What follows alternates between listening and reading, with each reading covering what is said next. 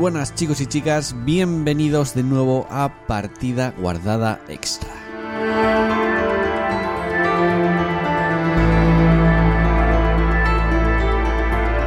Y lo estabais esperando, lleváis mucho tiempo pidiéndonoslo y también nosotros tardamos bastante en, en, en hacerlo, en grabarlo. Yo no sé por qué la gente lo pide, o sea, no, no, no sé. Bueno, Con tantos especiales que hay por ahí.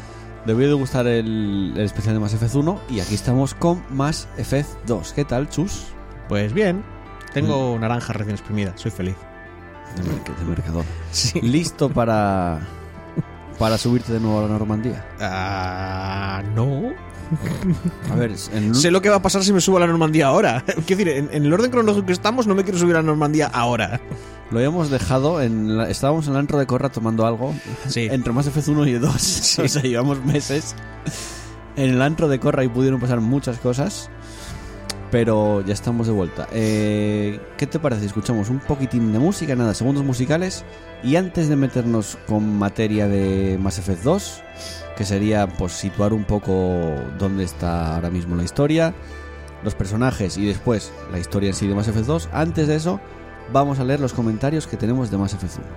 O sea que, Ah, ahora que suene vale. un poquito la música de Mass Effect 2 Ya ni me acordaba si los habíamos leído en el podcast. y- no los leímos, no, no los leímos. Entonces- Banda sonora eh, muy buena, eh, creada por Jack Wall. Igual estoy metiendo la pata ahora mismo, pero en esta pausa voy a mirarlo. Que es muy buena también la banda sonora del 2, al igual que la del 1. Aunque a mí personalmente me gusta más la del 3, que ya no estaba Jack Wall, pero bueno. Eso es indiferente ahora mismo, luego lo trataremos un poco más. Venga, segundos musicales y empezamos leyendo los comentarios de Mass Effect 1. Comenzamos este partida guardada extra especial Mass Effect 2.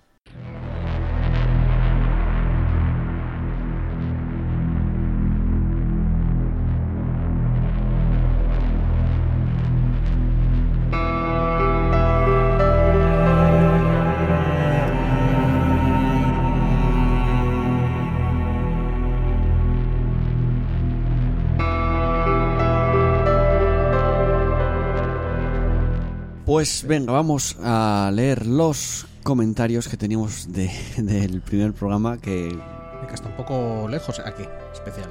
sí, es que pasaron ya Cuatro meses, más o menos. No, más, más, más, más, más. pasaron unos cuantos meses. Sí.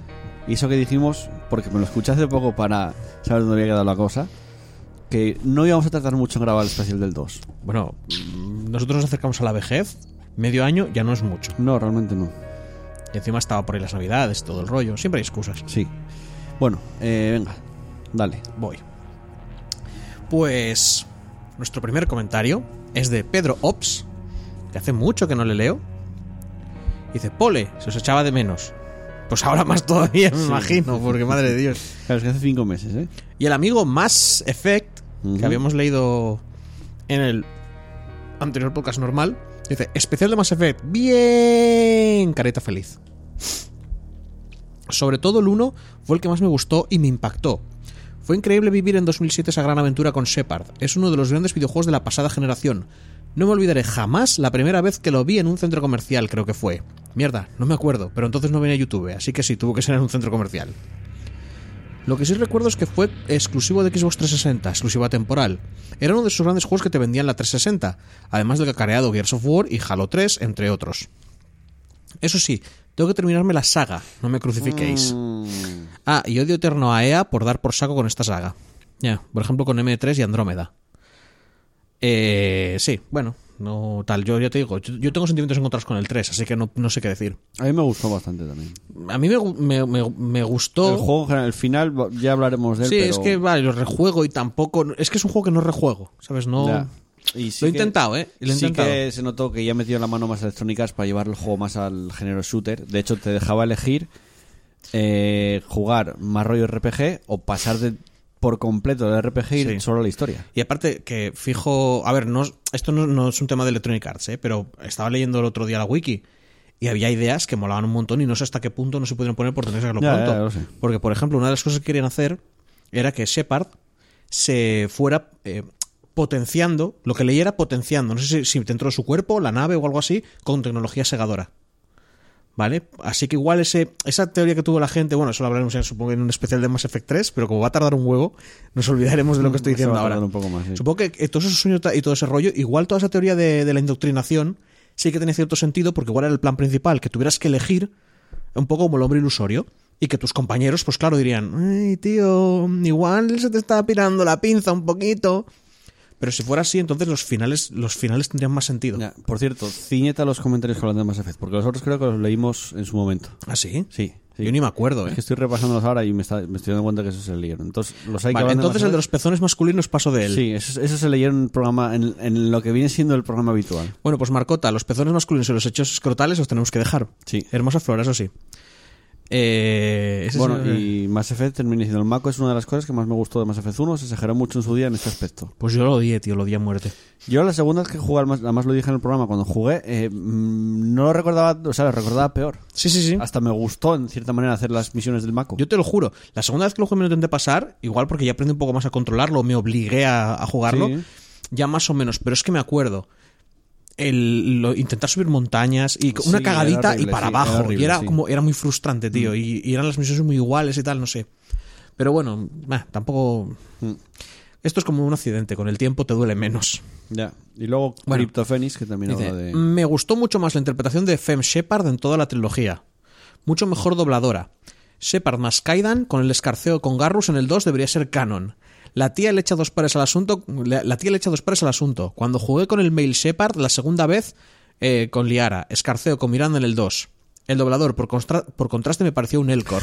Las chicas geniales, eso sí. Ah, sí, que cuando está liándose, cuando está como ligando. Sí. Que es un, es, es un sieso. O sea, Shepard es un sieso de, pero pero del 15. creo que el- el- lo que es el personaje, el diseño 3D, Sí. desde el 1 sí tenía, el masculino sí tenía un diseño. Sí, el- pero el- el 2... Sí, mm, porque en el, en el, el Mass Effect 3 se hizo se una votación o algo así. Ahí, en el 3 es cuando le hicieron ya el diseño a... ¿Qué pelirroja era? Femenina. Que pelirrojo. O sea, la, a ver, el la idea general O sea, estaba. el- uno estándar, quiero decir. Sí, sí, la idea. No, no, a ver, la idea general de que eso, una mujer pelirroja y tal y cual, estaba. Pero la cara así bien definida, con un modelo y tal, no, no esto. Y ya está. Bueno, eh, ti, Joel. eh, joder, que viva el monomario. Sí, lo del monomario me recuerda a algo. Sí que lo leímos. Sí, sí. eso lo salimos. Es que lo estaba viendo yo ahora y yo, coño, me suena de que esto. ¿Cómo se nota que era la época en que, en que para que no hacía falta no hacía falta suscribirse para poder poner comentarios? No, crearse una cuenta de Que iVoox. teníamos a cierto señor con múltiples voces en su cabeza. Más que suscribirse es crearse una cuenta de iVoox. Bueno, eh, no sé, como vaya, yo no la tengo. Sí la tengo. leído los comentarios que tratáis de Mass Effect, ya sabéis, en este programa podéis dejar, dejarnos vuestro comentario también contando vuestra experiencia con Mass Effect 2. La leeremos el año que viene. La leeremos efectivamente el año que viene. A no ser que, como, acabamos de demostraros ahora, pongas una gilipollez. No, Entonces la leeremos la semana que viene. Seguramente el del 3 llega en verano, lo más seguro. Bueno, teniendo en cuenta que quizá hay otras cosas por ahí en medio, igual... Ese tiene que llegar antes del verano, bastante Ah, antes. Pues ya me jodes, ¿eh? Porque este todavía me lo acabé, que fue el año pasado. Y como te digo bastante antes, me refiero a antes de, de, de marzo. No, perdón, abril. Ya te digo, este, el Mass Effect 2, me- creo que me lo acabé el año pasado, si no me acuerdo mal. Y el Eh, yo 3 también. no me lo he podido acabar. O sea, lo he empezado dos veces y no me lo he podido acabar. A, mi- a mitad de juego me empiezo a aburrir un montón. Pero mucho, ¿eh? Pero mucho, mucho, mucho, mucho, mucho, mucho, mucho. Y empieza a ser una tarea. En vez de, en vez de divertirme, empieza a ser como una obligación. Y, y lo dejo, la banda digo, más tarde, más Mm. Yo tarde. el Y 2 se queda. lo acabé cerca de, de Navidad, un poco antes de Navidad. No, pues tú lo tienes más fresco que yo. Sí, lo tengo más fresco. Eh, bueno, vamos ya, ahora sí, metemos las manos en la masa. Nunca mejor dicho. En la Masa. effect. Eh, effect. En el efecto de masa. Al meter las manos dices tú, uy, qué efectillo. Y ahora sí, venga, empezamos con este Mass Effect 2.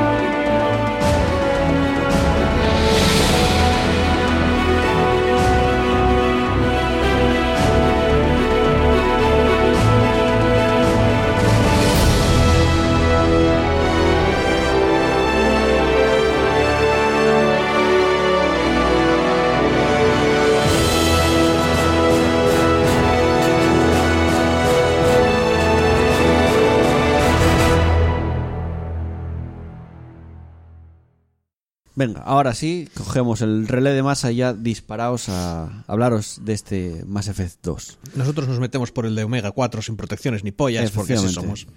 Nos queremos comer minas. Efectivamente. Eh, ¿Cómo conociste? Venga, Mass Effect 2. ¿Cómo, cómo conociste? No, ¿por qué Buah. dijiste voy a Sí, jugar porque, a Mass porque Effect si me 2? pongo en cómo conociste a vuestra madre, me pongo Ya, aquí a eh. contarte ahora de, de cuando jugué al Zelda. Hacemos un Sí, sí, nueve mira, temporadas especiales. Te voy a contar ahora cómo conocí el Mass Effect 2. Yo tuve la Super Nintendo y el Zelda Link to the Past. era Link to the- bueno, mierda. Bueno, eso. Eh, ¿Cómo conocí el Mass Effect? No, ¿cómo, a ver, ¿cómo llegaste? ¿Cómo, ¿Cómo dijiste, llegué? yo quiero jugar Mass Effect 2?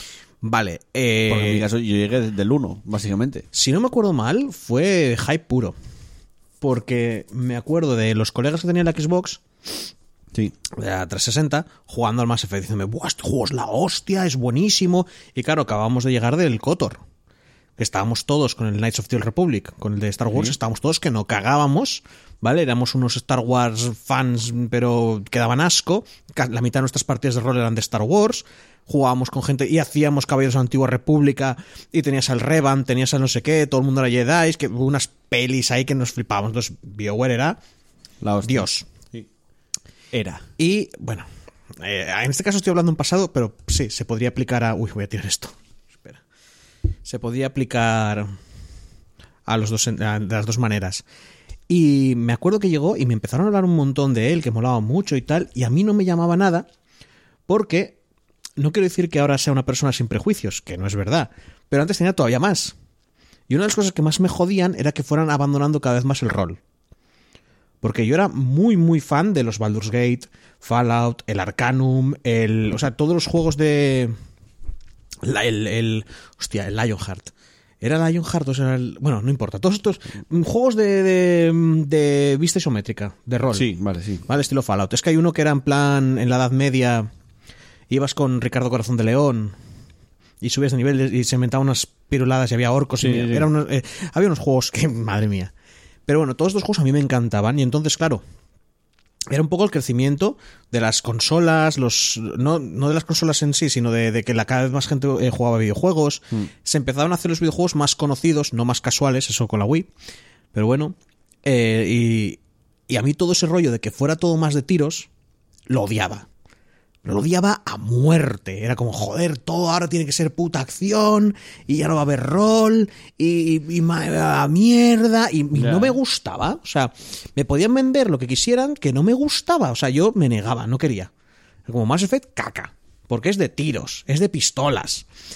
Y te juro que no me acuerdo exactamente cuándo cambié de opinión. Seguramente cuando salió en PC y me lo pillé. Pero me lo pillé bastante tarde. O sea, yo he jugado a la saga tarde. Y en el fondo me acabó gustando, me gustó la historia, me, me acabó molando todo el rollo. Y había más rol del que yo pensaba. Y la gracia es eso. Cuando llegó PC. Sí, sí, claro. Y, y- y la gracia es que con todo lo que acabo de decir, luego te voy a decir que para mí el mejor Mass Effect es el 2, que ya fue el que dijo, mira, ¿sabes qué? Acción. A mierda vuestros rollos. Así que llegué simplemente al 2 por eso, porque yo me había gustado, jugado al 1, me gustó muchísimo. Entonces salió el 2 y fue decir, el 2 aquí, para mí, nene, voy a jugarlo y voy a disfrutarlo un montón. Y es verdad que el primer choque fue menos rol, caca. Pero aún así me acabó gustando lo suficiente como para jugarlo unas cuantas veces. ¿Y tú?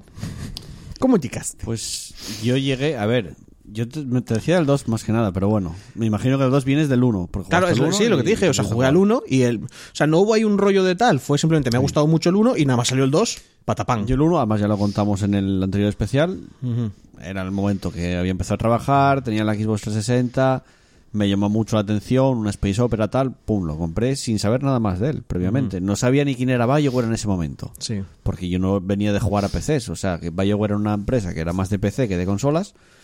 Entonces no la, no, la conocía de oídas, pero no la conocía mucho BioWare. Y jugué el juego, me encantó, lo dije en su momento. Es verdad, porque tú eras un plebeyo de consolas. Yo no verdad. probé de consolas, efectivamente, yo era de PlayStation. Claro, claro. Y. Claro, yo venía de Mass Effect 1, me moló mucho. Salió el 2, ya venías con el hype a tope. Y además era cuando eh, BioWare ya estaba, era propiedad de Electronic Arts. El 1 todavía era eh, exclusivo temporal, entre comillas, de, de Microsoft. Digamos que es el tiempo que pagó el juego, que no sé, fueron unos cuantos años, eh, de hecho. O sea, hasta que salió en PlayStation 3 el Mass Effect 1, eh, salió con la trilogía. Cuando estaba la trilogía, que sacaron un pack de la trilogía entera, ahí llegó Mass Effect a, Bueno, porque yo era una a época en a que, PlayStation 3, ¿eh? en que no me impor- o sea, pero no me importaba nada. O sea, era como electrónica, eh, no sé qué. Sí. eh, o sea, eh, yo iba solo a. Sale este videojuego, sale no sé qué, y lo jugaba. Y todo lo que había detrás me sudaba tres cojones. Sí. Igual por eso me importará tanto todo esto. es todo lo que no tal. Bueno, el caso, claro, Bueno. yo llegaba ahí a Mass Effect 2 con el hype por las nubes. O sea, me voy a encontrar lo del 1, pero multiplicado por 2. A mí sí me gustaban los shooters Ah, claro. y sabía que esto iba a mejorar todavía bastante más el, como buen ese apartado del juego. Porque en el 1, ya lo dijimos, es un poco me si lo juegas a día de hoy. Ya, pues yo, yo estaba más o menos contento. Yo prefiero el del 2 y el del 3 todavía mejora más. Eh. Mm, Se nota que quisieron darle más enfoque al, al shooter en, en Mass Effect 3. O sea, según fue evolucionando la, el- la saga, fue mejorando el apartado de shooter y el RPG yo creo que se mantuvo más o menos desde el 1 en el mismo sitio prácticamente, no cambió mucho. Pero yo llegué así con el hype a tope. Y la verdad que mm, me ganaron del todo con el Mass Effect 2. Porque es... es, eh, si Mass Effect 1 es... Digamos que exploras lo que viene siendo típico de una space opera, ¿no? Eh, la alianza de sistemas, un viaje, el viaje de un héroe, porque Shepard no deja de ser el héroe, Sí. eh, que hace cosas súper épicas. En el 2 eh, es más un western espacial. Te metes más en los trasfondos, Mm. Yo en no las lo- partes oscuras de, del- Sí. del- de es la que yo galaxia. no lo veo tanto como un western, porque el western, a ver, que tiene su parte oscura y tal, pero aquí digamos que era más eh, como una, una policíaca, una de. Una, una película de. Joder. Ah, de. Cine, es que cine negro no, tío. De, No, no llega a cine negro tampoco. no, no, y aparte no, no tal. Más como de bandas, de mafias, más de. Sí, porque claro. lo primero que encuentras es Omega. Y son chicas Ahí con está, ropa súper ajustada, meneando el culo. Una, una mafiosa en plan de, bueno, pues aquí matamos gente y lo que fuera, y todo mucho más guarro, más sucio. Y, la cantidad de organizaciones criminales que tienes, los Eh. soles azules. Eh, ¿Cuáles son los otros? El. Hostia. Es que hay me muchos, acabas ¿eh? de pillar, ¿eh? Hay sé que, sé que tres- se, se quedan por colores. Sí, hay tres organizaciones. Eh, Y te los encuentras y dices tú, esto en, en Mass Effect 1 sí que se había comentado, eh, sí que te habían hablado de ellos, incluso alguna vez te los puedes hasta encontrar como Cerberus, porque en el 1 Cerberus eran unos terroristas que estaban por ahí haciendo cosas. sí, que en realidad eran eh, tíos que están de fondo y los te tú, sudaba todo. estos son unos matados. Sí, sí, y sí. te llegas al 2 y dices tú, estos Pues- tíos tienen un- una tecnología de la puta hostia que están al nivel de la alianza prácticamente. Ujú. Porque, es, ah, quiero decir, reviven a Shepard. Por cierto, algo que no dijimos desde... Bueno, lo vamos a advertir antes cuando empecemos con la historia. Va a estar esto lleno de spoilers, ¿eh? hombre, oh, ya, ya solo faltaba, sí, ¿eh? por si acaso vamos a, destacarlo. Oye, podemos, vamos a intentar podemos tener- intentar hacer un especial de algo sin, hacer, sin soltar Es solo spoilers. es Eso es un reto, ¿eh? Es complicado. Ahora, de momento, no vamos a soltar Pues a mí me gusta mucho porque en ese momento que nos puedo decir pasa algo muy guay. Sigamos. eh, No, pero eso, Mass Effect 2 como que cambiaba eh, el, en el guion, en, en lo que veías de la, del universo, era muy diferente a lo que veías en el 1. El 1 era como más militar todo, más político. eso no me gustaba a mí. A mí, bueno, Es que ya te digo, el depende. el uno me dejó un sabor de boca así un poco tal Mm. y aún así el veías 2 es más tal. el, el, el consejo de la ciudadela y aquí como que... Era la- más típico. Exacto, aquí como que la, Omega era la ciudadela del 1. Sí. O sea, Omega era la zona más amplia que tenías para visitar cosas y donde veías todos esos trasfondos oscuros de la galaxia, eh, el- todas las organizaciones criminales. Que tenías que eh, ensuciarte más o menos y encima trabajabas para Cerberus, que era una Exacto. organización bastante gris, sobre todo como te la venden al principio. Ya no eras el héroe de la galaxia.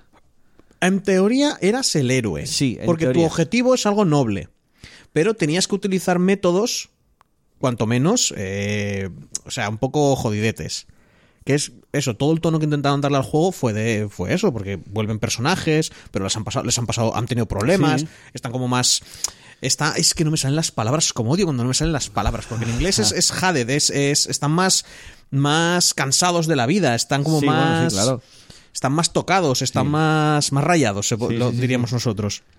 No, y, y creo que en el 2 es cuando coges más eh, cariño a los personajes, además. Es que también creo que había más conversa había más Hay mucha más conversación. Sí. Mucha, pero mucha más. y, y los y en realidad los personajes son lo que importan en el 2 Porque la Sí, historia sí. también es ese punto. El otro tiene una historia con lo que te decía antes, tal, con sus giros de guion, Y con sigue- su tal. y sigues más la descubrimiento. historia, sí. Eso, y su descubrimiento y tal. Y, y este, en realidad, la historia es, bueno, pues hay que ir allí. Y, y- y toda la historia es cómo este señor encuentra un grupo de gente, Sí. hace un par de paradas para hacer un par de cosas así más o menos importantes y luego va allí. Sí, porque realmente las misiones importantes en sí hay dos o tres. O, sea, o sea, misiones de historia en sí. Sí, sí. El resto de misiones es buscar a los personajes, luego sus secundarias, eh, sus misiones de lealtad, que es importante hacerlas, si no quieres que pase luego lo que pasa al final. Pero al final del juego estás más tiempo buscando, haciendo, creando el grupo, que haciendo las misiones principales en Pues sí. digo que me recordaba más como una serie policíaca, una película más de. No por Sí. policías y tal, sino por, por la. Por el- lo que, a lo que apuntaban en la historia. Por una serie policíaca, los problemas son más de la propia ciudad o incluso del barrio. Y lo que hacen. Bueno, a ver, policíaca entiendo eso. Típico. eh, dos polis normalucos, no los que cogen, se, luego pillan un tanque y se cargan un terrorista mundial de no sé Sí, qué rollos. Es eso, son unos problemas como más. eh, más centrados en un sitio pequeñito. O sea, madre mía. Pasas de salvar a la ciudadela, pasas de, de- de ser el puto héroe definitivo a, bueno, pues mira, que hay en este, en este barrio, en este barrio las bandas nos están haciendo daño, señor, por favor, ayúdenos. Bueno, pues tendré que utilizar la justicia a la vieja escuela. Sí, Es, es un poco de eres ese más palo. un justiciero, Sí. por decirlo de alguna manera. Y ya te y- eras el, rep- eras el representante de la... Bueno, eras el- un espectro. Y eso, quiero decir, más allá de lo que era la historia, yo creo que, que es lo que podía llamar un poco la atención, que era el cambio de. Porque Bioware y casi todos los juegos de rol y, y Sí. casi todo esto tendrían que hacerte la misma historia. Un tío con orígenes humildes que asciende a lo más alto, salva al mundo. Y luego Sí. podías ser malo porque, yo qué sé, porque mm, salvabas un bebé y podías matarlo delante de su madre para ganarte puntos de moral maligna Sí. y ya está. ¿Sabes? Y no había mucho, no había mucho más. No, y luego detrás del guion seguía Drew Karpyshing, que el- el mismo guionista del uno, me imagino, con su, con su gru- grupo de guionistas, pero bueno, el, el guionista principal, el director de guionistas, que abandonó luego después BioWare en el 3. Ya, ¿por qué sería? Es que es una cosa... Bueno, sí... No, no, no, termina tú lo tuyo y luego digo yo. Y no, no, no, no iba a decir nada importante. Ah. Vale. Todo es importante. Venga, dale tú. El, es una cosa porque, a ver, es muy típico echarle la culpa a la corporación grande, el, que yo lo creo, pero, Sí, pero, pero puedes estar equivocado, o sea, puede perfectamente no haber tenido nada que ver en este caso. Mm. Pero me da que eh, Mass Effect 2 fue uno donde eran más libres. Porque en el 1, en el fondo, Puede siguen ser. haciendo lo mismo. O sea, estaban iniciando una, una IP nueva, pero hacían la historia que, que- que sabían que sus fans Sí, pero en el tiraban 2... sobre seguro. Eh, y en el 2 ya te hacen un giro que no Sí. se veían otros juegos y que en el fondo no sabían si iba a gustar. ¿Vale? Porque eso es muy sencillo decir, ah, pones un tío duro, pones cosas tal y va a gustar a todo el mundo. Bueno, igual no, ellos tenían unos fans muy específicos que jugaban unos juegos, eso, con unas historias que, madre mía, porque no es que fueran malas, pero eran muy iguales todas. Mm. Y había algún girito, había alguna cosita, pero, pero poco más. Y me da sentido que probablemente en el Mass Effect 2 fue en el que más libertad tuvieron para hacer lo que querían. Porque ya te digo, no, no sigue la misma estructura de siempre, no parece que esté para contentar Puede a la ser, gente. ¿eh? Y luego ves el 3 y volvemos a lo mismo, volvemos a salvar el mundo, volvemos a ser el héroe de tal, vuelve a ser todo Pero más yo grande. creo que ya por historia tenía que ser así. Es que encima los salva, no sé, Tenía que ser así por historia. porque los salva de una manera Ya, bueno, ya. Podían ya lo sé, haber. ya mira, yo me- que a veces creo que lo soñé. Yo tuve que soñarlo. Ese final de, creo que era el 2, que te salía, que eso, que se mí. Todavía no hablo del final, ¿eh? Hasta que no empezamos la historia. No, no, no el final exactamente, pero quiero decir, eh, la escena en la que veía un montón de segadores llegando, Ya, ya. que te dejaba para el 3. Y decía, y- Pero eso era el DLC. yo no había jugado al DLC, tío. Y esa, y esa escena la vi. Pues es del DLC. Y no fue, no fue por YouTube, no, no era del DLC. Esa escena la vi y juraría que no fue por YouTube ni nada por el estilo. Me pasé el juego y después de eso vi eso y dije, quiero O sea, es que fue, quiero jugar al 3 ya. Porque vi eso en plan de, mm, mira, acabamos de parar esto, pero sabes que lo que has hecho no es nada. Ha sido, eh, eh, en realidad, más efectos si te vas a pensar es relleno. Pero es, es una temporada de relleno. Porque hacen cositas que no tienen que ver con la Yo creo trama. que eso es del DLC. Pero no vamos a entrar mucho Pero en eso. eso. Que parte es spoiler. Que ves eso y el inicio podía ser algo, una historia dura, un inicio de tal, que igual hasta ni siquiera ganaras, que igual ganar era poder escapar o algo así. Que igual era, era su idea, igual hacer una cosa más tal, pero aquí no, aquí es como, bueno, pues aquí hay unos tíos luchando contra un- Ya, una bueno, rebelión. yo que- Lo veo más como la rebelión. guerra definitiva. Pero es que no es una Como guerra. la última batalla. Es que no puedes hacer una guerra contra los segadores. Ya, no bueno. puedes. Sobre todo con esa imagen del final. No puedes. Ya, Se acaban sé, de llegar todas sé, esas cosas. Ya lo sé. Pero bueno, ah, mm, ¿crees que el 2, en cierta manera, pues el, el, el- el que llevó a BioWare a, digamos... Es que tampoco voy a decir a ser la compañía que es hoy en día, porque tampoco es así. Al éxito. Al éxito, sí. Porque el 1, preguntado- el, el uno, eh, reconocido por la crítica, por los jugadores, fue la hostia, pero estoy seguro que el boom boom de BioWare y de Mass Effect fue el 2, no el 1. Me has preguntado lo que creo, no lo que sé. Porque saber Lo no que tengo ni crees, idea. lo que crees. Exacto. Yo creo que no. Porque eh, simplemente fue ir añadiendo cada vez más gente. O sea, Mass Effect mm, puede que fuera un punto, pero tuvo que ver mm, si su éxito y, y ser más conocidos y más tal, tuvo más que ver, creo, con unirse con Electronic Arts. Y, y aumentar. Sí, hombre, su. pero- No, pero con Electronic Arts el marketing y todo y, y total ya. se aumenta y eso llega a más gente. Y eso tiene que ver con el éxito, entre comillas, de que te jueguen más personas. claro. Pero BioWare ya alcanzó el éxito con el Neverwinter Nights. Ya, bueno, sí. El Neverwinter Nights los puso a un nivel en el tema de Pero rol. era más un nicho. Claro, no, no, era un nicho. en el- pero en el rol, o sea, era juego de BioWare. Era como Blizzard en Sí, sí, caso. sí, juego bueno. Sacan Neverwinter Nights 2, hay unas cuantas quejas. Sacan el. BioWare era, era y, Y- en específico, era garantía de calidad. El éxito, éxito, éxito me parece a mí que fue con el Kotor. Con el Kotor fue con el que, con el que se hicieron con un grupo de gente mucho más grande que sacaran lo que sacaran iba de boca a boca, no solo porque el juego era bueno, sino porque era de Star Wars. Y la gente luego Puede esperaba puede Mass ser. Effect porque era del espacio y era, o sea, quiero decir, la gente ya jugó mucho Mass Effect gracias al Kotor. Entonces, lo que les puso ya de camino hacia, hacia arriba ya a lo bestia, creo que fue el Kotor. Que es como Puede decir ser, ¿eh? que Blizzard sacó un montonazo de pasta con el WoW, pero fue el Warcraft 3 el que hizo que la gente quisiera jugar al of Warcraft en un principio. Hmm. Luego, naturalmente, el propio World of Warcraft hizo que la gente quisiera jugar, o sea, ya se hizo Sí, más famoso sí. y así, ya el Mass Effect hizo aumentó mucho más el número. Puede pero la- al abrir la puerta del éxito me parece que fue el eso, el KOTOR, el Knights of the Old Republic.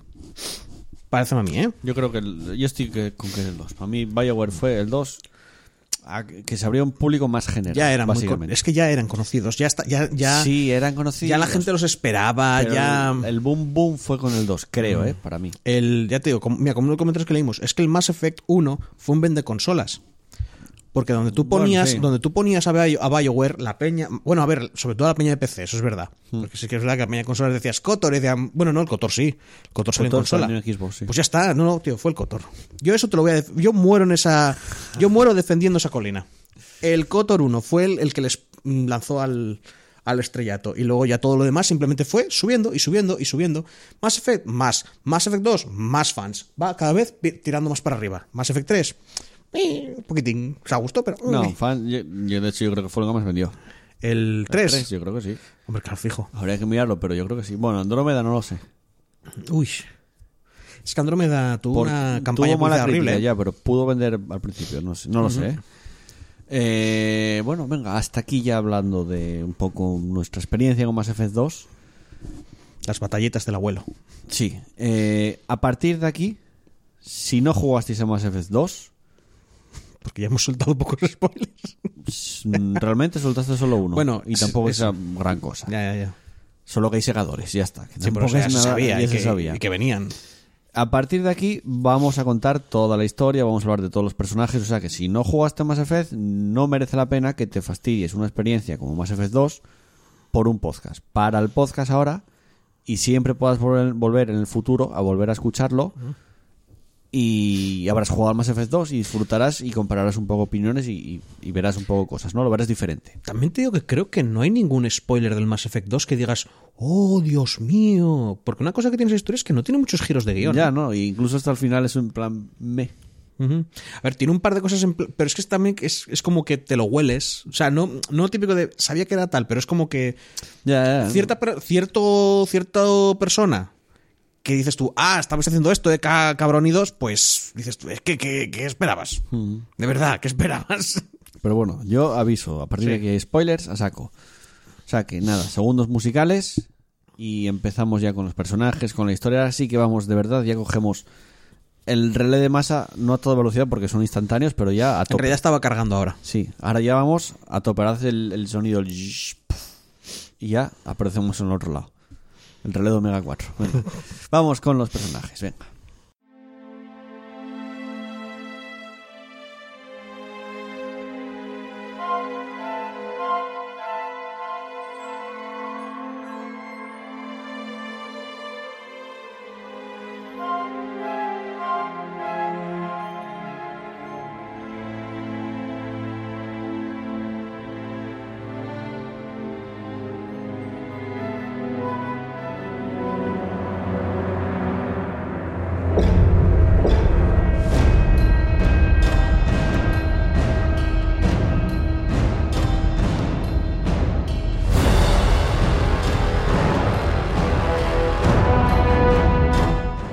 Continuamos en, este especial de Mass Effect 2 y como decía, si no te quieres joder, te doy la última oportunidad ya, si no te quieres joder la experiencia Que de Mass te Effect 2, pires, copón, que para te pires ya. ahora mismo, no merece la pena.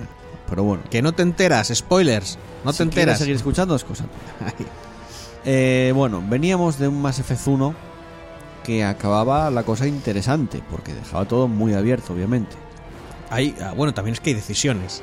Sí, hay cosa. decisiones que, bueno, son importantes Es que- para el 2, pero tampoco te creas que mucho. ya, ¿eh? pero no, pero es lo jodido de hablar de la historia del Mass Effect, porque cada persona ha tenido su propia historia, en el Sí, fondo. eh, sí, eh, y lo jodido lo, lo bueno también. Claro, porque dices tú, bueno, quedó, pero el consejo pudo quedar de una manera o de otra. Yo lo peté, el consejo. Yo no, yo lo salvaba, porque soy demasiado angelical. O sea, salvo a unos alienígenas en vez de a mi propia gente, porque, porque ¿sabes qué pasa? Que yo soy un, yo soy un ciudadano del universo.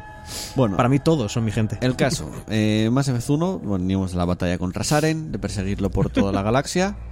Acababa la cosa en la ciudadela, eh, con el soberano entrando en la ciudadela, pero bueno, lo petábamos ahí, en la ciudadela. Una de las cosas que podían pasar era que el consejo muriese o no, o sea, lo salvabas o no. Depende de lo que hagas, lo verás reflejado en el 2. Y ver, otras te, te ponían cosas. a otra gente, básicamente. Sí. Tampoco. Y otra cosa de las que podía pasar era que dejaras a Anderson como embajador o ya era representante del, ¿Era representante de la consejo, Tierra ¿no? o.? En Sí, el consejo. forma parte del consejo. Sí, y podías elegir a Anderson, al embajador Udina Anderson o Udina. o a ti mismo. Seguro, eso no Sí, me acuerdo pero yo. tú decías a ti mismo y te decían que no. Bueno, entonces no podías. Que tú te- ya, pero la decisión te la dejaban. la- Sí, la- pero era para hacer el tonto. Ya, ya lo sé. Era para, para demostrarles a los consejos que estabas más loco de lo que pensaban todavía. Yo dejé a Anderson. Sí, yo creo que prácticamente todo el mundo dejó a Anderson. Es que Porque, Udina era muy asqueroso. eh, ya, pero es que mola un montón porque todo el mundo te dice, no, que Udina, a ver, que sí, que Udina es un capullo y tal, pero que se, ¿eh? que se sabe manejar. Te decían, no, no, pero te dicen, se sabe manejar entre esto y esto es un nido de tiburones, necesitamos a un tiburón para que vele por los intereses de no sé qué. Pero aún así dices tú, mira, Udina es un gilipollas, que se joda. ¿sabes? Ah, Mm. Que luego, de hecho, en el 2, cuando vas a la ciudadela, que la ciudadela aquí es más pequeña, y te encuentras a, a Anderson, hablas con él tal, y no le gusta mucho No, estar no, de... no, le, no le- no le parece, o sea, no le gusta una Eh, mierda el favor que le has hecho. De hecho, utiliza Udina para la mayoría de cosas. Claro, o sea que en el fondo. Ese es un problema también con, con este juego. Casi la mitad de tus decisiones tampoco importan. Ah, pues el consejo, pues están un poco enfadados contigo. Mm. Y ya está. A ver, yo como lo salvé, a mí me dicen, bueno, no te podemos nombrar espectro así de risas otra vez, pero te damos ciertos permisos. Ahora venga, no molestes. Es porque yo iba, lo primero que hacía era ir a la ciudad era decir, hey gente, me debéis un favor. Aquí están secuestrando humanos. ¿Qué, ¿Cómo van las cosas? ¿Qué os parece? Y tal. "Mm, bueno, que estábamos reconstruyendo y excusa, excusa, excusa, excusa, excusa, excusa, excusa. Bueno, pues a la mierda. Bueno, el caso, que, que la cosa acababa así, eh, Shepard avisaba al, al, al consejo, lo mates o no, o sea, muera o no, de lo de los segadores, lo sabían, pero aún así no te creen del todo, o sea, nadie te cree. Yo creo que el único que te debe de creer es, es tu equipo y Anderson. Sí. Y bueno, Cerberus en este caso, el hombre ilusorio, que de hecho por eso te pasa lo que pasa. Pero bueno, nuevo juego, mm, por supuesto, nuevos personajes. Eh, razas nuevas no hay ninguna, los Borcha lo único, que en el 1 no habíamos visto ninguno. ¿Se mencionaban? No, creo que ni se mencionaban. Joder. Los que se mencionaban y no aparecían, excepto en un DLC, eran los batarianos. Que en el DLC los veías y eran malos, obviamente. Los batarianos aquí siempre parecen como gente corrupta. En el 2, como estás en, en Omega, está lleno de batarianos, porque está lleno de corruptos. Claro, tío. Eso es no, obvio. pero de también, hecho, es, también es verdad que los batarianos odian mucho a los humanos, sí, tío, por de hecho, guerras y tal. de hecho, en Omega está el batariano este que está predicando en contra de los humanos que son como demonios. Sí, sí, está diciendo Son lo peor que hay. Sí, sí, básicamente está diciendo eso, que los humanos son la, la semilla de Satanás. Sí. Como van a venir a quitaros vuestras casas, a comerse a vuestros bebés. Y cuando se acaba el 2, yo creo que los batarianos odian todavía más a los humanos. Hombre. Sobre todo a un humano que se llama Shepard. Bueno, eh, el caso. Hay nuevos personajes. Mantenemos a los, al equipo también, a gente del equipo de Mass Effect 1. Pero tenemos bastantes nuevos personajes. Entonces yo creo que antes de empezar con la historia, vamos a empezar hablando de los nuevos personajes, que son la mayoría que nos vamos a encontrar en este Mass Effect 2. Nada más empezar, nos encontramos con Jacob Taylor. El tío que, bueno, porque está ahí por- porque tiene que estar. El tío, sí. Porque Como realidad, Vega, como Vega en el 3 más o menos. y como, Me parece y como Ashley en el 1. Me parece un poco más. eh, le coges algo más de. Tienes algo más de empatía con Vega que con, con Pues Jacob. ya Vega no, Jacob es como. no me cae muy bien, la verdad. Estás en la nave, pero no me O sea, importa. Vega, Vega me lo dejaba siempre a mí. Nunca iba con él. Y mira que el tío aguantaba lo que le echaran, ¿eh? Pero, pero era como, pero tengo a bueno. Rex, tú no me vales para una Y mierda. hacía algo más. Era el piloto de la nave muchas veces. Hacía algo más. Vega es un pesado, tío. Llamándome loco, pero ¿qué se ha creído que es? Loco. Para hacerme, pa' hacerme la, la, la ¿Qué chorra pasa, esta de, de pseudo latino de los norteamericanos. Pues Vega tiene una película. eh, la película de animación de Mass Effect la protagoniza Vega. Vaya, y seguro que se- está por ahí hablando a todo el mundo en inglés y dice, ¡eh, loco! Porque somos multiculturales. Nah, no pasa nada. Bueno, el caso. Jacob Taylor, que es un humano biótico y es ex marine de la Alianza también. Que está en- cuando fue marine estaba bajo el comando del mayor Derek Uzunami. Bueno, deja la alianza tras sobrevivir al ataque Geth en Eden Prime, que es, eh, digamos, lo que vimos en el 1, lo que actuamos nosotros en el 1, de hecho, y posteriormente pasa a trabajar para Cerberus y forma parte del pelotón eh, de Shepard, después de trabajar, en- o sea, trabajando en Cerberus. Sí. Bueno, es un luchador con amplia experiencia en uso de armamento y biótica y trabaja profesionalmente junto a Mironda Lawson, que es otro personaje que vamos a tener en el 2, que digamos que es, es como su informante y luego su superior y además también tiene un romance, eh, bueno, puedes tener un romance con él siendo por femenina. Y también creo que tuvo un rollo Rollito. con Miranda, pero Sí. No la cosa nada. no acabó bien. Sí, sí. Normal. Es un tío que dices tú, es que no, no sé, es que no... Y es un siesu. Sí, Y es un siesu. En Pero el- también te digo que, perdona, pero Miranda tampoco se la alegría de la Mejor- fiesta, ¿eh? Es que mejor hasta en el 3, Jacob. Ya, ya, ya. Pero es que aquí es como. A ver, que- a ver, también piensa que el tío está como muy preocupado, porque es un tipo como que muy de honor, muy de la verdad, muy de, de esto, de, de eso, de confiar en la gente y todo eso, y eso no sí. sabe, no sabe, le han dicho, obedeces de tío, y no sabe muy bien exactamente qué ocurre. Algo me dice que en el fondo no está tan contento. O sea, él está contento estando en Cerberus porque hacen lo que él cree que tienen que hacer, porque se piró de la alianza por eso, porque no me acuerdo exactamente qué fue de la alianza, se, se echaba demasiado tiempo para tomar decisiones Sí, y Cerberus actúa. Sí. Te lo dice, de hecho, al, al principio te lo dice cuando te lo encuentras. O sea, nada más empezar. Cuando viajas en la nave un poco te lo, te lo va diciendo. Entonces, eso le gusta, pero claro que tampoco le mola toda la mierda que tiene Cerberus por todos los lados, entonces es un tipo que tiene problemas como de confianza. Bueno, vamos a profundizar un poco más en la historia de Jacob, aunque tampoco sea gran cosa, pero bueno. Eh, nació en el 2157 y durante su adolescencia se alistó en la Alianza, la que luego abandonó, y al principio estuvo designado en un grupo llamado los Corsarios. Suena, suena a grupo Corsarios. No, suena a banda de mexicanos de... Joder. de- Pero los corsarios mariachis, de existían, ¿eh? Bueno, pero suenan mariachis, los Ya corsarios. Sí, sí, pero también digo que la alianza fue súper original poniéndole corsarios Ya, a ya. gente que hacía de corsario. O lo sea, sé, ya lo sé. Eh, estos corsarios principalmente pues se dedicaban a realizar operaciones encubiertas, o sea, eran un poco como espías, y si eran capturados la alianza decía que no existían. me cae esa información porque juraría que en el videojuego, y precisamente por eso se llaman corsarios, no era tanto que hacían misiones encubiertas. Bueno, a ver, se supone, porque los corsarios. A ver si lo explico bien. Los corsarios eran gente que tenía como permiso de la reina de Inglaterra para atacar naves de otros sitios, pero con una bandera que no era la de Inglaterra. O sea, eran como piratas contratados de Strangis. Sí. De, yo te pago y no atacas a nadie de mi país, pero atacas a todos los demás. Y entonces esos eran corsarios. Creo que es lo que hacía este tío. Era como que iban ahí a, a eso, misiones secretas entre comillas. En plan de, oye, mm, necesitamos que esa, que esa nave le pete, pero la alianza no puede hacerlo porque quedaríamos muy mal ante la opinión pública. Y mandabas ahí un tal. Así que, bueno. Pero, tío, es que así como está escrito me suena que es más como la CIA, ¿sabes? O algo por el estilo. Y en un principio había algo más de libertad. Ya. Bueno, el caso, que Jacob deja a los corsarios y se va a Den Prime.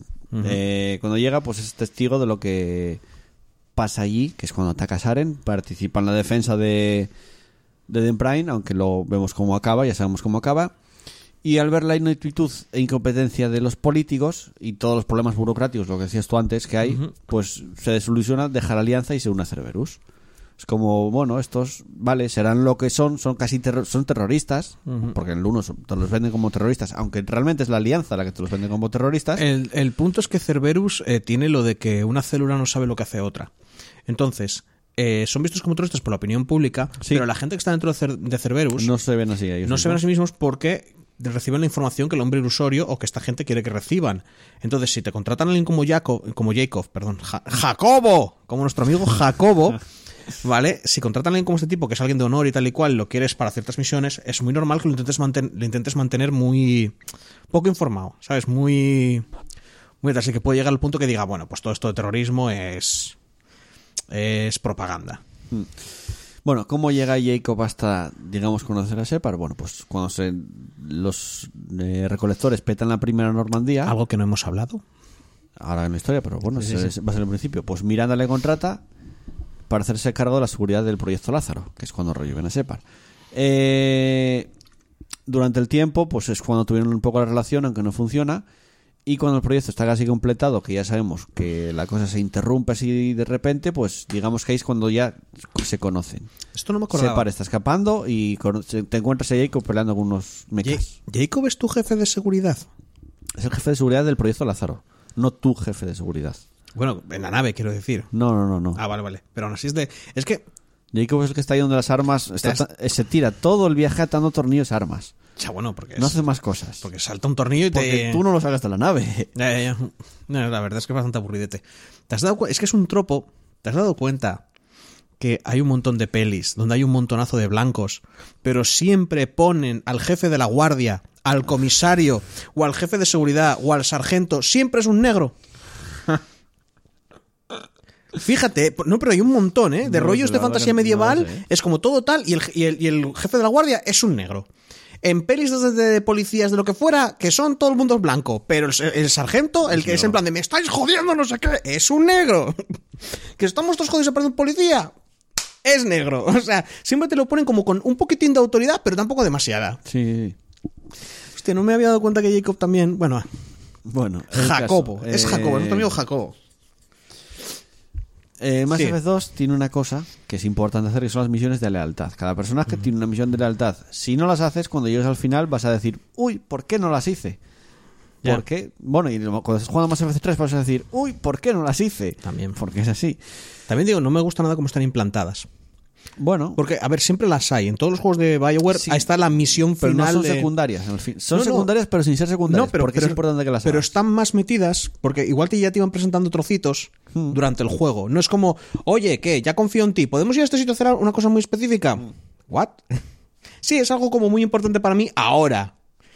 Joder. Otras misiones igual, pues eso, te iban hablando de sus padres, no sé qué, te encontras un objeto y dices, guau, no sé qué.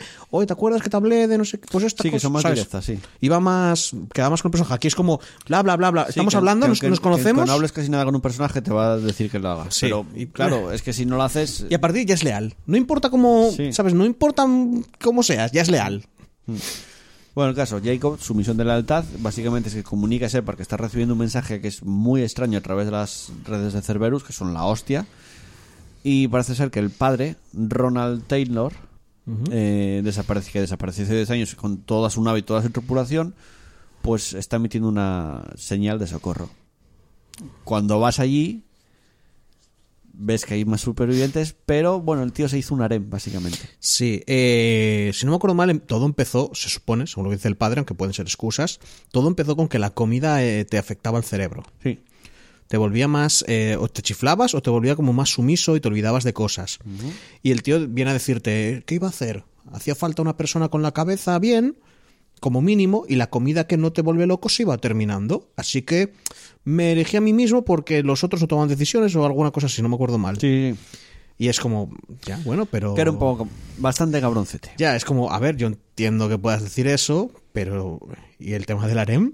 o sea... Sí, sí, sí. Porque me puedes decir, Buah, estoy cuidándolos y lo que fuera. Ya, pero bien que te las jincabas a todas. O sea, Bueno, es que eso también, que era placer, ¿no? Estaban tristes y tú les dabas alegría, ¿verdad? Exacto. A ver. Al final puedes decidir si matarlo o si dejarlo vivo, pero creo que si lo dejas vivo, la gente, la gente que está ahí rollo zombies van a por él y lo matan. Sí, ¿no era Jacob el que lo hacía? No. Vale. Es, no, no, no, miento, miento. Uy, no, no, no, miento. Eh, dejaba que fuese, a, fuese a, por, a por él. Y cuando estaban atacando te dejaban creo que dis- dispararle con la francotirador y lo matabas. En plan, para que no sufra. Porque lo dejaba vivo que se joda. Yo al menos lo dejé vivo. Y que se, o sea, vivo Yo- y que lo maten. Pues yo no me acuerdo, creo que lo mataba. Me parecía bastante más eh, buena persona. Es como, bueno, vas a morir igual, pues mira, boom, ya está. Ya, pero bueno. Y lo hago yo, quiero decir, no dejo que, lo sufra, hagan, no dejo que lo hagan otros. Como Bueno, un pues, perro. si quieres que sufra, le metes un tiro en la boca al estómago, tío. No, ya lo estaban, se lo estaban comiendo. Seguramente al, al primer Creo día- que es peor que te coman a que te peguen un tiro en la boca Yo estómago. también te digo que los dientes de los humanos, o sea, que sí, que tuvo que sufrir porque eso tuvo que ser largo de Claro, cojones. Claro. Porque también te digo que, bueno, no sé, no sé por qué te iban a comer si no habían presentado nada caníbal, pero vale. Sí, pero es como salía. Bueno, sí. Venga, otro personaje, Miranda Lawson, otro nuevo personaje que también lo vamos a encontrar en el 3 y digamos que es de las que también de los que nos encontramos al principio. Bueno, es una oficial de Cerberus humana, eh, fue informante de Jacob, como dije antes, le proporciona guías, eh, muchos consejos durante las misiones y a menudo lo hacía a través de hologramas que los vemos mucho en este Mass Effect 2. Sobre todo vemos mucho el hombre ilusorio desde un holograma. Eh, bueno, viajó mucho, tiene muchos contactos que van desde la ciudadela hasta los sistemas de Terminus. O sea, es una tía que tiene una red de contactos brutal. Eh, y es la hostia al final, esa red que tiene. O sea, sabe un mogollón de cosas. Es la agente secreto. Sí. Es un miembro influyente de Cerberus que ha trabajado como otra vez como informante de Jacob. Vaya mierda de wiki, ya te lo digo. Ya, tío, yo no sé.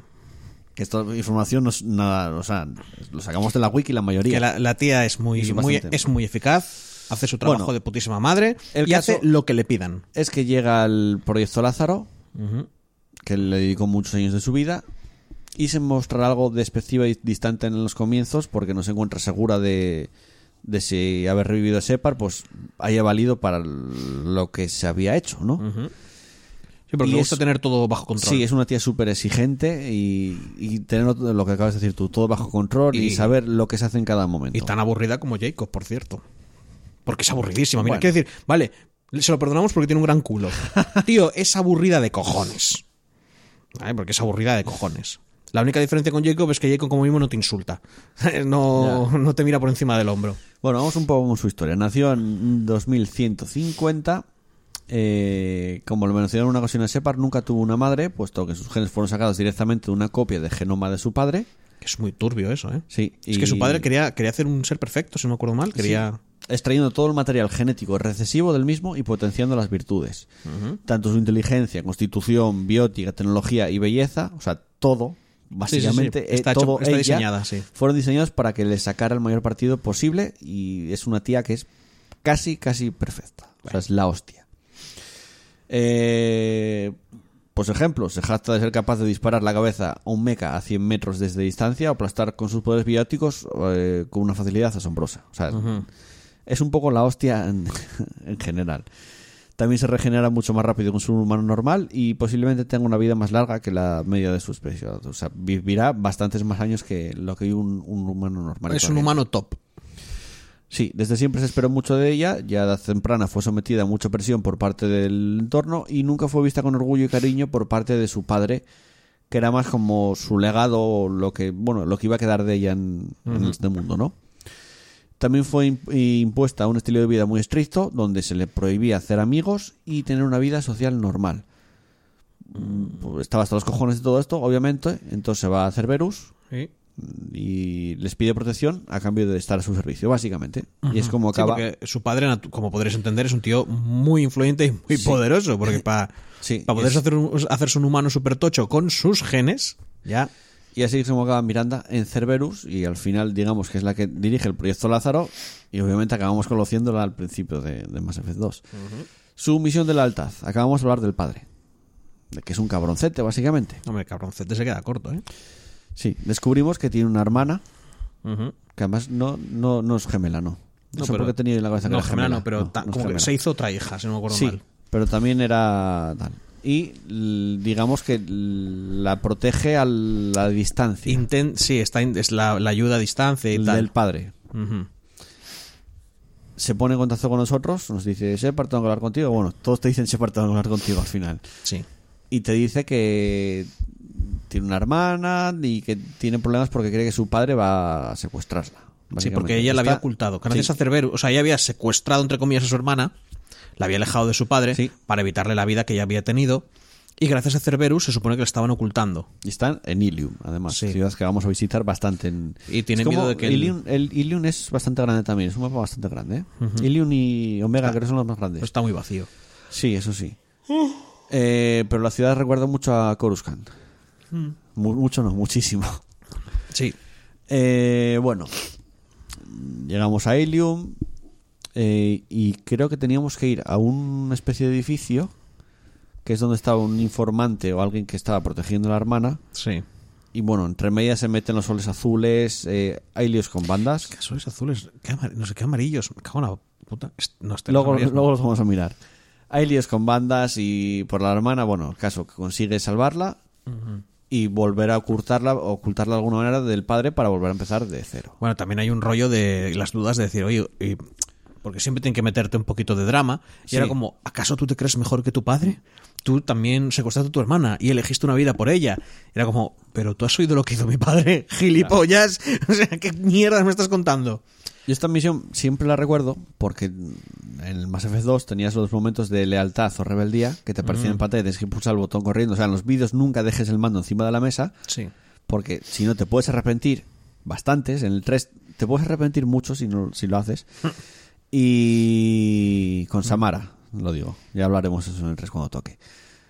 En esta misión me acuerdo porque te aparece un, uno de las bandas de estas, un jefazo de las bandas de los soles azules y como que te vacila y en ese momento te sale, te sale el signo de rebeldía que si lo pulsas disparas a un contenedor y le cae encima. Es No, como, era, no era con lo de Miranda. ¿Cómo mola? ¿Seguro? Sí. Era cuando ibas a por Garrus. Hostia, es verdad. Es que son muy parecidas. Sí. Son muy parecidas, es verdad. Al tío ese creo que lo tirabas.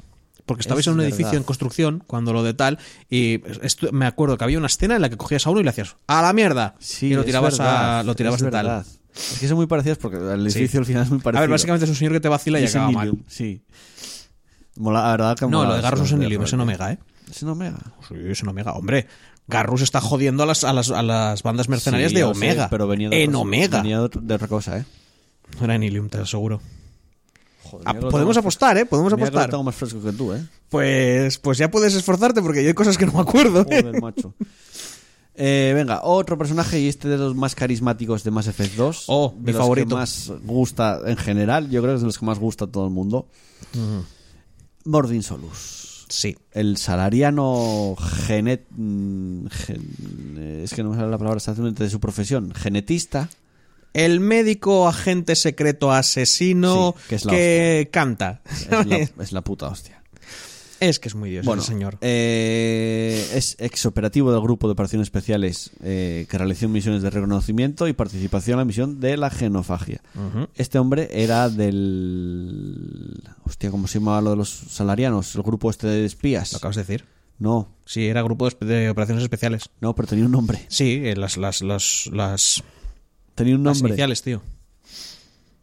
Que juraría que no lo tenían, que era grupo Que de sí. operaciones especiales, que no, que no tiene sentido que tengan nombre en realidad. Quiero decir, Me cago en la a ver, tengo que Joel, ahora, ¿eh? en la Tierra, ¿qué tenemos? Un grupo de operaciones especiales. ¿Por qué los alienígenas tienen que poner un nombre especial? No, ellos también tendrán su grupo de operaciones especiales. Lo que pasa es que te lo están traduciendo a tu idioma. GOE, sí, pero es que en mi idioma eh, tenían, en, en castellano tiene un nombre, coño, también. El GOE, creo, el grupo de operaciones especiales. Y se llama de- la Liga del Uno. Seguro. Joder, que sí, coño. Seguro, pero no me suena de nada, ¿eh? Que sí. Vale, vale, vale. Te creo. Bueno, eh, el caso. Participó en la genofagia. Se Sí. siente bastante culpable, de hecho, por ello. No. En el 2 no. Y si se siente culpable te lo ocultan, porque en el 2 se lo dices, te dice, no, no, no, estuvo perfecto.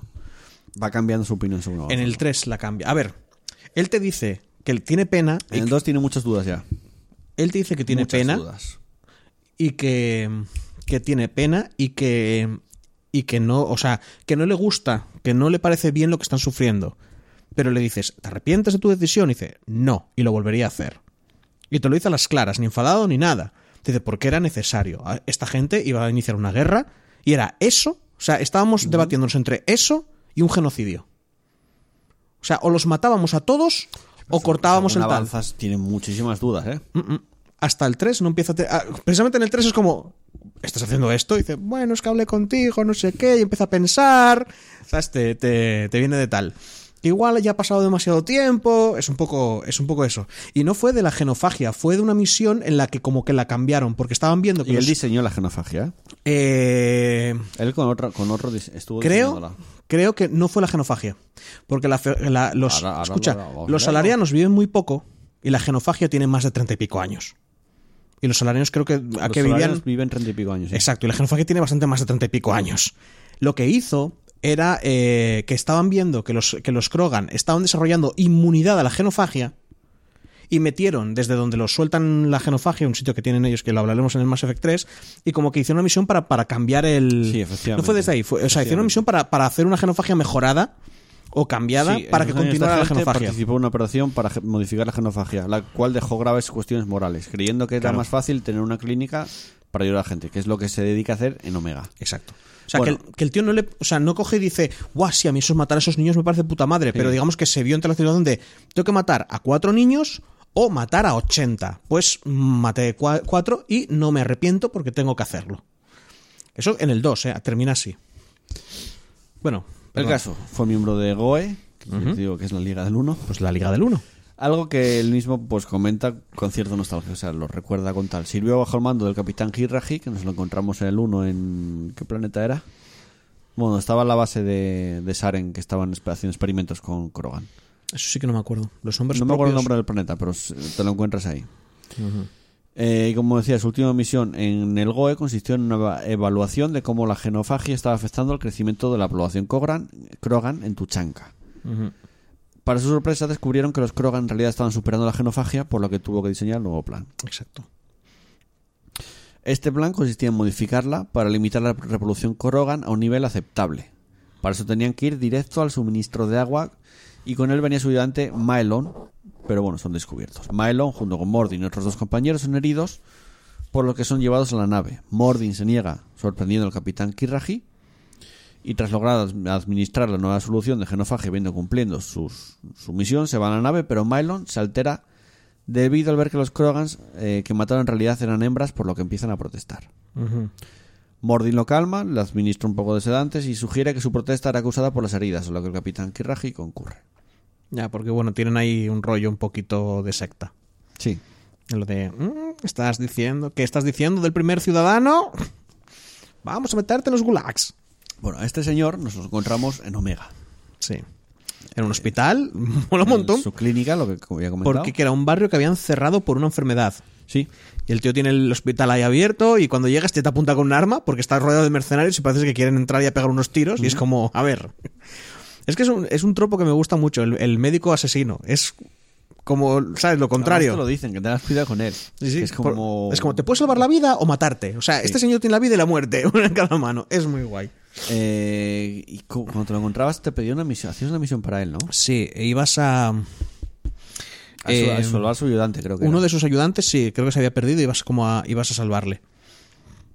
Y entre medias, pues te vas encontrando gente enferma, personas que habían encerrado por el miedo, los habían dejado encerrados, se habían muerto de hambre en los edificios, o sea, todo. Por eso te digo que, que es eso, es todo. Es más crudo, es un ambiente mucho más crudo lo que te intentaban presentar, sobre todo al principio. Luego, a medida que va avanzando, se va volviendo un poquito más espacial, pero los primeros niveles intentan pasar un poco de eso y claro, es, vas viendo eso, gente, socorro, no sé qué, pero si yo no tengo nada. Y encima que se cree que es, que, es, que es de los humanos que están pasando esa enfermedad, que la tienen ellos y la están pasando los demás. Entonces un poquito más de, ay, tú eres humano, uh, qué asco, sois, sois la escoria de, de la, de la galaxia. Y tal, uh. Bueno, la misión de lealtad de Mordin. Pues básicamente te informa de que uno de sus antiguos compañeros, el que dije antes, Mylon, Sí. ha sido capturado por los Krogans en Tuchanka. Telita con el planeta de Tuchanka, también se habló Hostia, en el ya. programa anterior, que telita con los, bueno, con los Krogan en general, ¿no? Sí.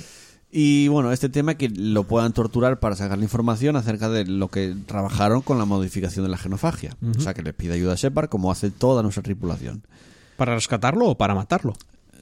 En principio, tú piensas que es para rescatarlo. Ya, ya, ya. En principio. ¿Pero hace falta? Ya, tú una vez llegas a Tuchanka, vas a ver a Grex, porque nos encontramos a nuestro amigo Grex en Tuchanka, que es líder del clan. clan Siempre que sobreviviera en el 1, Sí, que te lo puedes cargar. Porque si no, creo que te encontrabas a un familiar suyo que era un, que era todo, o sea, porque Res quiere un poquito de paz, quiere un poquito de tal, el otro no, el otro quería guerra a saco. Y es una putada que Gress te muera el 1, porque es de los personajes que más molan. Ya. Eh, bueno, eh, investigas un poco y descubres que es un salariano retenido por el clan Weirlock eh, que está en un hospital. O sea, que un salariano está en, con el clan Weirlock este. Y, esta- y el canguelo que estaba estaba soltando un rollo que iban a volver la a la grandeza o algo así Sí. porque habían encontrado una cura para la genofagia. básicamente en Tuchanka hay un- una guerra de, de, de tribus. Los clanes, De pero clanes, bueno, sí. más bien. Pero eh, se supone que Rulex tiene un montón de ellos ya bajo su Sí. mando, manto, bajo su bandera, Sí. y que este clan eh, es de los que no. Sí, efectivamente. Bueno, te infiltras en el complejo donde están y descubres que tienen a Krogans hembras muertas porque estuvieron experimentando con ellas. Sí. Eh, ahí hablas con un poco con, con Mordin de la genofagia, de sus consecuencias y todo eso, pero bueno. Y Una es- vez, Y es cuando siente pena viendo Sí. los resultados y una tal, vez cuando- llegas al donde está Mylon, Maleon, descubre, eh, descubres que, que es, o sea, está bien y que además está ayudando al clan Weirlo. O sea, que cojonudo, ¿no? Porque él cree que han hecho mal con la genofagia y que habría que curarlo y tal y cual. Exacto. Eh, Mordin se enfada con los métodos que está utilizando y tú puedes elegir si lo mata o lo dejas vivo. Pero capturándolo, no me si no me acuerdo, acuerdo, no me acuerdo qué hice ahora. No lo, creo que Yo creo que lo dejé vivo yo. no lo dejabas, juraría que no lo dejabas vivo porque te llevabas a las hembras también o salvabas a, Sí, salva, salvas. a las hembras y tal. Entonces, bueno, a las mujeres, porque hembras serían si fueran animales. Eh, eso, pero juraría que si, lo salva, que si no lo matabas te lo, capturabas, si no me acuerdo mal. O lo dejabas escapar. Hostia, no, te juro que no me acuerdo. Es que yo me acuerdo de dejarlo escapar o de dejarlo vivo. Y que este decía, bueno, no sé qué, tal, igual lo vuelve a hacer otra vez, pero era, no era, le- y le preguntas, ¿tenías miedo que tal? Y dice, no, no, no, dudo que se vaya a volver a repetir las circunstancias en las que tal, y dudo que ningún Krogan se vaya a fiar otra vez de este tipo. Después de lo que hemos hecho y tal. O sea, este tío no va, va a volver a aparecer por Tuchanka jamás. Entonces que bueno, que estaba bastante más, más tranqui. Pero tío, y le decías, bueno, ¿y te parece bien y tal? Y dice, no, no, no, me parece mal lo que estaba haciendo porque lo hizo mal. ¿Vale? Lo- Los rollos de eso, como que no. Por eso digo que en el 2, eh, Mordin no se arrepiente de haber mejorado la genofagia, a pesar de que no le hace gracia ver el sufrimiento que, que ha causado. Pero eso, para mí es uno de los mejores personajes porque encima te- te- es que habla a una velocidad, claro, los salarianos. Es que tiene escenas muy míticas. Sí, ¿eh? sí, tiene momentos cuando se Tiene pone. escenas muy. Cuando te dice, no, yo estaba en, en lo del colegio, no, en lo del colegio del instituto, estábamos haciendo como obras de teatro, no sé, no sé cuánto. Y dice, ¿qué? Y dice, sí, el científico humano de no sé qué. "Mm, ¿Cómo? Y empieza a cantarte, tío, el rollo. Es que es muy guay ese personaje. Muy guay, tiene frases Claro, muy Los molonas. salarianos pueden hacer más de una cosa a la vez y pensar más de una cosa a la vez. Sí. Entonces, el tío está haciendo su investigación, está cantando y está hace de todo. El tío está muy guay. Tiene una escena muy mítica del Mass Effect 3, de las más míticas de la saga, seguramente. Ya. Es de los momentazos de Mass Y Effect bastante 3. triste, todo hay que decirlo, pero sí, sí. pero es momentazo. Pero, tío, tiene- es que cuando le preguntas lo de, bueno, si era agente secreto, siendo salariano y tal, dice, no, si es toda una ventaja y tal, siendo médico así, bajito y esto. Dices, pero ¿cómo es posible? Dice, porque nunca te ven venir. nunca. A un, un Krogan tú lo ves, o sea, un Krogan es- resalta. Pero un salariano no lo ves venir. Cuando No, te va a meter claro un tiro no. en la cabeza. no lo ves no. venir. Ay, Dios. Venga, otro personaje, Jack. Jack. Bueno, la intensita. Sí. Que eh, su cara está basada en Megan Fox, por cierto. Sí. Bueno, eh, es también conocida como Sujeta Cero. Sujeto Cero, perdón. Sujeta. ¿En qué estarías pensando? No sé, pero leí sujeto y pone sujeto. Vale. Eh, y es una infame criminal responsable de cometer piratería, secuestros, vandalismo y asesinatos. Es una biótica que es posiblemente una de las humanas bióticas más poderosas que existen. Y además tan considerada tan peligrosa que se mantuvo en, digamos, una éxtasis, éxtasis criogénica una vez fue capturada. Sí, que está en una prisión. Como, eso, eso es como una prisión privada. Que eso es una de las cosas más terribles que tienen que existir en el mundo. Sí. ¿Sabes? Una, una prisión, pero llevada por una empresa privada, sin ningún tipo de control ni nada. Eso tiene que ser. ¡Buah! Que de Y hecho cuando llegas ahí a, a sacarla de ahí... Se supone como que has pagado, o sea, Cerberus ha pagado sí, y todo el y rollo el, para sacarla. el alcaide de la cárcel te la lía porque te intenta detener. Claro, dice, hostia, es que si tengo a Separ de aquí y tal, uh, me pueden pagar mucho más dinero que lo que está A dando a los- Cerberus. Te, te va a vender a los eh, recolectores.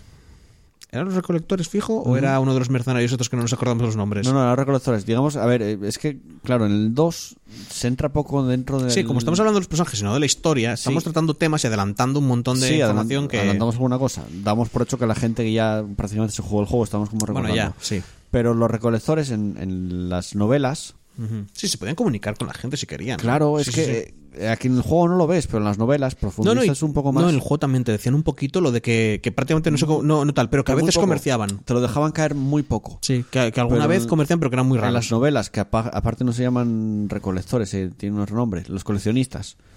Digamos que se dedican, Creo que en, en inglés son collectors. Tiene más sentido llamarlos recolectores que coleccionistas. en, ¿eh? en las novelas se llaman los Co- coleccionistas. bueno, collector. Bueno, sí. Eh, el caso que se, ellos se, se dedican, antes de que, digamos, empiecen a hacer todo esto los segadores, a cruzar el relé de Omega 4 para llevarse cosas eh, hacia allí y comprarlas. O sea, tienen contacto con la gente, no mucho, Ya, ya, ya. pero tienen contacto. Entonces, eh, digamos que son los recolectores los que están en contacto con Al-Qaeda Sí, que para... Que es un tema Tal. que es un tema que dices tú, ojalá hubierais metido un poquito más en el 1, porque Sí. la verdad es que aquí en el 2 te suena como muy en plan de nos hemos sacado estos malos de la manga y nos los hemos inventado ahora. Sí. Cuando se supone que ya estaban, que ya ocurrían, y habría molado mucho ver a esas, ver esa especie, incluso comerciar tú con ellos, comprarles alguna armatocha o lo que fuera, ¿sabes? alguna cosa de estas, y luego que en el 2 dijeras tú, espera, ¿qué? ¿Que esta gente qué? Habría estado muy guay. Eh, bueno, Jack.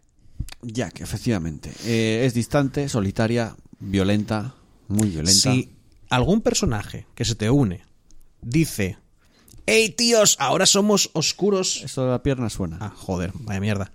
Si, alguna, si algún personaje que te han sobre todo al principio del juego te está dando el mensaje de somos adultos maduros, no porque realmente sean adultos maduros, sino porque intentamos ser más oscuros, más darks, es Jack. Mm. La de, hey tío, estoy completamente tatuada por todo el cuerpo, ¿follamos? Venga, uh, no me cuentes tus mierdas que te doy un guantazo, que súper dura soy, la vida es muy jodida. Pero bueno, la verdad es que su vida fue muy jodida. Sí, las cosas como son. Bueno, desconfía de todos los que le rodean, puesto que se acercan a ella por simple interés. Y prefiere lugares oscuros, oscuros y recónditos, donde está más protegida. De hecho, creo que se- la habitación está bajo las escaleras. Sí, es, la, básicamente. es, la zona, es una de las zonas más ocultas de la Sí. nave. Eh, es muy inestable y desconoce aún el día de hoy sus motivaciones personales. Lo único que le impulsa es eh, matar y aumentar su- sus O sea, probabilidades decir, de supervivencia. Estoy seguro que, te- que eso lo dicen y estoy seguro que viene en el juego, ¿eh? Pero luego tratas con ella y su primer Ya, ya, impulso ya lo sé, es, ya lo sé. es el caos. A ver, es hacer lo que le sale a los cojones, no matar. necesariamente. A ver, el punto es que si te tiene que matar, no va. te lo hace. Mm. O sea, no es como. No, no es su primer objetivo, pero no le cuesta una mierda matarte si lo necesita. O sea, por la razón que sea. Que unos cigarrillos, no se los das. Oh, madre mía, qué poco. Tú y no vuelves a casa. Ya te lo digo. Su lugar de nacimiento y orígenes son desconocidos. Sea, no se sabe dónde nació.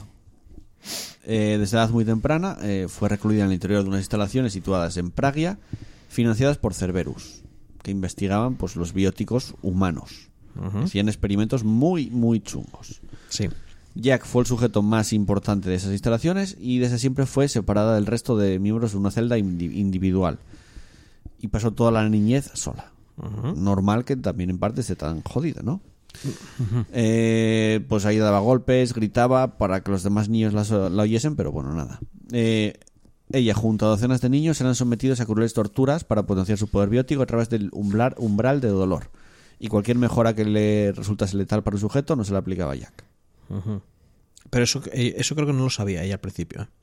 Eso es un tema que vas a descubrir cuando hables de la misión de lealtad. Exacto. Porque al principio ella pensaba que. O sea, ella no sabía que era la niña, entre comillas, la niña mimada de, de ese proyecto. Ella pensaba que, que todo lo contrario, que era la más jodida de todos y que los otros lo tenían guay.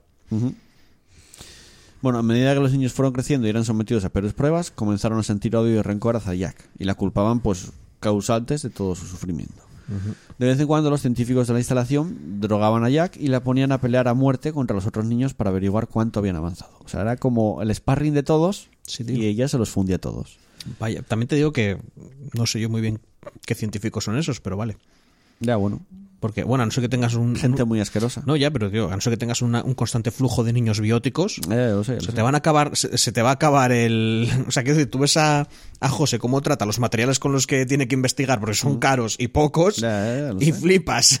¿Sabes? Como, pues esto igual. Pero bueno, cada Bueno, uno. tras un tiempo los niños se, se unen, crean un motín dentro de la propia instalación y Jack consigue salir con vida matando a todo aquel que se le cruce en su camino. Como suele salir Jack de los sitios. Claro, claro. Sí, a, a ella le enseñaron así. Cuando te la encuentras en la cárcel, mata a todo quien se encuentra en su camino.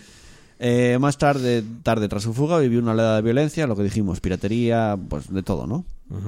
Y acaba en una nave prisión que se llama el Purgatorio. Que ahí es donde nos la vamos a encontrar nosotros cuando la vamos a reclutar. Sí. Llegamos ahí y se arma una muy gorda porque además escapa, empieza a reventar puertas, empieza a reventar todo y al final, bueno, se acaba uniendo nosotros. Eh, la misión de lealtad. Nos dice en su momento que quiere saber cosas de Cerberus. Además ya nos lo dice desde, bien pronto que, la- que nos encontramos con ella. Y eh, descubrimos pues todo su pasado y vamos a su... donde estaba su... La escuela Su esa. escuela. Bueno, escuela. La- el sitio este de investigación, sí. Y bueno, salía bastante gorda. Sí, porque había más peña. Había unos mercenarios también Ujú. Que los había contratado otro de los bióticos, otro de los. Porque es lo que encuentras al final, uno de los chavales también que había vuelto allí. Eh, no es porque habían recibido como una especie de llamada o algo así, porque el tío está un poco chiflado. No es que te juro que no me acuerdo, porque no tiene, a ver, la verdad es que no tiene sentido que volvieran allí. Y el tío volvió allí por algo específico, para conseguir algo, para descubrir cosas y ser más poderoso o algo así. Es que no me acuerdo ahora, porque te digo, lo encontrabas y estaba el tío muy trallado y la otra decía, "Mm, vaya, no soy la única que lo ha pachado mal aquí, Sí, parece sí. ser. Bueno. Ahí. Venga, vamos, vamos, tenemos que ir un poco más rápido. ¿Eres tú? Tranquilo que la historia va a ser rapidísima. Ya, ya lo sé, con, lo que me, con lo que me lo preparé. No es por eso, es que yo mañana madrugo mucho. Bueno, te estás tú hablando aquí de me los levanto a las personajes. 5 de la mañana y son las 7 y media ya. Estás hablando de los personajes tú. Venga, Grunt, vamos a ir más rápido. Grunt, super soldado Krogan, eh, fue creado genéticamente por el doctor Oker, que más muere cuando, en principio, nada más hablar con él, prácticamente muere. Eh, fue criado en un tanque, o sea, aparte no fue... Sí, es un Krogan, normal, es un Krogan creado modificado genéticamente para... Es Miranda en Krogan. Sí, era el proyecto final de Oker, con el que buscabas exaltar los mejores rasgos de los Krogan, o sea, que fuesen la hostia. Sí, porque no intentaba tanto curar la genofagia, que es por lo que tú vas al principio pensando que es eso, Sí, ¿vale? Sino, y aparte para, para reclutarle a él, porque creo que ibas a reclutar a Oker. sí, vas a reclutar a Oker, sí. Eh, Pero Oker muere ujú. cuando vas allí. Y te acabas llevando, pues eso, un Grunt modificado genéticamente, pero que. Y tuvo crecimiento acelerado. O sea, que. Sí. O sea, no es que se criara en un tanque, es que. Hizo. ¡wup! ¿sabes? Y Sí, ya- el caso es que puede ayudar, digamos, todo esto, los mejores rasgos, puede ayudar, ayudar a la revigorización de la especie a través del un Krogan puro. Sí, bueno, O sea, si los Krogan tienen cuatro huevos, Grunt tiene ocho. sí. Para que nos Tiene cuatro, pero de adamantín. De adamantium. Eh, bueno, el caso. eh, lo tenemos en la nave, en el tanque. La verdad es que, ahora pensando. Puedes no liberarlo. Sí, puedes decir no en liberarlo toda la historia puedes dejar a Grunt en el tanque metido. Es más, te da la opción de, de tirarlo por ahí, creo. Sí. Que no lo que Nunca hay. lo hice. Te dicen, pues es peligroso. Pues una bomba ahí. Puede haber ahí. un- Nunca lo hice. Puede haber ahí un. ¿Puedes tirarlo? No me acuerdo. Pero creo que sí que te lo permitía. Creo que podías decir tiradlo o algo así. Hostia. Pero nunca le di, así que no lo sé. Bueno, No, sabes lo que hay dentro. Joder, pero. No sabes lo que hay dentro. ¿Eso sabes con quién lo hacen también? ¿Con quién? Con el DLC del en el 3. Ya, pero es, eso me parece más jodido, porque has pagado precisamente por eso, ¿eh? Ya lo sé. Oye, he pagado un dinero por esto. ¡Tira a la basura! Sí, tío, es que he Ya pagado lo solo sé. para no, para no verlo. Bueno, lo puedes, en otra partida puedes hacerlo, puedes abrirlo. Creo que lo abrías automático, ¿eh? Creo que estaba la opción, no lo sé. Sí, porque la abría, era Liara la que estaba interesada en esta mierda y la abre ella. Te dice, ay, lo he abierto, vete a ver esta cocha. Bueno, Eh, la misión de, de Grunt. Digamos que se a empieza ver, a sentir... hablemos un poco de Grunt. Ya sé que hay bien poco que hablar. Bueno, a mí- yo suelo llevar a mi equipo. Grunt. Como su nombre, ya, pero A ver, no hay mucho que decir. porque es Jacob mejor. Eh, Pero es que no hay mucho que decir de ya, Grunt. ya, el lo tío es encuentras un ahí y te lo llevas a aburrido. Está, a ver, es- no tiene como conocimientos Krogan, pero pero metidos a calza, o sea, Sí. como que él él sabe mentalmente lo que significa, pero no lo siente, entonces está intentando es un adolescente, ¿vale? Está con las hormonas, todo Además, locas. es más alto que la media de los Krogan, ¿eh? No, no es un Krogan normal. Pero es un- más suele, delgaduco. suele ser más alto. Eh, eso, básicamente es un adolescente que está tratando con sus hormonas y con su crecimiento y tal, por eso te Sí. dice, ay, no sé qué pasa, no sé qué tal, mm, qué es esto. Y todo eso pues te No, lleva... en, en el tanque se le enseñó, digamos que le susurraban, enseñándole todo lo que tiene que saber para ser un Krogan. O sea, sí, pero como si te lo dicen. Pero Lecciones los- de guerra de Ragni, eh, la expansión Krogan, todo el odio que tiene a los turianos, o sea, todo dentro del tanque se lo susurran y lo tiene en la cabeza él. Sí, sí, pero te digo que no lo siente, que él No, se lo han dicho. Es como, odias a los turianos. Ah, ah, sí, sí, para ser un buen Krogan, odias a los turianos. Sí, sí, sí, sí. Pues habrá que odiar a los turianos, supongo. Ala, uy, turianos, qué mal. Y eso, bueno, y entonces todo este rollo de que, de que está muy confundido porque tiene unos conocimientos, pero no se necesariamente se adecuan con lo que, con sus acciones y con lo que él quiere hacer. Y entonces como que está súper violento. Sí. Se empieza a poner violentísimo. A ver, mola mucho cuando lo liberas. Ah, ya lo de que le puede. Ah, lo, lo de que como que le pones así la pistola. Porque te ataca Sí, sí, sí. y te deja así como cogiéndote, o sea, te tiene contra la pared. En plan, te podía haber matado. Y estás tú con la pistola debajo. en plan con la pistola en plan. A ver, chaval. Creo que la partida la gano yo. O, o los- no, perdona, ahí habrían muerto los Bueno, dos. ¿eh? quedamos en Metes un empate. tiro, te, te aplasta el cuello. Quedamos en empate. Pero sí, sí, es un poco en plan de. A ver, que no está. Y ahí Grunt dice como, este tío mola. A ver, no pero es un si, si. Shepard es una persona que le puede pegar cabezazos a un, a un Krogan, porque llevará unas placas de metal aquí en la frente. Bueno, sí, porque cuando vamos a contar historia, parte de la resurrección del rollo Lázaro es ponerte mierdas cibernéticas dentro. No eres un, no Sí. un ciborgalo Deus Ex, pero tienes pequeños momentos. Sé que igual. Aunque Mm. nunca lo especifican. Yo te digo que normalmente le metes un cabezazo así a un Krogan y el cráneo ya le dices adiós, ¿sabes? Tienes, a- tienes aquí, puedes guardar las llaves, ¿sabes? Dentro de la frente. Bueno, pues Shepard lo hace. Ya, ya, ya, ya. Pues digo que, llegas a tu chanca, metes un cabezazo un Krogan. madre, puedes hacerlo, es un acto de rebeldía. Yo lo hago siempre. Ya, ya, ya, es- Mola mucho. Es que te ganas el respeto muy rápidamente a los Krogan. Que tienes a, a uno al lado diciendo, como, "Joder, ah, y este- haces tú, este, boom. este humano me gusta. En blanco como mola, joder. Bueno, ahí uno hace, boom, se deja la cabeza y dice, es tu mano, me gusta. Está muerto, pero me gusta, qué bien. Bueno, la misión de, de lealtad. Digamos que Grunt se empieza a sentir extraño y es que los Krogan tienen que hacer como pasar como una prueba de madurez, un Sí. rito de madurez. Entonces tienes que ir a tu chanca. Digamos, cuando vas a tu chanca haces más cosas, porque en bueno. tu chanca haces varias cosas, pero una de las cosas importantes es hacer esta misión de, de, de Rex. Grunt.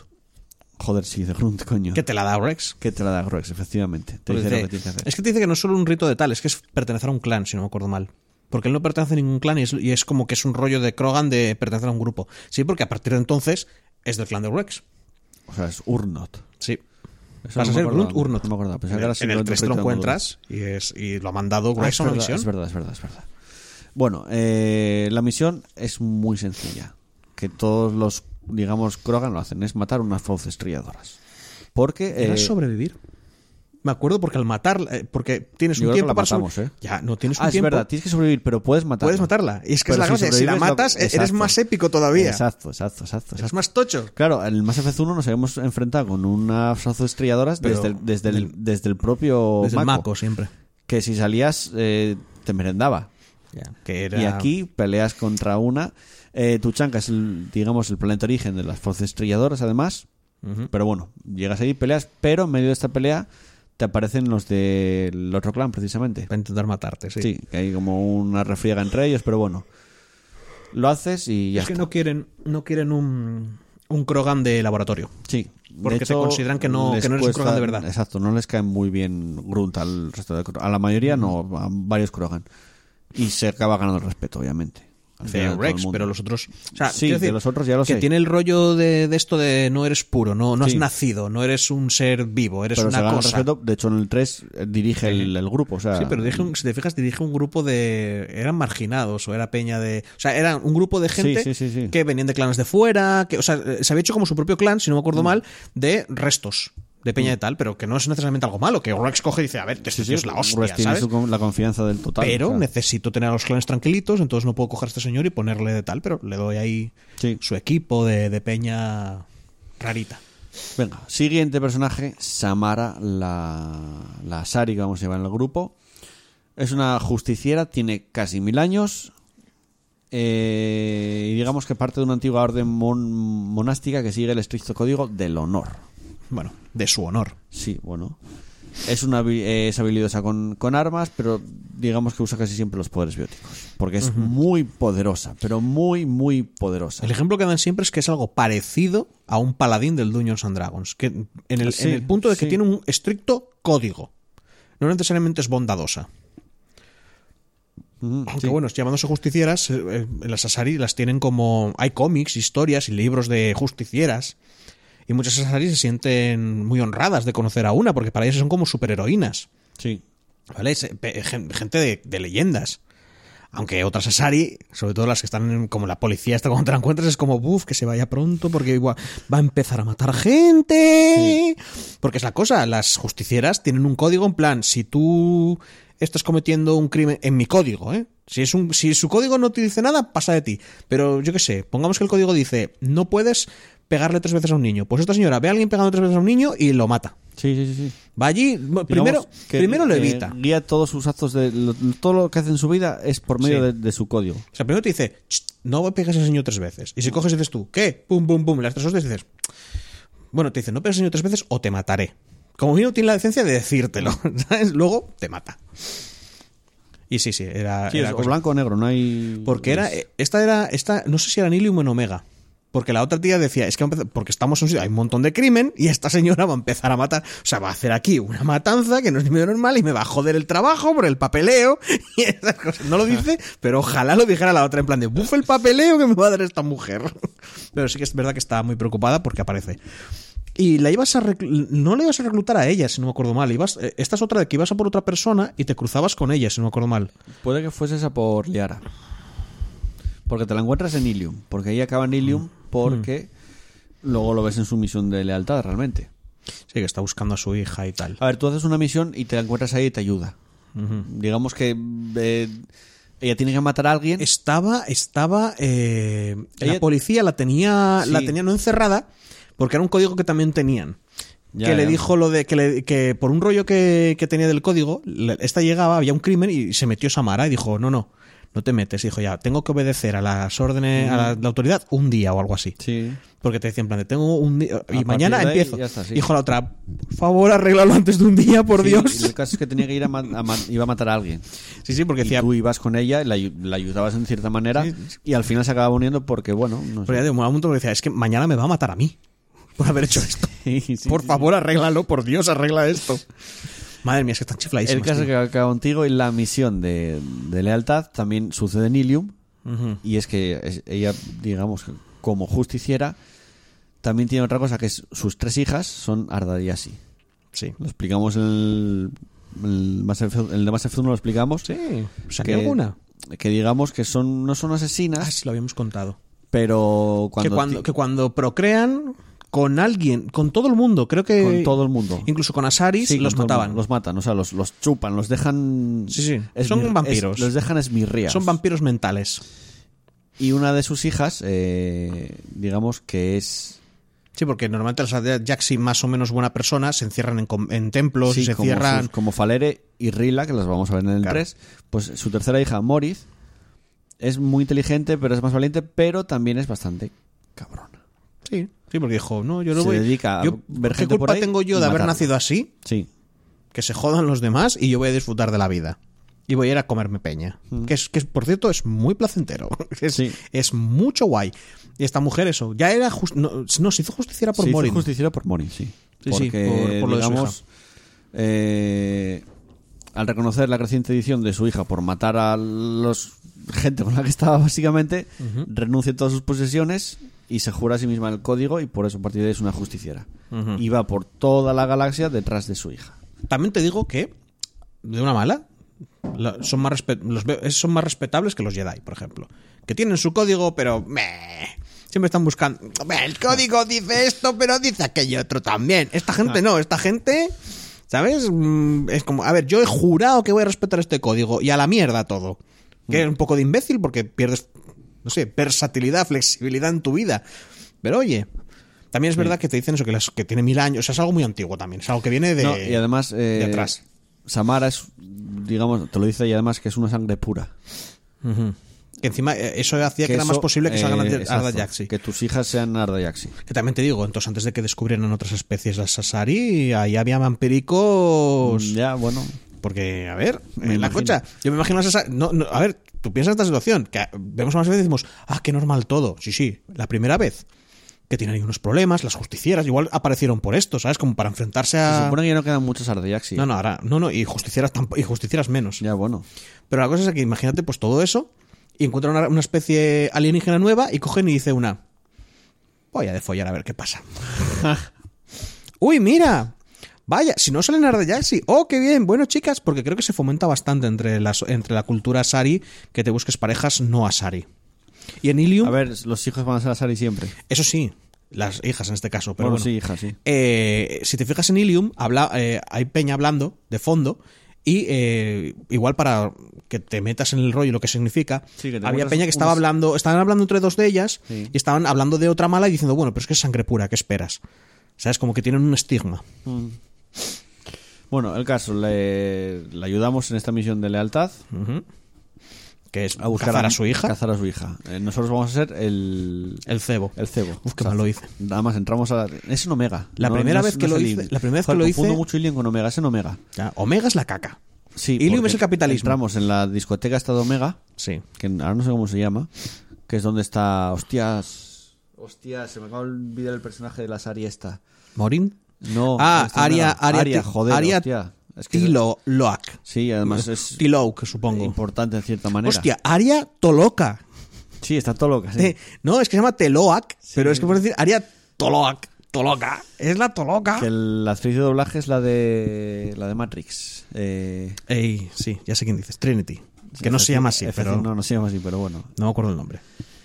Y además un personaje que, joder, es importante a- y mola bastante. ¿eh? Mola porque van a quedar cinco minutos para la historia y yo, como que quede en la vida moderna, voy a ser súper feliz por no trabajar, ya te lo digo. Hay que estirarlo todo loco, o sea, hay que acabarlo. Da igual. Ahora lo. Bueno, entonces nos volvemos el cebo, tenemos que hacer unas cuantas cosas así como de ligón cutre, Sí, porque encima bailas y uf, todo. qué mal. Es muy Eh, cutre es sí, es como que intentas bailando. como atraerla y cuando se sienta contigo, Le gustan los malotes. Mm. Entonces tú tienes que hacer cosas de malote por la discoteca. sí, y, y luego cuando habla contigo tienes que ser malote, pero luego que si la poesía, que si no Sí, sé qué rollos sí. y tal. Madre mía, qué malo. Es que me acuerdo que lo hice fatal, tío. Porque claro, en mi cabeza era como, a ver, esta tía, si vas de rollo, uh, te verá venir. Porque acaba de cargarse, porque la cosa es que se acaba de matar a una chica que iba de ese palo. Sí. O sea, que iba de ese palo, no, que le gustaba la poesía y tal. Y si empiezo a decir esa... O sea, es como muy de serie de televisión, ¿vale? En plan de, oh, vaya, acabas de ligar tío que le gusta el béisbol. ¿Sabes que a mí me encanta el béisbol? Es como, mira, tío, te veo, tengo mil años, leo a la peña que lo flipas, te veo venir. Y yo dije, voy a intentar convencer, voy a intentar sorprenderla, pero... No, era lo obvio. Pero no sé, porque era como, Buah, pues no sé qué, pues yo te digo esto, y dice, "Ah, como los niños. Y yo, hostia, qué puta imbécil. ah, qué puta imbécil. Bueno, Buah, que la mato. ¿Quieres, ¿Quieres ver un tío duro? ¿Quieres ver un tío duro? Mira, te voy a reventar una pierna aquí de un tiro. Vas a ver tú qué risas. El caso, te lleva a su apartamento para consumirte. Sí. Que te puede matar, de hecho. Sí, eh, dependía mucho de tu puntuación de rebeldía o de paragón. Porque es tu capacidad mental. Bueno, el caso, cuando estás ahí, llega Samara eh, y tiene una pelea y puedes decidir si te quedas con Samara o si matas a Morris. Sí. Morris puedes- te intenta convencer de que... Y, y es más, puedes tener romance con Morinth. Sí, pero cuando, Muere, sí. cuando tengan romance no vas a tener más. Se acabó el juego. Sí, sí. es Game over. Ñascla, sí, sí, sí. Eh, pero va contigo en equipo, pero no, no tiene una línea de diálogo personalizada para ella. Digamos que es Samara. eh, Samara. Sí, ya deja de hablar, si no Sí, me quiero. el, grupo, el grupo piensa que es Samara. Sí, sí, los engaña a todos Porque con sus es- poderes es- mentales. Además es igual que ella. Y se pone su ropa y se pone su tal, sí. Sí, sí. entonces es- llevas a Samara, pero bueno, no es Samara realmente. Ya, ya. Eh, no, quisi- no quisieron escribir más en, en BioWare. Bueno, pudieron. Es normal, ¿eh? Eh, Otro personaje que además también mola bastante. Y el Zane- último ya me toca a mí. Zane, Zane Krios. No, no es el Ah, no. último. Es que nos queda, nos historia nos Ah, queda- la historia de Zane. nos- Vale, va- Nos queda Legión. vale, vale, vale. No, y Tali. Y Garrus. Bueno, pero esos son de. Ya pero los tienen cambios, tío. No vas a contar los cambios. Sí, pero gente. va más rápido. Bien. Bueno, Zane eh, es un Drell. Otra especie que no, no habíamos visto nunca en el 1. Ujú. Es que son muy poquitos. Sí, eh, digamos que es se rumorea que es de los más habilidosos de la galaxia como asesino, porque los Drell son muchos, son asesinos, trabajan como asesinos para los eh, ¿cómo se llama la especie esta que son, están flotando? Hanar. Como para los Hanar, efectivamente. O Anar. Sí, son Hanar. Eh, digamos que, a diferencia de la mayoría de los asesinos, prefiere disparar a sus objetivos desde cierta distancia. Que, bueno, perdón, todos prefieren hacerlo desde cierta distancia, pero Zane prefiere acercarse del todo y eliminar su objetivo personalmente. O sea, es la hostia. Y tiene unos rituales Sí. siempre que va a Sí. hacer tal, como Es- unos rezos y unas cosas. Exacto, es la hostia, pero total. Eh, es un hombre profundamente espiritual que reza por el éxito de sus misiones y pide perdón después de cada asesinato. Y además llega al extremo de ignorar a otros que estén en su alrededor. mm, Tal. De hecho, Sí, cuando te lo encuentras, te lo encuentras así. Eh, a pesar de ser un asesino de gran reputación, digamos que toda esa espiritualidad y ternura es, contradice con su oficio, ¿no? Es fiel seguidor de la religión de su pueblo, eh, que está bastante olvidada porque, digamos que... Han cogido la cultura, la cultura de los Hanar, si no me acuerdo mal. Sí. porque tiene más las Hanar y los Asari, y las Ari. Pero él se queda con su religión de su pueblo, los Drell. Nació en 2146 y a la edad de 6 años sus padres lo entregaron a los Hanar para ser entrenado como asesino. Como dije, los Hanar, digamos que usaron a los Drell como asesinos. Viven en el mismo planeta. No son asesinos, pero bueno, a ver, tú piensas que a los Hanar les, les faltan ciertos apéndices, ciertas cosas. Sí, pero es que viven en el mismo planeta además. Sí, sí, lo sé. Los, o sea, los, los- Aunque los Hanar en su planeta están en agua. Sí, es que los Hanar eh, como que pillaron a los Drell cuan- porque el planeta suyo se había ido a la mierda, Sí. si no me acuerdo mal, Sí. ¿no? Y la cosa es que es un planeta de agua, pero les hicieron hábitats para ellos y tal, para vivir. Y eso, como que tienen servidores Drell para hacer aquello que ellos no pueden hacer. Y los Drell están como muy contentos porque, bueno, los Hanar los ven como sus benefactores. Sí, eh, a los 12 años ya realiza su primer encargo como asesino. O sea, bien pronto. Conoció a su esposa Irika durante uno de sus encargos y Zane apuntaba hacia el objetivo y se preparaba para disparar cuando un Drell, que vio su punto de mira, se puso en medio del objetivo para protegerlo. A Zane le intrigaba como civil, eh, cómo un civil podía poner en peligro su propia vida por un completo desconocido y a partir de ese momento se enamoró de Irika y fue su único encargo fallido, además. Oh. Oh, mi amor por ti ha hecho que no pueda Sí. matar a ese señor. Poco ¡Jo, después- tío! Me estás poniendo súper cachonda. Los Hana lo No eres liberaron... un psicópata ni nada, ¿eh? Los Hana lo liberan de su juramento para que pueda formar una familia, pero eh, Zane mm, decía que, bueno, sentía que lo único que sabía hacer era matar. Y así que sigue trabajando como asesino, pero a sueldo. Eh, tras el nacimiento de su único hijo, Goliat, eh, se esforzó para separar, su, digamos, su vida del trabajo, pero aún así, pocos años después, eh, eh, Kuliat, eh, perdón, poco después de que Kuliat cumpliera 10 años, su mujer fue asesinada por unos batarianos. Los batarianos, como siempre, pues Ya mola un montón. son tío. peña mala que está por la galaxia. No vas a encontrarte un batariano Sí, no, bueno. el, no. el gen batariano es maligno, tío, parece ser. Sí. Como venganza de un antiguo encargo de Zane. Digamos que esto venía de, de atrás también, además. Los mercenarios pagaron, eh, pagaron al Corredor Sombrío. El Corredor Sombrío, que es otra organización también muy chunga que vemos en el 2, que tiene un DLC propio además. Sí. Eh, Oye, es verdad, el DLC de aquí del 2. Digamos que es el- los que pagaron, o sea, los que descubrieron dónde estaba la mujer de Zane, todo eso y cómo lo mataron. Tras estos acontecimientos, Zane cayó en el frenesí de la desesperación y tras dejar a Koilat eh, eh, a, a cargo de sus tíos, buscó por, todos, por toda la galaxia los culpables de la muerte de Irika. Hasta entonces jamás había disfrutado por ninguna de sus muertes, pero esta sí, sí la disfrutó. Claro. Que además se tomó, se tomó su tiempo en hacerlo. Sí, lo suficiente como para que su hijo se criara sin padre y sin madre. Sí. Eh, Anda, que vaya tipo. La primera vez que nos lo encontramos es en Ilium, que digamos que tiene la misión de asesinar a Sana Dantius. Llegas, bueno, se la carga. Básicamente, ves, además lo ves todo, están apun- estás apuntándole, el tío está haciendo su rito de matar, le hace un rezo tal y se la carga. Que es como, bueno, este tío quizás nos venga muy bien. Es tal, pero igual nos viene bastante bien. Eh, además, eh, tras ello, Zane explica a Separ que esperaba que esa fuese su última misión. O sea, cree que ya no iba a hacer más. Además, pensaba que iban, los guardias de Nasana Dantius le, le iban a matar. Contaban que fuese a morir con esa misión. Pero como apareces tú por ahí, pues oye, ya no muere. ¿Y Y- qué hay que hacer? Pues ahora tienes que matar a mucha más gente. Sí, Pero saco de y además tiene un problema muy grande y es que tiene una enfermedad, que es el síndrome, el síndrome de Krepal, que es una enfermedad exclusiva de los Drell que se establecieron en Kaye o Kage, que es el planeta de los Hanar, me imagino. Sí, eh, como es muy húmedo o algo así, que lo pillan con mucha Sí. facilidad. Y tarde o temprano va a causarle la muerte, pero bueno, como todavía puede seguir peleando, pues se va a unir a Separ y va a aprovechar el tiempo que le queda. Su misión de, de lealtad, pues te dice que su hijo, Está. a punto de cometer, de cometer su primer encargo porque también es un asesino o entrenó para asesino y no quiere que él siga su mismo camino. Quiere que no quiere que tenga la vida que él tuvo de asesino, básicamente. Entonces quiere que impidas ese asesinato. Básicamente lo único que tienes que hacer es ayudarle a, impedir ese asesinato. del- tal. No es- creo que tenía una peculiaridad que tenía como una especie de modo de minijuego diferente. E ibas por unas tuberías y por zonas secundarias Sí. y ibas como siguiendo al tipo que iba a asesinar e informando a. Informando a. Se me, a- se me olvida el nombre, tío. A Zane. Creo que al final del, del todo había como una decisión también, porque siempre hay una decisión. Y no, y no era matar al niño, o sea, bueno, niño, matar al chaval o no. Creo que era un rollo que le habían engañado o algo así. Aquí estoy tirando muy a ciegas, ¿eh? Pero me suena como que el chaval como que le habían contado una milonga porque lo que querían era traer a su padre. Me parece que lo que querían era traer a Zane. Y que todo era una...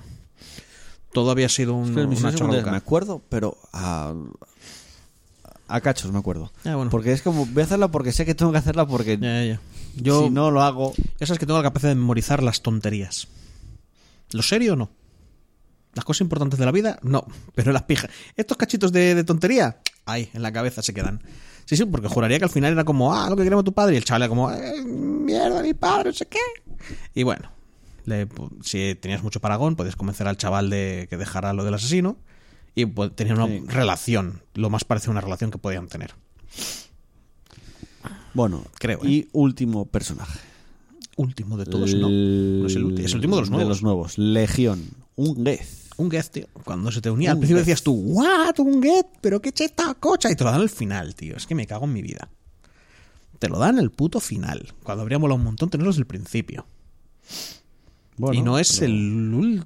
Sí, lo es, sí. Sí, sí lo es, sí lo es. Eh, bueno, Legión es el nombre adoptado por la conciencia formada en 1100, por 1183 programas Geth almacenados en una plataforma móvil única, pensada para interactuar con orgánicos. El nombre fue sugerido por Sith y Legión ha estado buscando a Shepard desde la batalla de la Ciudadela. O sea, desde que nos cargamos al soberano. Sí. Que te suelta el rollo religioso de me llamo Legión porque somos muchos. Legión es una única plataforma móvil de los Geth diseñada para funcionar fuera del velo per se e interactuar con los orgánicos directamente. La wiki es una puta mierda porque te repite cosas. Ya. O sea, ¿por qué lo escriben Porque tan la mal? wiki en español es mierda. También es culpa mía por no haber hecho bien el guion. Ya, Ni yo me lo leía. Ni colocarlo todo. Yo, Yo también. hice copy-paste, pero me lo ¿Pero leía. ¿Sabes ¿eh? hace cuánto que hice este guion? ¿Cuánto? Meses. ¿Qué eso? Porque lo tengo escrito desde hace mucho. ¡Ay, amigo! Cuando, me, escrito, acabé, cuando eh, me acabé el Mass Effect 2. escrito.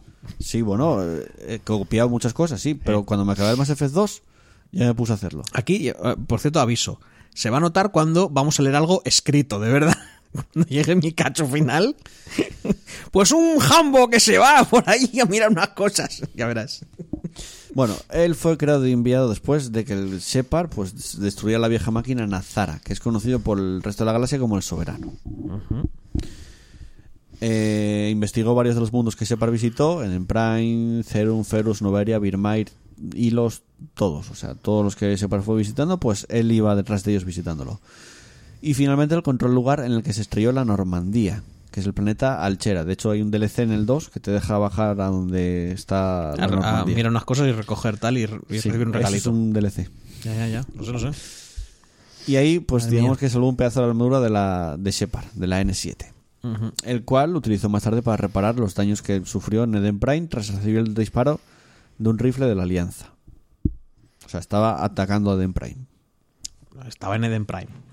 Atacando. No, no estaba atacando. No puede estar atacando. O sea, no puede estar buscando a Shepard Seguro que después del ataque. O sea, Es un Geth. no puede empezar a buscar a Shepard y después de empezar a buscar a Shepard y encontrar la Normandía rota, viajar atrás en el tiempo y atacar a Eden Prime. Él fue por Eden Prime porque es donde estuvo Shepard y un señor le vio y dijo, ¡hostia puta, un Geth! Ya bueno, todo el mundo está buscando los Geth. Claro. Los Geth son como... Son muerte y destrucción ahora mismo. Claro, claro, es que es la cosa. O sea, tú no vas a Eden... eh, tú eres un Geth, no vas a Eden Prime. no vas. Bueno, si se le interroga acerca de la razón por la que utilizó específicamente el, esto de Shepard, te dice que es para repararse. Yo de hecho me acuerdo que se lo preguntaba y se decía, bueno, es que necesitaba una pieza para repararme. Para la cogí porque sí, no porque sea tuya. Ya, ya, ya. Eso dices. Eh, efectivamente, Legión. porque si le presionas un poco, Claro, claro. te dice que bueno, ya no hay, no hay datos disponibles, había un agujero, pero bueno, eh, al final se la puso un poco por, por tal. Porque lo vas conociendo un poco más a Legión. A pesar de ser un, un- un sintético, tiene su cosilla los Geth al final. Claro, tío. Tienen su cosilla. Claro, hombre, son molores. Bueno, eh, lo encontramos en la búsqueda de la FIB en el segador abandonado. Y inicialmente se sorprende de encontrar al comandante Shepard, a que se refiere como comandante Shepard. Eh, pero bueno, digamos que ayuda a Shepard a- a- con los cascarones durante la misión en la nave, que es un segador, ¿no?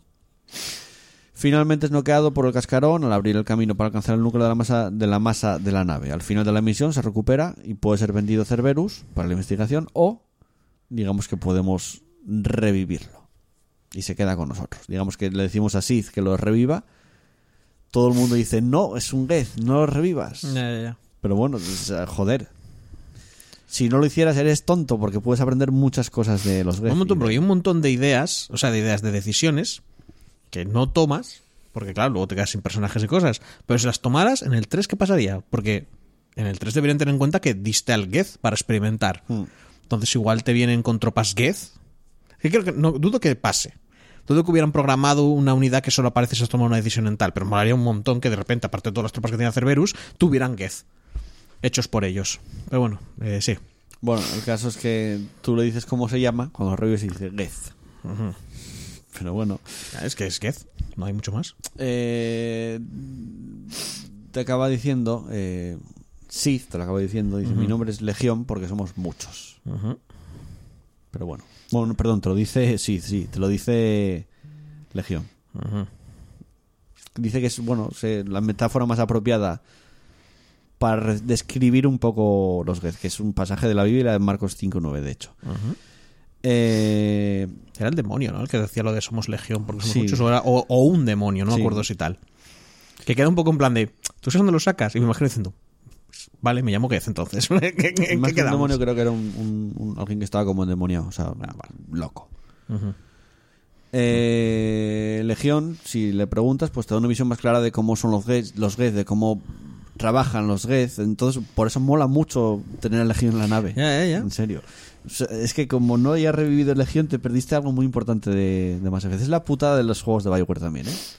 Mm, sí, sí. Porque como no hagas cosas porque tú, me la pela, te pierdes muchísimo. Es que dijiste eso y al momento pensé, bueno, luego tienes The Witcher 2, que hay como un 50% Ya, de juego bueno, que no sé, ves. Pero con, con- Pero- tú imagínate que no revives a, a, a Grunt, te pierdes mucho. De- yo creo que te pierdes mucho más con, con Legión que con Sí, Grunt. pero Porque Grunt- en el fondo... Conoces, eh, Ya, pero conoces un poco más la. la pero es que ya la conoces por códices. Los Krogan. Ya, pero no es lo mismo con, que con Legión no, porque con Legión no, no, no te salen códices Ya, porque no tienes contacto. Es tu único contacto con los Geth. Y luego ya en el 3 fue la marranada total de Bioware, en el Mass Effect 3. Quitarte un personaje y metértelo por DLC.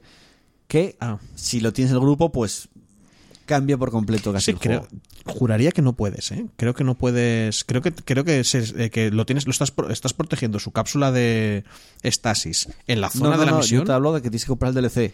Ah, eso sí. A ver, me imagino que te dicen, no, no tienes que abrirlo. Hostia. Joder, vas a, A ver, que molaría un montón que, un montón que estuviera la decisión ahí que, que pusiera destruirlo y al lado pusiera tú has pagado, ¿eh? o sea, tú verás. Bueno, el caso, mola mucho tener a... Sí. Y su misión Este de de lealtad. Eh, su misión de lealtad. La habíamos, La habíamos mirado, visto antes. habíamos Vas a una nave de los Geth eh, herejes, que son los Geth Sí. que se unieron al segador. Porque te viene a decir que no todos los Geth estaban a favor de esa idea y que algunos Geth tienen a los hecho, segadores un- como dioses. De hecho, hay un porcentaje, es un porcentaje pequeño, ¿eh? Sí, sí, que era un porcentaje pequeñito y que los ven como dios, o sea, entre comillas, en plan de como dioses o como seres, no necesariamente como seres a los que, como nosotros vemos los dioses, sino como seres a los que aspirar. ¿vale? Sí. Seres que quieren ser, en lo que se quieren convertir. Y ibas a una nave, pues decía que había un montón de ellos y que podían haber un peligro, si no me acuerdo mal.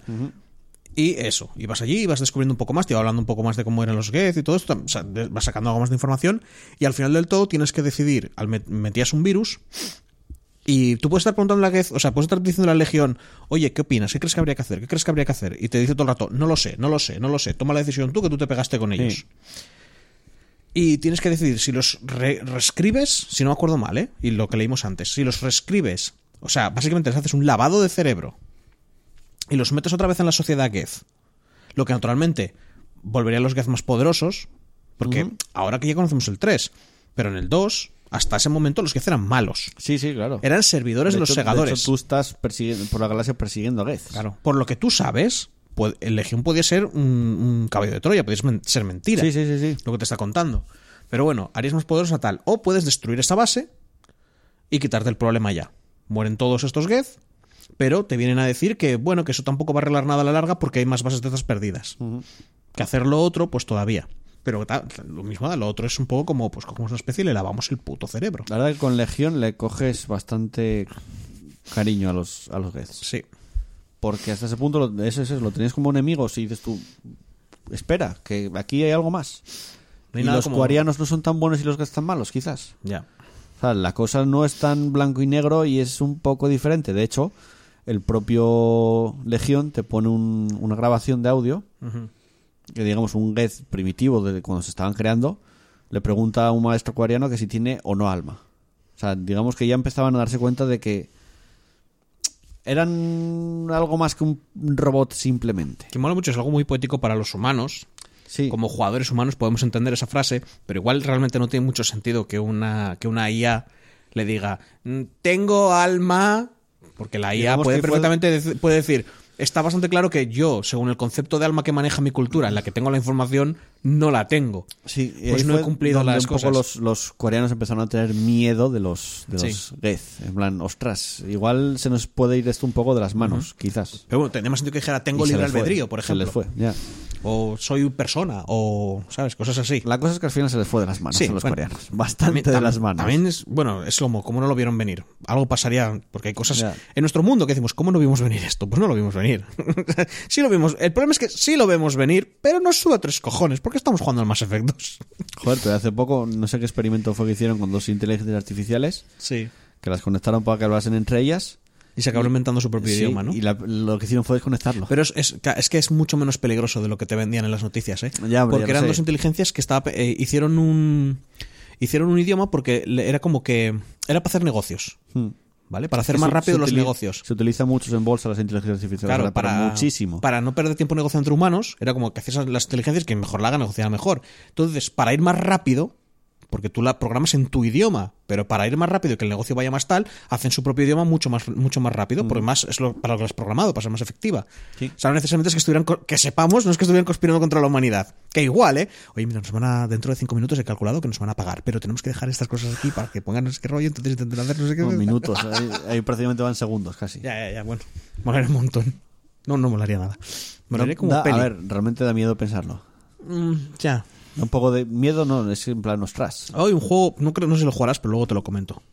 Bueno. Recuérdame que te comento el juego de la IA. Vale. Luego también tenemos personajes de Mass Effect 1 que ya nos acompañaron en la primera aventura. Y ellos son Garrus, el colega de Shepard por excelencia. Que al principio no lo sabes, porque le estaban llamando. Ángel, eh, hostias. Arcángel. Arcángel, efectivamente. Sabía que era Porque algo te de dicen, ángel. tienes que ir a reclutar a un tipo que está. que ha, Omega, que es el primero que reclutas. de que ha puesto. Bueno, no. Tú dijiste dónde vas. Yo creo que es de los primeros que suelo reclutar. ¿Por Está en- es de los primeros porque está en Omega y normalmente vas a Omega. O a Mordin. Mordin, Arcángel. Mordin, Arcángel en Omega. Eh, Bueno, Miranda y Jacob también. Uno- bueno, sí. Pero el tema de ir a por alguien, sí. Sí. es de los primeros. Y la cosa es que te dicen, este tipo ha puesto a malas, se ha, se se ha enfadado, o sea, es un Batman de la vida, solo que va matando, es un vigilante, a todos los grupos mercenarios mafiosos de... Joder, solo de Omega. los putos soles azules. Ya, tío. Los no sé qué amar- es que eran los no sé qué amarillos, no sé qué rojos. ¿Furias rojas? No. No, los soles rojos. No, ¿y soles azules y soles rojos? No, No, tío, no, no, no. No, no, para nada. Eran soles azules. Y tampoco es meteorito rojo ni nada por el estilo, puta. ¿eh? ¿Cómo eran, coño? Eh, uf, vas a ponerte a buscar eso. Bueno, No, bueno. la cosa era eso, que, que la, lo encontrabas y este encima tenía una pedazo de cicatriz, ¿vale? Que era todo muy en plan de, hey, ¿te acuerdas de Garrus, tu colega del 1? Pues ahora es un vigilante que va por ahí matando a la gente y saltándose la ley. Sí, tío, el poli ahora se salta la ley y tiene una cicatriz. ¡Wow! No, la cicatriz se la hacían en la misión cuando lo ibas a rescatar, que le metían un tiro. Con un helicóptero. Bueno, helicóptero. Sí. Un, Un- un- un bicho volador. sí. Que de hecho te tenías que enfrentar con él y, y lo. Y la historia más o menos ya la conocemos, porque lo del principio, lo que se está leyendo la vida de la gente. Y aquí, pues eso, básicamente es, está, es tu colega. De Blood Pack. Claro, esto traduce al castellano. El, la manada sangrienta. La manada sangrienta es uno de ellos y luego Eclipse, sí. Eh, clip, ¿Era Eclipse secas o sí, Eclipse? creo que, que no tradujeron, no tradujeron eso. Bueno, tradujeron, es que no tienes mucho que, Entonces, ¿por qué es aquello? Eclipse. Bueno, claro, rojo por lo sangriento, pero y Eclipse iban de amarillo, sí. pero no era Eclipse amarillo. Eran las, las- los, Los soles azules. No sé por qué me quedo con los soles azules siempre. Es que son más sencillos de acordarte. Sí, Bueno, realmente sí. la cosa es que Garrus, pues, en todo el juego está apoyándote. Es tu colega. Sí, sí, sí. Ves que está cambiado, ves que te dice, bueno, sí, yo Es era más de, la hostia. de SecC. Sí, eso. El uno molaba, aquí es. Aquí se ha vuelto. Harry el sucio. Sí. Porque ya te digo, en este juego dijeron, no, no, no, tío, todo, todo tiene ser- que ir de a ser oscuro. Un tío de la policía a ser un justiciero. Un poco como Baldur's Gate y Baldur's Gate 2, ahora que lo pienso. Ojito, que el Baldur's Gate 2 tampoco se vuelva loquísimo, pero te lo presentan en, en- en la ciudad de Azkazla, que el dinero es lo que importa. Si haces magia afuera te meten preso, pero puedes ir a sobornar para que te dejen. O sea, es como que, que la- la- los bajos fondos, todo este rollo, un poquito de. Es un poco parecido. Todos los personajes que se te unen, que tienes las, las- las ilustraciones del 1, las ves en el 2, y todos tienen piercings por toda la puta cara. O sea, de repente han dicho, yo me voy aquí a que me hagan unos tatus y me pongan unos piercings porque, buah, tío, estoy ahora en la calle. y como tipo de la calle, mmm, tatus. Para que todo el mundo lo sepa. La misión de la alta de Garrus Era impedir que se, se as- asesinara a un tío por venganza. no era ir a ayudarle y luego podías impedirle o dejarle matar. Bueno, sí. Porque la misión del altar no es que te, no cosa- te dijera, oye, Separ, ¿puedes venir a ayudarme a no matar a un que- tipo? Es, es que ese tío, digamos que le había traicionado a él. Sí, era el que. Es que él se hizo con un grupo de gente. Eran todos vigilantes, estaban, estaban limpiando Omega, ayudando a la gente. O sea, desde su punto de vista eran superhéroes. Sí. Y cayeron en una trampa y todos murieron y el tío se echa la culpa. Y por eso trabaja solo desde entonces. Exacto. Y digamos que piensa que este tío le traicionó y va a asesinarle. Y creo que le traicionó. Solo que un poco en plan de, no, pero es que tenían a mi mujer. Sí, o sea, exacto. en plan de. No, es que no era tan cabrón. Ya. Al final. Tú puedes impedir que lo mate, además él está con el rifle de franco- francotirador y tú te pones delante un poco como para que no dispare. Ya, ya, ya. Entonces, bueno, puedes de- decidir un poco por él y de hecho yo creo que él siempre lo salvaba. O sea, no dejaba que lo matase. Y digamos que en cierta manera Garrus te lo agradecía después. Sí, en plan de, sí, no sabe qué habría pasado de mí si no tal. Y luego teníamos a Tali también. Tali, que su mejor cambio es que era romanceable, por Dios. ¿Cómo se pasaron en el 1? Me ca... ¿cómo, cómo no? Mira, tienes a las soldados y eso. Y a la. Y a la Lolita azul. Mm, ¿Qué quieres? Pues la tía que mola, joder. Tali, por Dios. También se podría argumentar que. No, Tali es mayor. Bueno, es joven, pero. ah, a la mierda. Bueno, Aquí eh, se me ha olvidado cómo se te unía y todo, tío. de entrada te la encuentras al principio en la primera misión que te manda. Ah, sí, ya me acuerdo. Que te la manda. encontrabas con un. Y tenía su propio equipo de, de gente. O sea, había ganado mucho honor por, haber, por haberle ayudado a Shepard. Exacto. ¿Y tenía su propia nave? ¿O eso ya era en el 3? No, en el 3 perdía sus rollos, sí. Era, era porque tenía otro nombre, tenía tal. O sea, que era una tía importante dentro de, dentro de los cuarianos. Te la encontrabas, estaban haciendo una misión por eso, porque habían visto Geth o habían visto a los recolectores, no me acuerdo ahora qué era. Sí. Y se habían metido ahí. Sí. Y te la encuentras y es como, vente conmigo. Donde, va- donde vas tú, a- digamos que hay otro, un coreano ahí y ella va a salvarlo en cierta manera. Y era como, vete para acá. Y te dice, "Mm, ahora no puedo, tengo, tengo responsabilidades. Y tú, Sí. vaya, pena. Duda bastante, sí. Y luego te la vuelves a encontrar más tarde y ahí sí, eh, la, la ayudabas y ahí sí que te unía. ¿La ayudabas en el planeta este que había como un sol que te hacía daño? ¿O esa era su misión de lealtad? Creo que esa era su misión de lealtad. No, su misión de lealtad era lo de. No, era- es que estoy confundido con el 3. Ah, Es que sé que tiene el juicio de. eso del 3 lo que estoy diciendo yo. Tiene un juicio. El padre, creo que es. Y te metías en la nave para... Sí, porque el padre había llevado piezas Geth a es- las naves. es la lealtad. y, y lo había hecho ella sin saberlo. Porque el padre había dicho, tráeme esto, tráeme esto, tráeme esto. Exacto. Y la había llevado y eran piezas Geth. Y era como, hostia, la, porque ju- la están juzgando. tenía, Tú la ayudas. tenía a su padre como muy alta estima y entonces le están juzgando y dicen, oye, mira, se ha perdido contacto con no sé qué nave y es un poco en plan de, pues mira, para demostrar que soy inocente, voy para allá, si me muero, me vais a matar.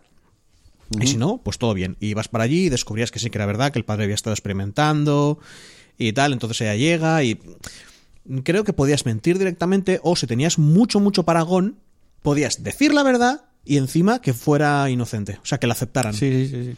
Pero tienes que tener mucho paragón para ello. Mm.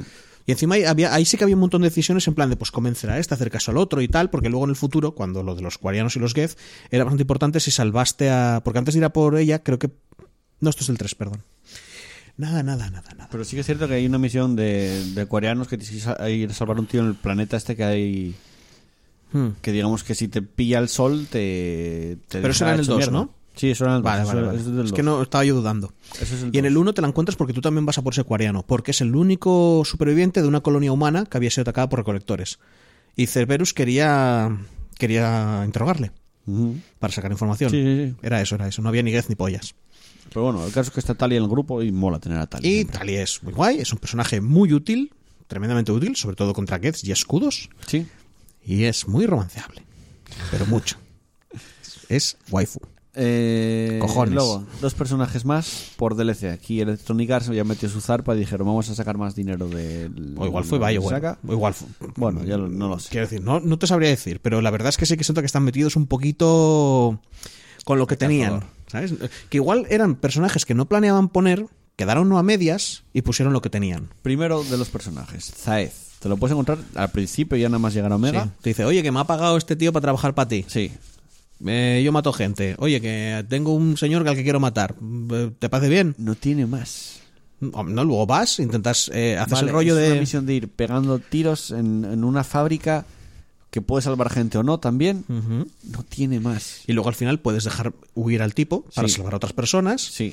Y luego, no sé si acabó solucionando y tal. Y te decía, bueno, ah, está bien, sé qué, tal, no pasa nada por no haber matado al tipo que llevo toda mi puta vida buscando para matar, pero todo bien, ¿eh? Todo bien. Pero no además es que eran personajes que tenías en la nave, ibas a hablar con ellos, pero no podías tener conversación. Sí, no, no se te ponía en modo de cosas conversación. sueltas, sí. Exacto. Y hasta no, pero, que se agotaba. pero se echaba un rato. No, no, no. eh, Cada X tiempo, Ya, ya. Zaed sobre todo, cada X tiempo tú ibas y tenía una historia. Ya, y estaba un rato hablándote, que no entiendo por qué no lo pusieron como lo ponen todo y como te habla toda la gente cuando tienes que prestar atención. Porque así solo creas una línea de diálogo y ya está. No, pero es que no era una línea. Es que el tío se ponía a decirte, pues me fui no sé dónde y digo tal. una línea me refiero a solo creas una cosa y ya está, no creas más.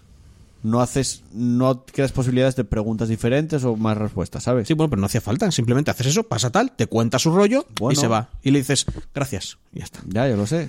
Y, y- y lo dejabas, porque te digo, era eso.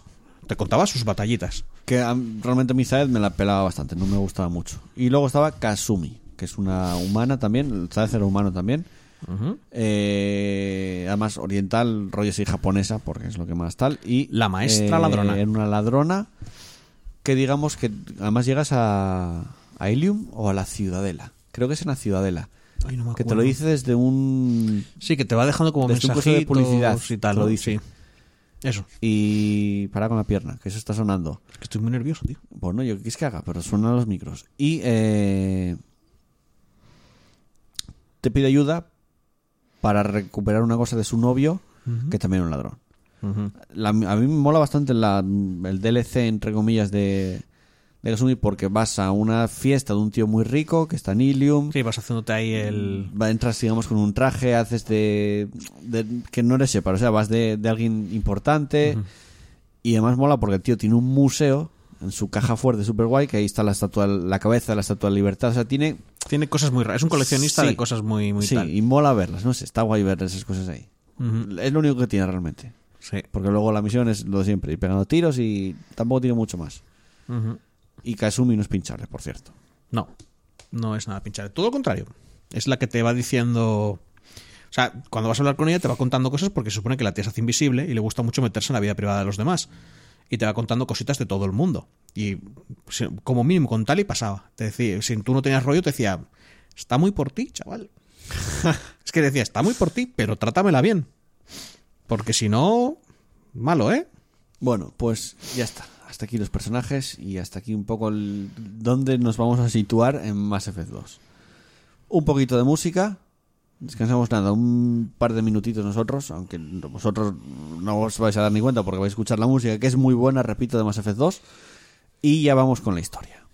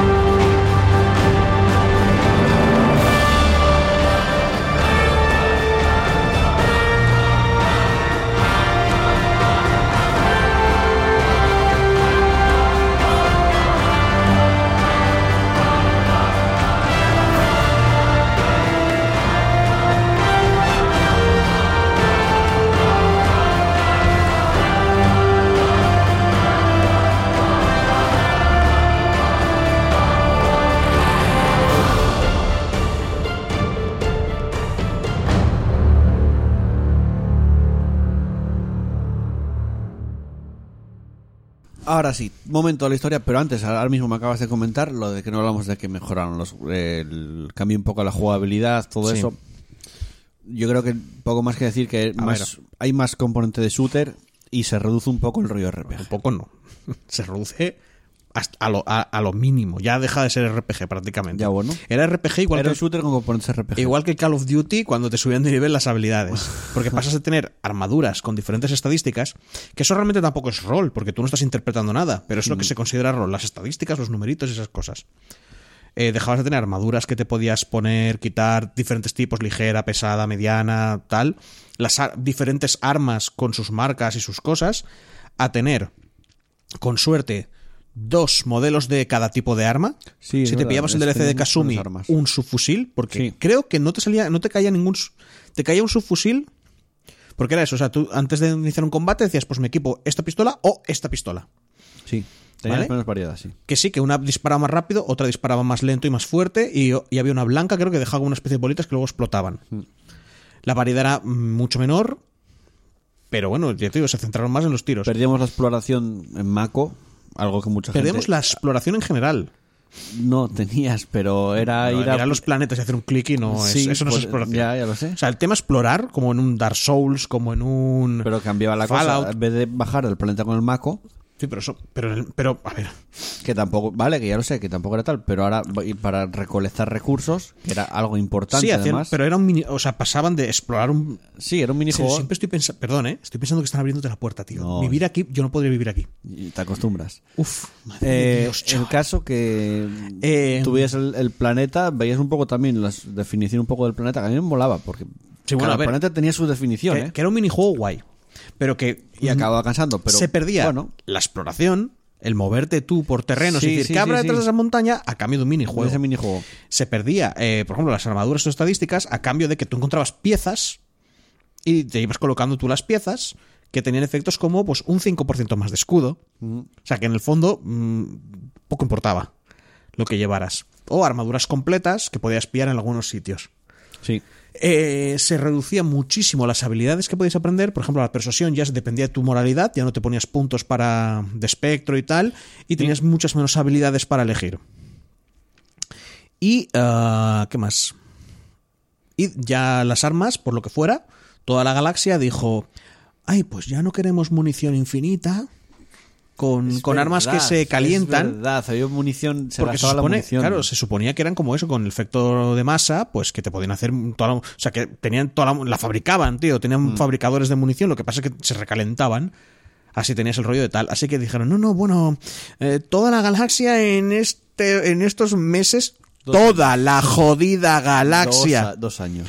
en estos dos años han tirado a la basura o al, o al nanodesfabricador o a lo que tú quieras todas las armas de la galaxia existentes para ponerse armas que ahora usan cargadores. Porque tú en una guerra es lo que quieres. Un arma con dos cargadores, 14 tiros. En vez de una que disparas, se calienta, esperas un poco y sigues teniendo balas. Lo mejor. Eso te lo juro. Quizá en su momento habría dicho, "Bah, tío, que digan algo. Pero ahora me parece que lo más lógico es que no hubieran dicho nada. Ya. Nada. Oye, ¿esto por qué funciona así? Mira, sí. porque, porque mo- queremos cambiar el juego y así ha funcionado siempre. Porque Mm. no tiene sentido. O sea, es que la explicación es la cosa más ridícula. Sí, sí, sí. Y es tú. Uf, que parece que estoy enfadado tampoco, pero es como vaya tontería, tío. es ridícula. Pero bueno, Es ridícula. Algo más de la jugabilidad, así que. No, gráficamente el juego evolucionó bastante. Sí. Pegó un salto bastante grande. Sobre todo si jugabas la versión de PC, se notaba mucho, se veía muy bien. Se vuelve más peliculero, ¿eh? Sí, se vuelve bastante más peliculero. eh, las texturas mejoran muchísimo. Las animaciones hay, pero creo que una brutalidad de animaciones más que en el Es que 1. casi, casi parecen juegos, mm, quizá no de una generación a otra, pero sí quizá de principio de generación Sí. a final de Sí, sí, generación. sí, sí, sí. Casi, ¿Sabes? casi. Algo así. Y un motor Unreal Engine 3 es el que usaban. Y fallaba mucho la animación de correr. En el 3 pasó lo mismo. Es que es un tema que... BioWare nunca supo hacer los personajes correr. Ya, ya, ya. Pero bueno, gráficamente mejoraba muchísimo el juego. De ahí que en el. Andrómeda hicieran dashes. Porque creo que tenías un dash, tenías un botón y dices chuf y te lanzabas hacia adelante. Sí. O lo he soñado, no. Sí, ¿eh? lo tienes, lo tienes. Tenías un Es dash. que de los más F el Andrómeda es el que mejor gameplay tiene. Ya. Eso no solo puedes quitar al Andrómeda. Qué pena que casi todo lo demás. Ya, ya lo sé. Pero como gameplay, como juego, no es, es divertido en ese sentido. Sí, sí. Pero bueno, gráficamente lo dicho, mm, una auténtica brutalidad. Luego, en cuanto a guion, bastantes más líneas de diálogo de, del- que en el 1, incluso en el 3 todavía fue más, bastante más. O sea, un juego mucho más completo, por decirlo de alguna manera, más grande. O sea, era más ambicioso el proyecto. Creo que contaron más cosas en el 2 con menos líneas de diálogo, de diálogo que en el 3. Es que ya te digo, el 3. Ya, puede ser. Eh, tenían, que, Bueno. tenían que acabarla, no sé. Y ahora sí, venga, la historia. Bueno, vale. Pues lo primero que tengo yo aquí es un copy-paste de la wiki. Porque mi objetivo principal era encontrarme un resumen completo de toda la historia, ponerlo a ir leyendo e ir contando cositas. Pero en todas partes, lo único que me he encontrado es básicamente una. te ponen resumen de la trama y te ponen la sinopsis. Lo que te podrías encontrar en, en un DVD de una peli o en un VHS detrás, que te ponía esto va un poco de este palo. Así que lo que te voy a ir diciendo es que eso, que empieza, lo que habíamos dicho antes, que esto empieza después de los acontecimientos del 1 y mientras estás patrullando el espacio Geth, Exacto. te atacan, ¿vale? Si no me acuerdo mal, era, un- era una nave que no habían visto nunca. No. Aunque, si no me acuerdo mal, es una nave recolectora. Sí, es una recolectora. Que eso significa que, que, que nunca se había encontrado. Había molado más la teoría que te dije antes, haberte encontrado a los recolectores al principio como peña mercader Ya, ya. que no tocan los huevos y de repente una de esa peña decir, ¿cómo? ¿Estos eran malos? Y boom, y un tiro. Bueno, pues ataca, eh, la gente escapa, pero Shepard se queda en la nave y catapum chimpum se ha muerto el protagonista. Y todo el mundo, Salva, ¿qué? A, salva a Joker, Sí. heroicamente. Y todo el mundo... Es que creo que tiene el mejor inicio de todos los Mass Effect. Sí. Sin duda. Porque en el 1, bueno, Es que el del 1, uf, es que hay muchas cosas. El, el 1 es como también medio tutorial. Bueno, también el otro, uf, es que no, no, te sabría decir. ¿eh? mejor que el, que el del 3. Que estás en la Tierra cuando tal. o Ah, sea, es que está pensando en el 3. a ver, el del 3 mola porque están los segadores, todo eso, pero El del 1 te, te- te- te morías, uno, tío, bueno. te mataban. Es que ah, una de las cosas guays es que te mataban. en, en el 2 dices tú, hostia, que muere Shepard. Sí. ¿Qué cojones acaba de pasar aquí? Te digo, es, es un poco como, espera, me han hecho un Metal Gear Solid 2. ¿Qué es esto? ¿Va a haber otro Claro, prota? ¿Me habéis espacio, pues, engañido? Se, se le rompían los tubos del aire y se quedaba ahí en plan, ¿qué me estás contando? ¿Que muere Shepard? Es que también es verdad que Acabo de empezar y ya me matáis a Shepard. que en todos los juegos de niveles, que subes de nivel, siempre tienen el problema de en la siguiente, en la siguiente parte del juego, el protagonista era muy poderoso. Y tenía las mejores armas. Y tenía lo mejor de todo. ¿Qué empezamos a partir de aquí y todo sigue subiendo? O, o- o- o tal. Y muchas de estas cosas, pues es bastante común lo de que mueras y te resuciten. En este caso, Shepard muere. Y lo siguiente que te enteras es que, bueno, estás viendo ahí como una especie de animación que estaban poniendo como ADN, reformando cosillas y tal, y te enteras que han estado haciendo un, pro- un, pro- ay, un proyecto de que eran dos años.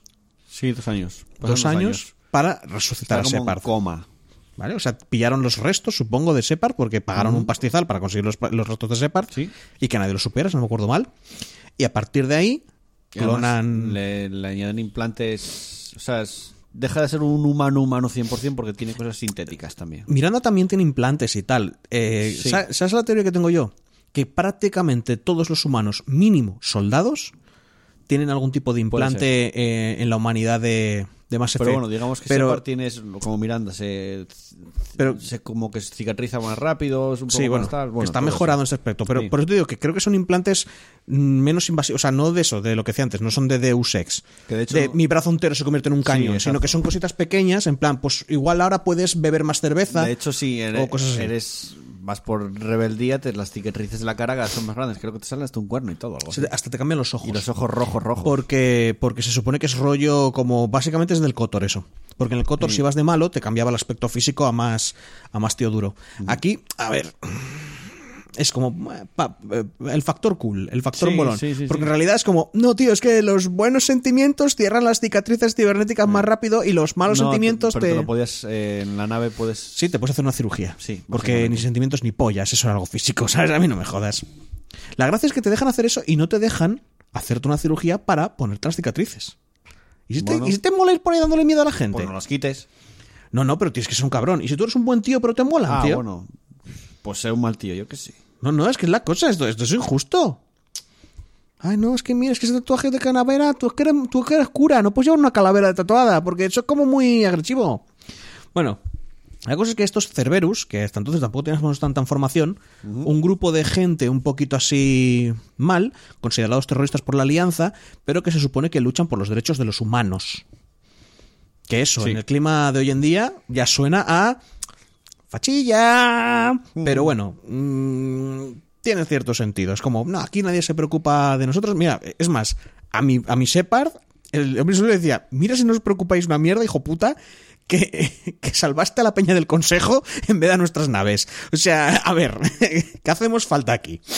¿Qué hacemos falta? Inútil. Es que es un grupo prohumano. Sí, bueno, sí. Un poco racista. Es, es pro humano, Bastante. igual que los nazis eran pro, ¿sabes? bastante, pro rubios de ojos bastante, azules. bastante Que lo son, racista. pero. Es que es el punto. No son. Bueno, sí. Son muy pro humanos y anti, y anti cosas. Sí. Pero bueno. La cosa es que te resucitan y están todo el tiempo. Bueno, tú te despiertas, estás como hay un tiroteo, no sabes qué cojones pasa.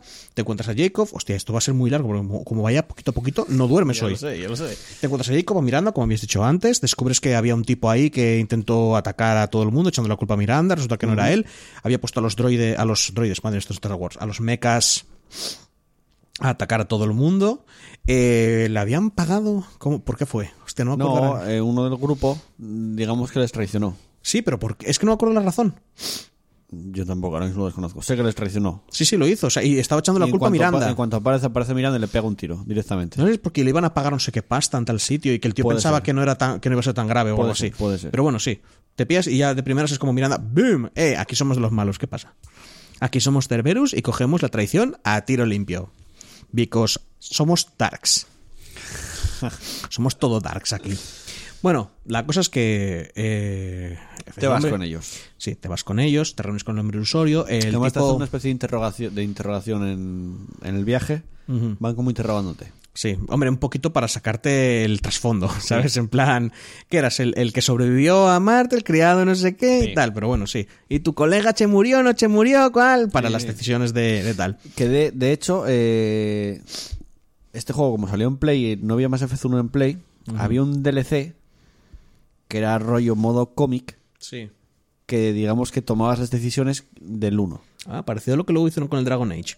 Que tenías Sí, un, como un... Y luego en el 3 también lo hicieron. O sea, si no pudiste jugar al 1, tú en el 2 directamente tienes esto. Pero creo que luego lo tenías para todos, ¿eh? No solo en Play, lo- me parece que lo tenías para todos lados, las- esas decisiones. Mm, No lo sé, no lo sé. Para Yo hacerte una yo partida sé- guardada Yo o algo que, que lo- era un DLC, era, era de pago. Era de pago. Era de pago. Era de pago. Creo que en Play igual no, pero luego en el resto era de pago.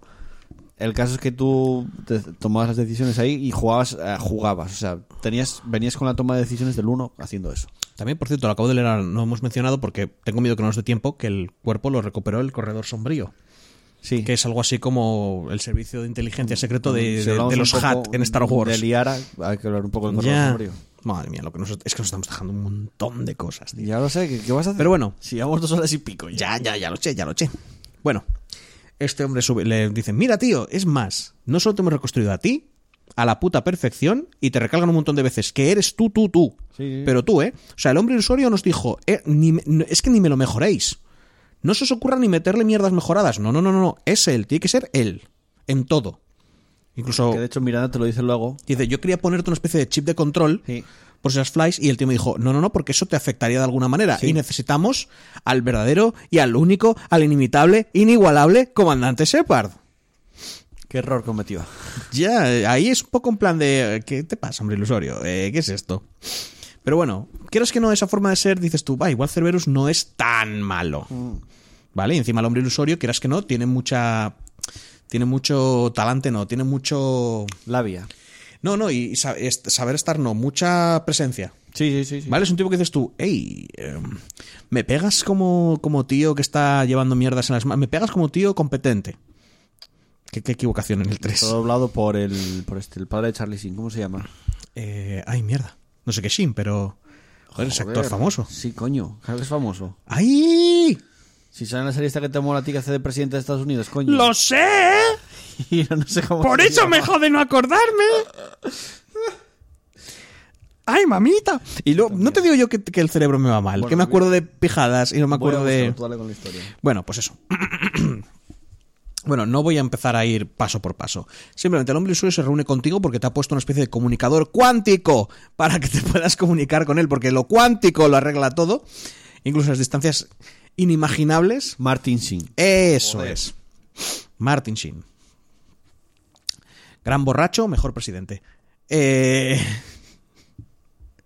Bueno, eh, se me va. Ah, te dice eso, te comunicas con él, dice, ah, estás bien, no sé qué, tal, menos mal, no sé cuánto. Sí, hemos, hemos gastado una pasta, una pasta, pero, pero tal, el proyecto Lázaro no es algo que se pueda hacer de normal. O sea, básicamente te viene a decir que no, no, no en Mass Effect no se resulta gente, solo a ti porque eres muy especial y muy guay. Sí. También te digo que igual pueden resultar gente, pero con taritas que no se esfuercen tanto, que no te hagan, ¿sabes? Cosas así. Pero bueno, Y no es solo eso, sino que te construyen una no- nueva Normandía. eh, Quilicua, te dicen, oye, mira la Normandía, pues esta es mejor. Normandía SV2. Es más guay, más rápida, mejor todo. Si te vuelven a atacar otra vez, no te van a reventar la nave esta vez. una pasta porque era la joya de la alianza la Normandía. Era Y una te- nave hecha entre humanos y turianos. Sí. Y te ponen, eh, naturalmente, tripulación. Un montón de gente de Cerberus. Tú ahí puedes conocer a gente y pues hay un montón de personas que puedes hacer amigos y tal. Incluso Joker está allí, porque básicamente Joker fue, oye, que Shepard está vivo, ¿qué? Me uno. Pero Cerberus son terroristas. Mm, Shepard, tío, Shepard. Yo colega por siempre de Shepard. Aquí no Mola joder. mucho, Joker. Sí, el tío dice, yo soy piloto y aquí es lo único donde puedo vivir. Y además te eh, ponen una inteligencia artificial que Joker no se lleva nada bien con ella. No. Al principio, ya veremos en Mass Effect 3. Ya. No, no, y ya en el 2 ya empiezan, ya empiezan a hacer chistes y Sí, cosas bueno, muy sí, guays. es verdad. Eh, Pero en el 3 sí, la relación va un paso más allá. bueno, si tú lo dejas. ya, ya lo sé. Conoces a mucha gente y te das cuenta que mi teoría es que el hombre ilusorio, sabiendo quién eres, te pone a la gente que él eligió para que te para que recibas lo que te antes con Jacob, para que tú recibas una imagen de Cerberus que es la que él quiere que tú recibas. ¿Vale? Porque eso, conoces a mucha gente que está en Cerberus, pero quiere, quiere hacer el bien. Y por alguna razón la alianza les ha fallado, y entonces se han unido a esta banda terrorista. ¿Vale? Por la razón que sea. Porque te digo, el cocinero, la, la chica esta, la de los mensajes, se me ha olvidado el nombre. Kelly Chambers, Kelly Chambers. Kelly. ¿Vale? Incluso la doctora Chaucas. Que en plan, es que me tienen allí para nada. Mira, aquí como mínimo estoy vendando gente y Sí. haciendo cosas. ¿Vale? Bueno, entonces llega el hombre usuario y te dice, oye, mira, que mientras tú estabas así, pues, como muerto, ah, han aparecido unos tipos un poco raros y están, bueno, está desapareciendo gente en nuestras colonias humanas. sí. Y, y Cerberus es muy pro-humano. Así que queremos encontrar al sucio alienígena que está haciendo esto y cargárnoslo en nombre de todo lo santísimo y la humanidad definitiva. No, no te suelta todo ese rollo. Pero bueno, te dice, oye, estoy muy preocupado por las colonias humanas. Sí, es sí, como, sí. "Mm, ¿tú preocupado? sí, aunque no te lo creas, yo hago esto por los humanos, bla, bla. Entonces te dice, eh, si no me acuerdo mal, ya te, porque al principio te decían lo del relé Ome- lo de Omega 4. Dicen, creemos que vienen del relé Omega 4, son los recolectores, son esta especie, así que queremos cruzarlo. Pero no se puede porque ninguna nave que lo ha cruzado ha vuelto. Jamás. No sabemos qué ocurre, pero no tenemos tal. Así que mira, mientras nosotros investigamos maneras de cruzar, El reloj mega- no era más adelante cuando lo descubrían. no, no, te lo decían, juraría que te lo decía al momento, porque ese encima ya lo tenías en el mapa ahí puesto.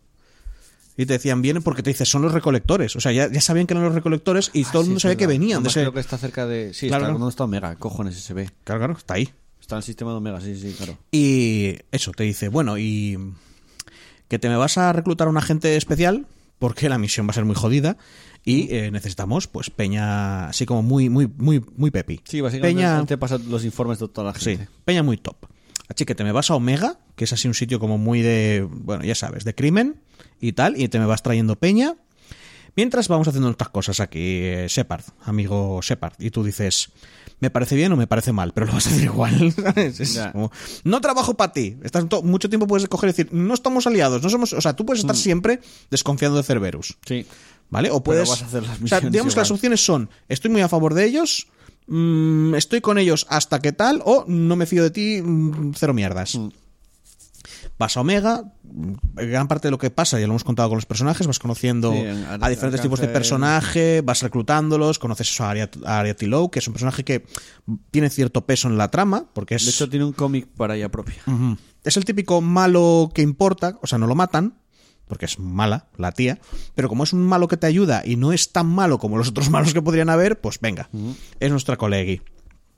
Más o menos te ayuda, vas reclutando gente y entonces cuando llevas a unas cuantas personas te dice, oye, mira que hay una colonia humana que está siendo atacada now. Y tú, ¿cómo?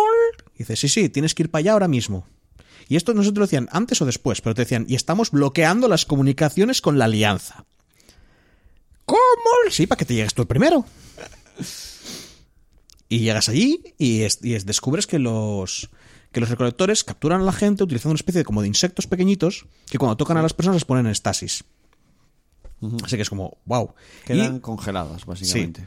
Y aparte de eso, mm, te encuentras con tu colega del 1 que haya sobrevivido. Bien sea Ashley, Ashley Williams o Kaidan Alenko. A lo primero, flipan al verte. En plan de. No sé si incluso dicen, me parece haber oído algo, creo que no lo dicen porque ha pasado demasiado poco tiempo. Pero es como, ¿what? ¿Pero tú estabas muerto? No, sí, porque te dicen, me parece haber oído que trabajabas para Cerberus. Pero bueno, supongo que como ya se estaba haciendo cosas de Dice, tal. Pero no quería, pero No quería creerlo. No quería creérmelo. Y tú, no, mira que, que los humanos, mira, estamos aquí, tía, estamos aquí, joder, está hablando gente. O no, pues decirle, vale, sí, no, pero no son mis aliados, ¿eh?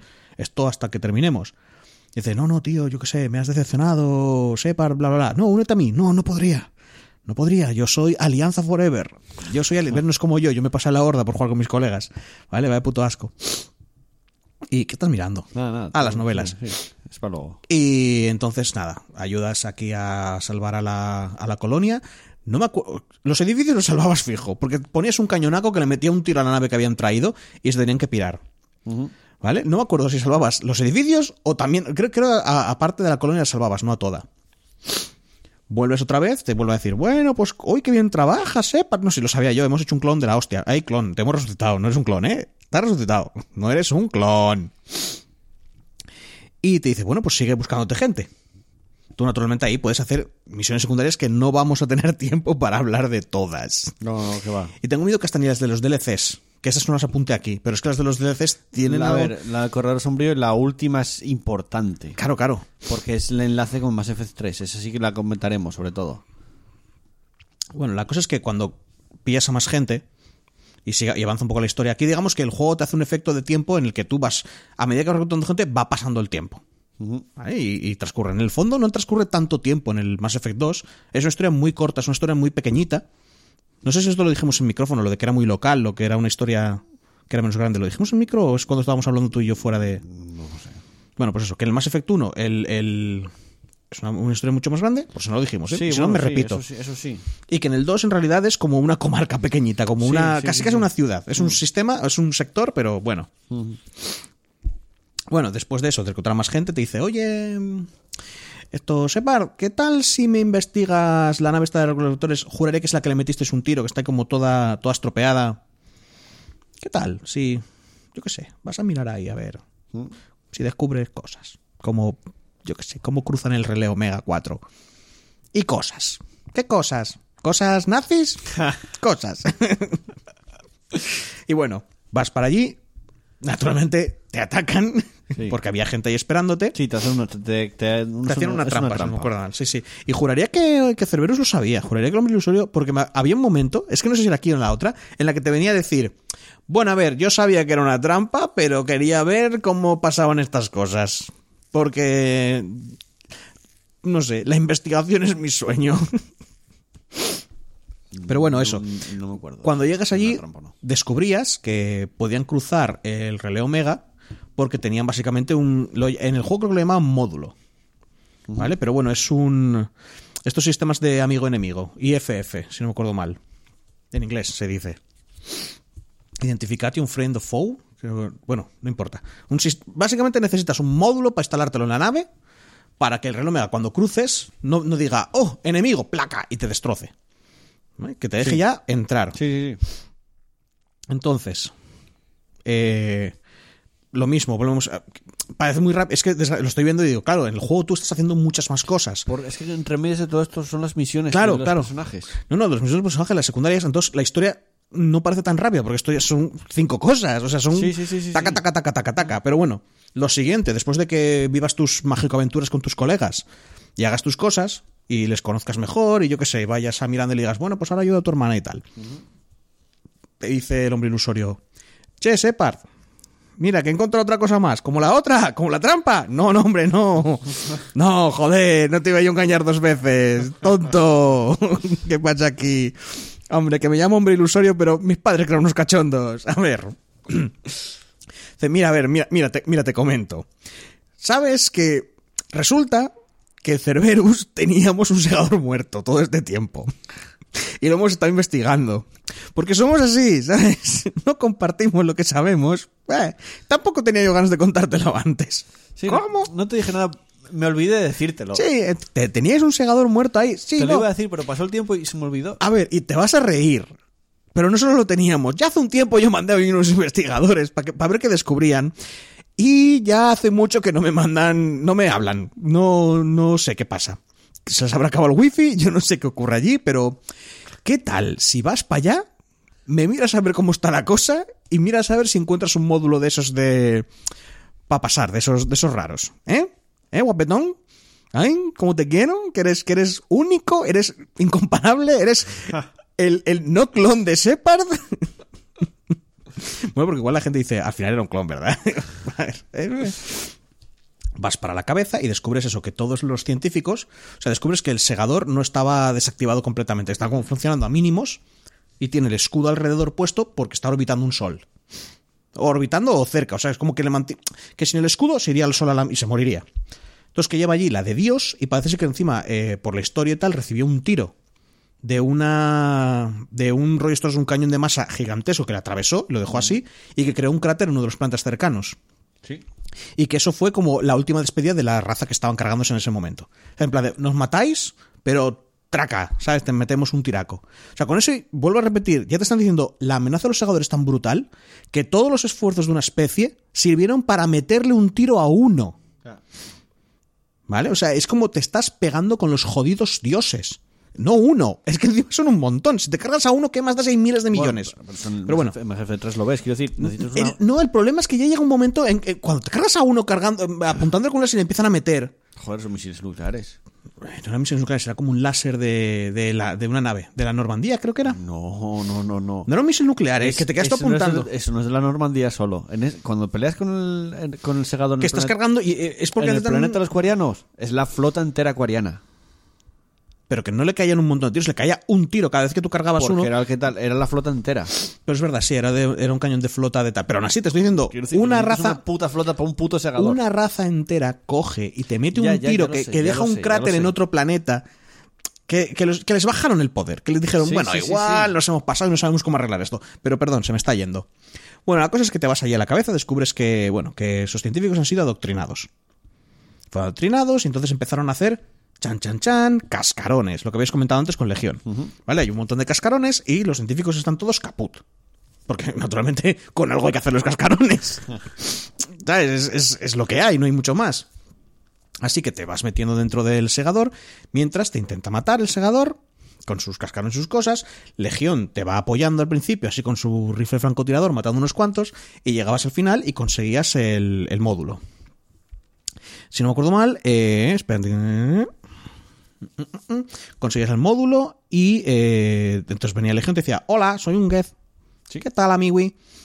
Y huías, si no me acuerdo mal, para conseguir el módulo tenías que destruir algo de- del segador, y entonces desactivabas los escudos del segador. Por tanto, empezaba a ir hacia el sol. Y tienes una de las míticas huidas del Mass Effect. De, oh Dios mío, Dios mío, se nos viene el mundo encima. En este caso el sol, así que tenemos que huir. Con un salto épico hacia la nave. Sí. El Get, si no me acuerdo mal, acababa eso, desactivado de alguna manera. No sé si te intentaba salvar, recibía un tiro, no me acuerdo ahora. Creo que recibió un tiro. Lo dijimos antes, de hecho. Creo que No, dije un tiro. que volvía la nave desactivada y tú tienes que activarlo, pero no me acuerdo sí. por qué. ¿A causa de qué? Igual al desactivar el núcleo o lo que fuera del este bicho. Pero bueno. A partir de ahí, eh, eso, te dicen, bueno, habrá que instalar el módulo en la nave. El módulo este super guay, mágico, molón. Así que sepa qué tal si haces cosas. Mientras instalamos el módulo. Entre ellas, si quieres, puedes ir a despertar al Geth ese raro. En realidad no te dicen puedes ir a hacerlo si quieres, te dicen no lo hagas, por Dios. Hay un Geth ahí que podrías despertar, pero por Dios no lo hagas. Y la gente no conoce a Shepard. No conocen. Tú le dices a Shepard, oye, mira, ahí hay una bomba, si le das al botón explota, no lo hagas. Y "¿Eh, ¿qué? Espera, ¿cómo? Ya le he dado cinco veces. quiero decir. No explota, eres un mentiroso. ya, pero te conozco, hijo puta. Bueno. Entonces ahí sí que el juego espera que hagas algún tipo de misiones secundarias o algo. Eh, no me acuerdo, no sé exactamente cómo van los cálculos, pero es en plan de cuando te queda X misiones o cuando llevas X cosas hechas, recibes un mensaje de hoy esto ya está.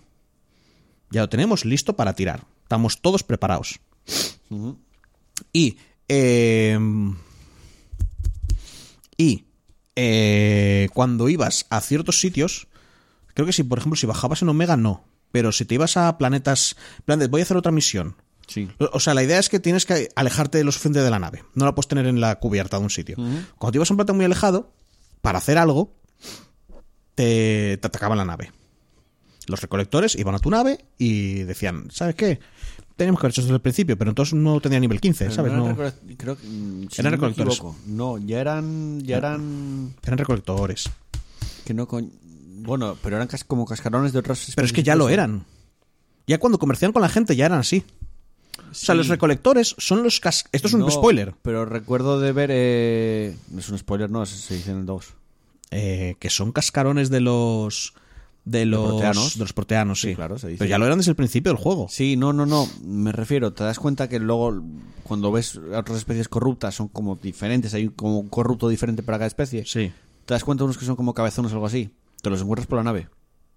Ah, sí, no, no, eso, pero esos son los con los... Ya te pegaste con ellos en, en Horizonte, en la, en la colonia Ah, al sí, principio. Te pegas con recolectores durante todo el juego.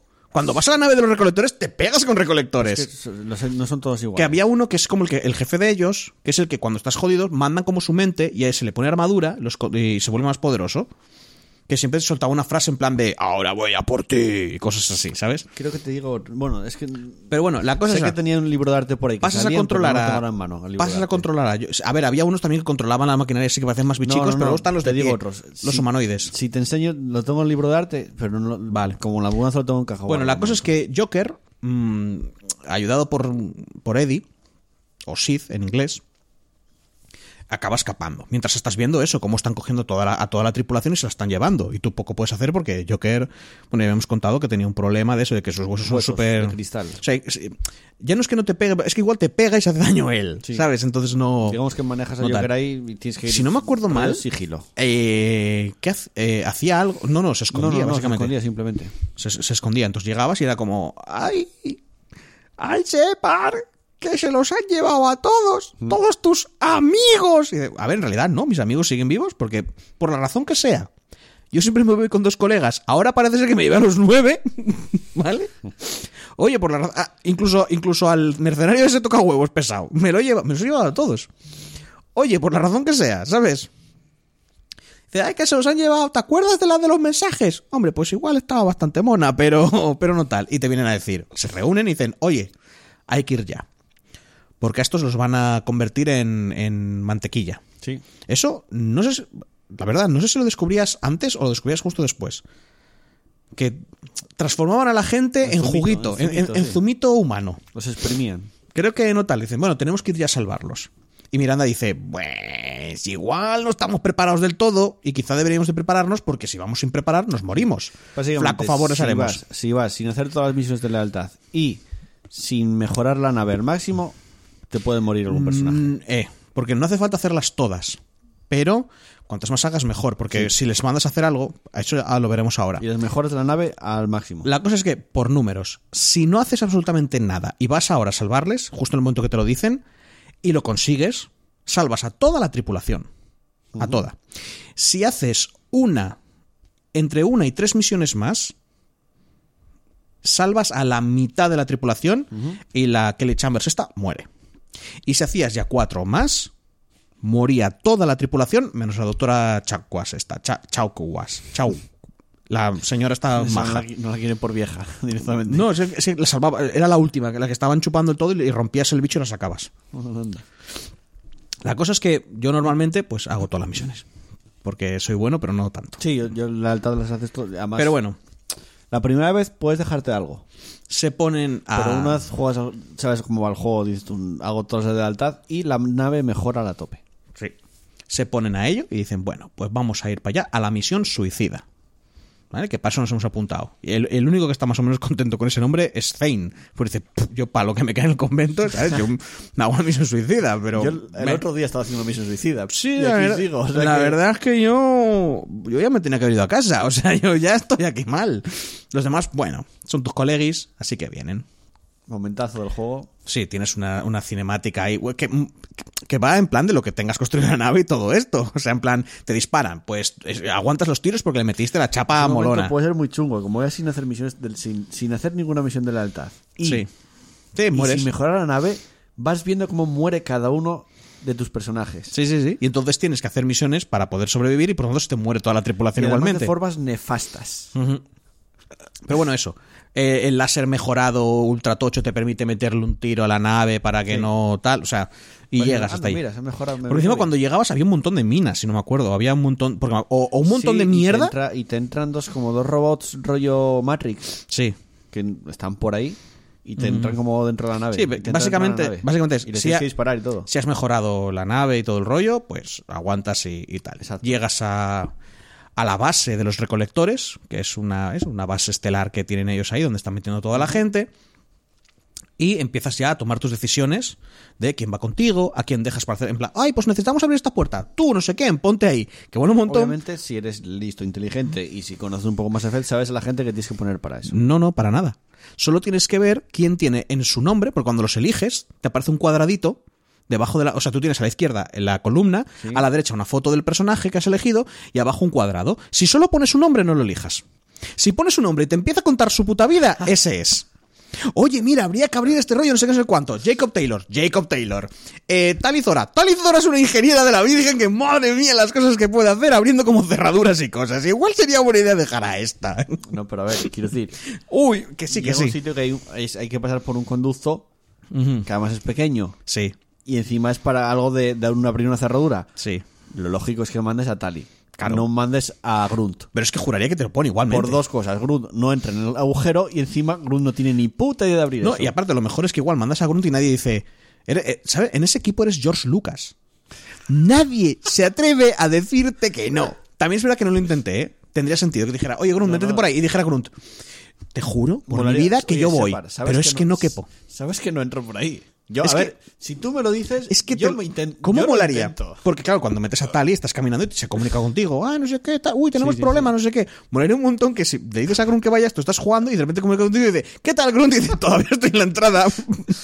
Oye, Seba, ¿Cómo? Y dice, sí, no. te, no te lo vas a creer, pero es que, que ni para atrás ni para adelante, que me quedé, Que- me quedé atascado. Que no quepo, tío. Yo, yo- estoy gritándole, al- yo llevo gritándole al agujero. La de- le he dado unos cuatro cabezazos, le he metido así dos tiros de escopeta, pero que no se ensancha, tío. Yo no entiendo. ¿Qué falla? Dime, Separ, ¿qué falla aquí? Yo, pero yo no soy mayor de edad ya. ¿Qué es esto? Yo confío en ti, Separ, pero que no, que no Que no quepo en el agujero, copón. A ver, es, Me voy a mi casa. quiero decir, es, es fácil hacerlo. ¿eh? Sí, no, no, no, es muy fácil. Cosas- son cosas de sentido común al final. Lo que pasa es que si no tienen lealtad, creo que fallaban o algo así, ¿no? O, Eso yo no lo sé. o tal, pero bueno. La cosa es que, bueno, hay diferentes momentos y tú vas, eso, colocando a la gente y llega un punto en que ves a toda la peña, pues depende, lo mismo. Según cómo hayas llegado, están más o menos cosechados. ¿Lo ves? Siempre ves a uno en plan de, ¡ay, Dios mío, que me, que me comen! Y ahí descubres que están haciendo algo con, o sea, están haciendo, pues, no sé, zumo de humano. Sí. La razón, creo que todavía no la sabes. No, no lo sabes todavía. Así al principio dices tú, pues igual que esta gente ha, ha desarrollado un gusto como muy jodido. Al fin y al cabo, los ingleses, por tomar té, han hecho cosas peores. No, no, en serio. O sea, Eh. volver a China adicta al opio para tener té. O sea, a ver. Madre mía. Eh, entonces, nada, tiras para adelante, salvarás a más o menos gente y llegas al final, porque lo demás son eso. Oleadas de enemigos, más misiones, hay poco más. Momentos. Esto es jodido porque no puedo expresar los momentos. guapos lo de, pues, nos están atacando todos los insectos. Pon los escudos de. O sea, dices, ponte tú, Samara, o ponte tú, Sí, Jack. Tienes muchos tomas de edición. No te pongas tú, Jacob, me cago en la puta. Es que no vales para nada, Jacob, copón. Es que para nada me A vales. no ser que te caiga muy mal y. Vete tú, Jacob. Tú pon. Tú pon Porque si, si me ahí. para a pensarlo, Jacob creo que no lo usé para nada. Porque cuando tenía que proteger una zona, era Grunt o Garrus. Que protegían de puta madre. Jacob no vale para nada. Cuando tenía poderes bióticos, era Samara o, Que o Jack. no vale para nada. Eh, rollos de ingeniero hacker tal, Tali. Sí. No, pero Miranda tampoco la usé, ¿eh? Ni Miranda, Miranda había- ni Jacob. Cuando, cuando, era- Ni digamos, Zane. cuando había como dos grupos Ah, de líder. para- Espera, que te decían, no, es una gran. Mola, volvió a lo mismo. ¿Era o Garrus o, o Miranda ahí? Mola porque, pero te ponía, Miranda es una buena líder de no sé qué, porque lleva un montón de años llevándolo de Cerberus y tal y cual. Y dices tú, pues mira, una es una buena líder, al otro se le murió el equipo. Pongo a Miranda. pero bueno, Yo no sé si puse Garrus, porque va, es como el colega. Es que Garrus me cae muy guay. ya bueno, pero, hay Pero- que, tienes que asegurarte que sobreviven. A y ver, bueno, es, es que es de sentido común. No vas a poner a Jacob a parar disparos con, con un escudo porque solo levanta los brazos y se come casi todo. ya, ya, ya. Eh, y llegas al final. Y cuando llegas al final, oh sorpresa, sorpresa. Los segadores estaban usando el zumito de humano. Para hacer un Los segador. recolectores. Los No, pero los recolectores lo recolectan, los segadores lo Ya, hacen. bueno, sí. Pero bueno, sí. En realidad tampoco es que hay un segador detrás fabricando, porque los segadores, a ver, ellos vienen a petar cosas, pero lo que se dice fabricar tampoco. ¿Vale? Eso es. Eso ya es cosa de otros. Están haciendo un segador humano. La inmensa mayoría de los segadores tienen forma como de pulpo o calamar. Sí, este era un poco diferente. Este tiene forma de Terminator. Sí. Porque es medio Terminator, básicamente. Y de hecho usan humanos porque dicen que es lo mejor para hacer un segador. Eh, si no me acuerdo mal, dicen, creo. no era que era lo mejor, es que venían a ser, era por ti. Porque gracias a Shepard, que te cargaste al soberano, Es porque ellos lo que hacen, dicen, no, si nosotros no somos malos. Joder, somos... Vale, yo entiendo que el soberano, que no era nuestro community manager, ¿vale? Tengo que decirlo, se vendió muy mal. Con lo de inevitable, la destrucción, y... que yo lo entiendo, a nadie le gusta, ¿vale? Pero es que no somos malos, tíos. Sois... A ver cómo lo digo, pero bien. Sois así un poquito... Un poquito... Como, así como una lacra, no, es que es muy fuerte, suena muy fuerte. Sois así como, como que os coméis y os cargáis todo. Y nosotros no nos mola esa mierda. Entonces, cada X tiempo, os cosechamos. Os matamos, mejor dicho. Pero si hay alguna especie, pues como muy molona, para honrarla, nos hacemos un segador con su forma. Y así, vuestro ADN, vuestra esencia, vuestros recuerdos, memorias, lo que sois, queda vivo para siempre. ¿Que no molamos? Ah, joder. Venga, voy a petar tu casa con un láser. ¿Eh? Ah, casco de esos orgánicos, joder. Es que, es que, es que cagáis. Ya está, ya gana el argumento. Cagáis. Cada X tiempo soltáis unos ñordos que huelen mal. Si es que yo soy vosotros y me habría rendido ya. Que so- somos máquinas, tío. Mira, puedo hacer tiro, tiro, tiro, tiro, si quiero, porque me he hecho unos- unas armónicas aquí. Bueno, el caso, descubrimos eso. Te enfrentas al, al bicho este y descubres que, naturalmente, los humanos son lo mejor del mundo. ¿Quién hace el videojuego? Humanos. Claro, de Marte no son, ¿vale? No, no tal. Los humanos son lo más molo. Bueno, en realidad, gracias a Shepard, Sí. ¿vale? Porque Shepard es, bueno, único, inigualable y no es un clon. Eh, nuestro colega Shepard. Entonces te cargas al bicho porque dices tú, "Mm, a mí vuestra mierda no me va, así que a tiro limpio. Empiezas a dispararle, la- es, una, es un boss así como muy grandote, algo que el juego tampoco... O sea, no lo lleva mal, pero está bien que solo haya un combate. Creo que, un, bueno, las fazos triadoras también. Hay muy pocos No son muy combates contra criaturas grandes, contra criaturas que en realidad con bajar así el brazo te deberían de fundir entero, el escudo y todo. Pero bueno, para ese combate está más Es o un menos combate bien. un poco más meh, no sé. Sí, bueno, y te van viniendo oleadas de enemigos y te mete unos tiricos. En realidad es muy fácil, porque es eso. Sí. O sea, el, el tío no importa los ases que meta, que la piedra, que o la piedra o el metal en el que tú estás cubierto, lo aguanta todo. Venimos a hacer el chiste de, joder, haz las putas armaduras con ese material. ¿Qué cojones pasa aquí? Pero bueno, lo destruye, lo destruyes, le vences y eh, te llega un mensajico. Primero, si no me acuerdo, no, primero te llega un mensajito del hombre ilusorio Te lo dice Miranda. Oh, te lo decía que- Miranda, ¿no? que tiene un mensaje de, la- Sí. de la nave que el número solo quiere hablar contigo. Dice, oye, no, pero era en plan de, "Mm, recupérame esa mierda. Y tú ahí decides si se lo das a Cerberus. Sí, te lo decía el hombre ilusorio. Puedes O- petar la instalación. Te lo decía Miranda, juraría. Te lo decía Miranda. Es que porque, Miranda ya te, que estaba contigo en ese momento ya. ¿eh? mm, si, es, si es leal contigo. O sea, en plan de, yo te digo esto, Bueno, vo- es que siempre hagas lo que hagas, mm, voy a tope contigo. ¿Vale? Era un, poco, era un poco eso. Y puedes destruirlo del todo o dárselo a Cerberus para que investigue. Ahí hay un punto, porque hasta entonces el hombre ilusorio te ha como engañado, pero a la vez, en cierta manera, ha cumplido sus promesas. Has llegado al relé, había verdadero peligro. sí, sí. Entonces puede que. Hay una cosa que puedes decir. A ver, yo no lo hice, porque dije. ¿Cómo se nota que esto es el camino del bien y del mal? Y Yo van a ver. peté. Y van a ver. O sea, esto, esto era muy videojueguil. ¿vale? Porque la vida real igual yo lo habría hecho. Porque es como, hostia, esta peña viene, yo pienso, esta gente viene, y cuanto más sepamos de ellos, mejor. Sí, es lo que te dice el hombre ilusorio. Que con- Porque lanzarse si- si completamente- tenemos eso, es Claro. información que podemos tener para luchar contra los segadores. Claro, lanzar, no es por nada, pero lanzarse completamente a ciegas contra un enemigo que es súper poderoso es la cosa de más gilipollas que puedes hacer. Pero claro, tú eres protagonista de película y los protagonistas de película saben que el guionista no te va a dejar morir. Joder, te han resucitado. O sea, quiero decir. Así que te suelta el rollo de, bueno, pues sea lo que sea lo que venga, lo superaremos juntos. No, no, sí, ya. Eso es una obviedad, mongol. Lo ibais a superar juntos igual. Pero bueno, ya lo estoy haciendo un poco tal Yo lo porque... petaba siempre. Sí, sí, yo también. Pero el camino más lógico en la vida real, yo diría, mira, vamos a investigar esta mierda. ¿sabes? O sea, vamos a ver qué y por qué humanos y cómo. Porque igual hasta podemos descubrir cómo hacer mini segadores que nos podrían ayudar. Y luego nos morimos, nos vamos a morir igual. ¡Cojones! Pero bueno, eso. Bueno. Entonces, yo, claro, yo solo te puedo decir la parte en la que el hombre usuario está muy enfadado contigo. Sí, Dice, sí, sí, pero a ver, también, pero Separ, me cago en mi vida, pero ¿qué estás haciendo? Pero que eres tonto perdido, pero bueno, pero que te resucité. Ay, madre mía, Separ, pero bueno, por favor, que hay que investigar, pero a ti que te, pero a ti qué te pasa, que te, joder, que me equivoqué. Que es cuando te dice lo de, lo de Miranda, que le dice el hombre ilusorio que, se, o sea, que lo mate. Sí, sí, dice, "Mira, cojones. Lo siento, pero no. Eh, estoy, estoy con Separ. Sí. Y eso, ahí te suelta todo el rollete de, pero tío, pues si lo llego a saber sí que te ponía la mierda de control. No lo dice, pero lo piensa. Sí, ¿Eh? Te había puesto la mierda de control porque igual eres un poco imbécil. Es como, no, no, a ver, no, te, te lo dice más guay, te dice en plan de, no, sí, tu momento, tu forma de ser y tal nos ha ayudado, pero estas cosas no requieren a alguien como tú.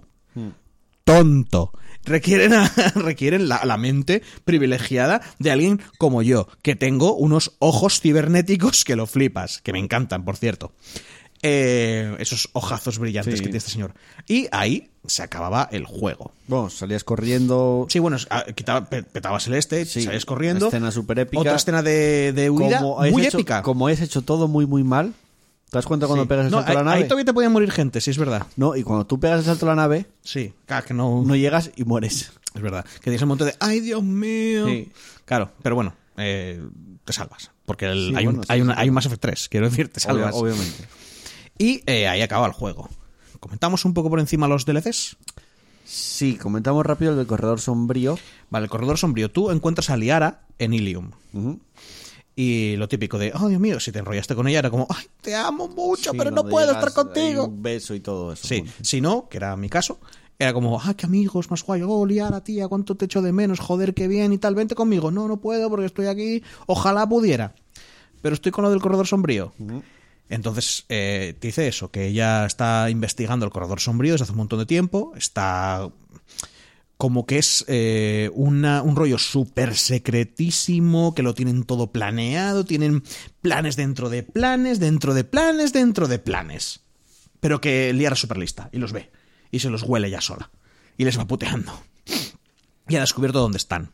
Que es una nave que estaba eh, viajando por un planeta, si no me acuerdo mal, y tiene Sí. unos paneles y unos rollos como para desviar todo, para poder mandar los mensajes, desviarlo todo. Y uno de los que trabajan para ella ha sido capturado, o lo quería salvar, o tal. Entonces dice, mira, este tío es muy importante para mí, porque ha sido muy guay estos años, no sé qué, tal y cual. ¿Me ayudas, Shepard? Hombre, claro. Ya sé que tú no me ayudas a mí en mi misión, pero yo te iré a ayudar a ti a la tuya. Copón. Que creo que hay una frase de Shepard que dice, ojalá hay una frase, no sé en qué videojuego lo decía, no sé en el 2 me parece, que dice, ojalá le pidiera ayuda a alguien y me dijera, sí, sin problemas, ahora mismo, vamos. Porque está separando hasta los cojones. De que cada vez que le dice, oye, por favor, me haces un bocadillo. Y dice, bueno, vale, pero mira, mi hijo se ha perdido en la selva. ¿Puedes ir por allá a meterte unos tiros y luego vienes y te doy un bocadillo y un café? Madre de Dios. Bueno, eso. Hacías la misión, pasabas la... la me pareció súper lenta y aburridísima. Vale, era muy guay las los escenarios y todo esto, pero estabas haciendo cinco veces lo mismo. Vete aquí, desactiva esta mierda, te viene una oleada de dos, o- dos o tres oleadas de bichos, te los cargas, vete aquí, eh, desactiva lo mismo. Y si al final descubres ah, que el corredor sombrío es un Jag, Sí. que son una raza o una especie de criaturas super animales que no tienen ni inteligencia ni nada, pero que son unos depredadores brutales y que, naturalmente, los salarianos No, no todos, pero cogieron a uno o a un par y los extendieron, como hicieron con los Krogan. O sea, les, eh, los evolucionarían forzadamente, les meterían inteligencia, lo que fuera. Con lo que crearon un depredador de la puta hostia, tanto en mente como, o sea, tanto Como físicamente fuerte, como físicamente, como mentalmente. Y ese tipo controla el puto corredor sombrío. O sea, es que tiene una cabeza como para tener no sé cuántos planes. Bueno, ¿cómo le vences? ¿Con inteligencia cargándote su rollo tal? No, tío, a tiro limpio. Te vas a él y te lo super mega cargas. El puto Separ. Claro. Pues te cargas al bicho en plan boss final, porque encima no es solo súper inteligente, sino que es que encima para tumbarlo sudas sangre. Dato curioso, los ¿Sí? Son mencionados por el almirante Hackett, que son una de las razas que los segadores no cosechan. Ah, O sea, que los van a dejar para el siguiente ciclo. Sí, o sea que eso, son lo suficientemente salvajes como a nosotros, cuando éramos medio monetes. Eh, bueno, seguimos siendo monos. Es decir, cuando no estamos tal, son lo suficientemente salvajes como para que no los consideren cosechables. Así que bueno, si nos hubiéramos muerto, sería cosa de los Yag eh, y otras especies encargarse de los siguientes. Y al final lo ha- eh, vences de tío y Liara dice, ¿sabes qué? Me voy a quedar yo como corredor sombrío y voy a empezar a hacer las cosas bien. Voy a utilizarlo, todo el rollo que tiene el corredor sombrío para hacer el, para hacer el bien. Sí, y y lo te ganabas utiliza. unos bonificadores. Te ganabas unos rollos de, de Y en tal. el 3 en el 3 lo vemos más más Sí. claro, como con razón. Sí, porque tiene ahí el robotín este y tal. Tiene al... Mira la liara esta con lo inocentona que era al principio. Sí, sí, sí, no, no, se la pone. Pero es, es la manera que. Es que es su rollo oscuro. Era muy inocente, pero, Ya, ahora, pero ahora ha vivido viendo lo peor. Viendo lo peor. Porque encima te dicen, por ejemplo, el corredor sombrío era el que quería matar a Tali en el, en el Mass Effect 1. Sí. O sea, te, ahí- te enteras en el 2, leyendo todos los rollos y las misiones de tú hazte tu colega, no sé qué, y luego la matas. Sí. Cuando tengas este rollo. Y el otro DLC me vas a tener que ayudar un poco porque me acuerdo, Cachos, y creo que estoy equivocado. Era en el que. Ah, era el de los batarianos. Era el que te ibas a una base secreta de Cerberus o de la Alianza. Porque ahí sí que no me acuerdo. No era de Cerberus, ¿eh? No, Juraría. Ibas por la alianza. Era te, de- te mandaba alianza. te- Era Hackett. el que Sí, contaba te decía, oye, mira, que hay esta mujer, que tal y cual, que es una científica. Ibas allí y estaban, y estaban investigando cómo. Que se llama La Llegada, el DLC. Uf, que era un segador. Es que estoy, estoy liándolo con el tipo que tenía a su hermano que se podía comunicar con los Geth. No, eso es el 3. Eso es el 3, ¿no? Sí, sí, sí. No. No, es el 2 que luego avanza para el 3 de secundaria, sí. Sí, lo sé. Pero esa te era, esa era 3. otro DLC o era un cacho del que estamos hablando. Porque era eso, tenía un hermano que, tenía, que era autista Es una y se le daba de puta madre los números y descubrieron que se podía comunicar con los este Geth. DLC nunca lo jugué. Nunca pagué Pues, para jugarlo. Uf, pues voy a tener que tirar muy, muy, muy de tal. Bueno. Básicamente vas a una estación, descubres que eso, que hay. Estaban investigando un segador o una manera de comunicarse con los Geth.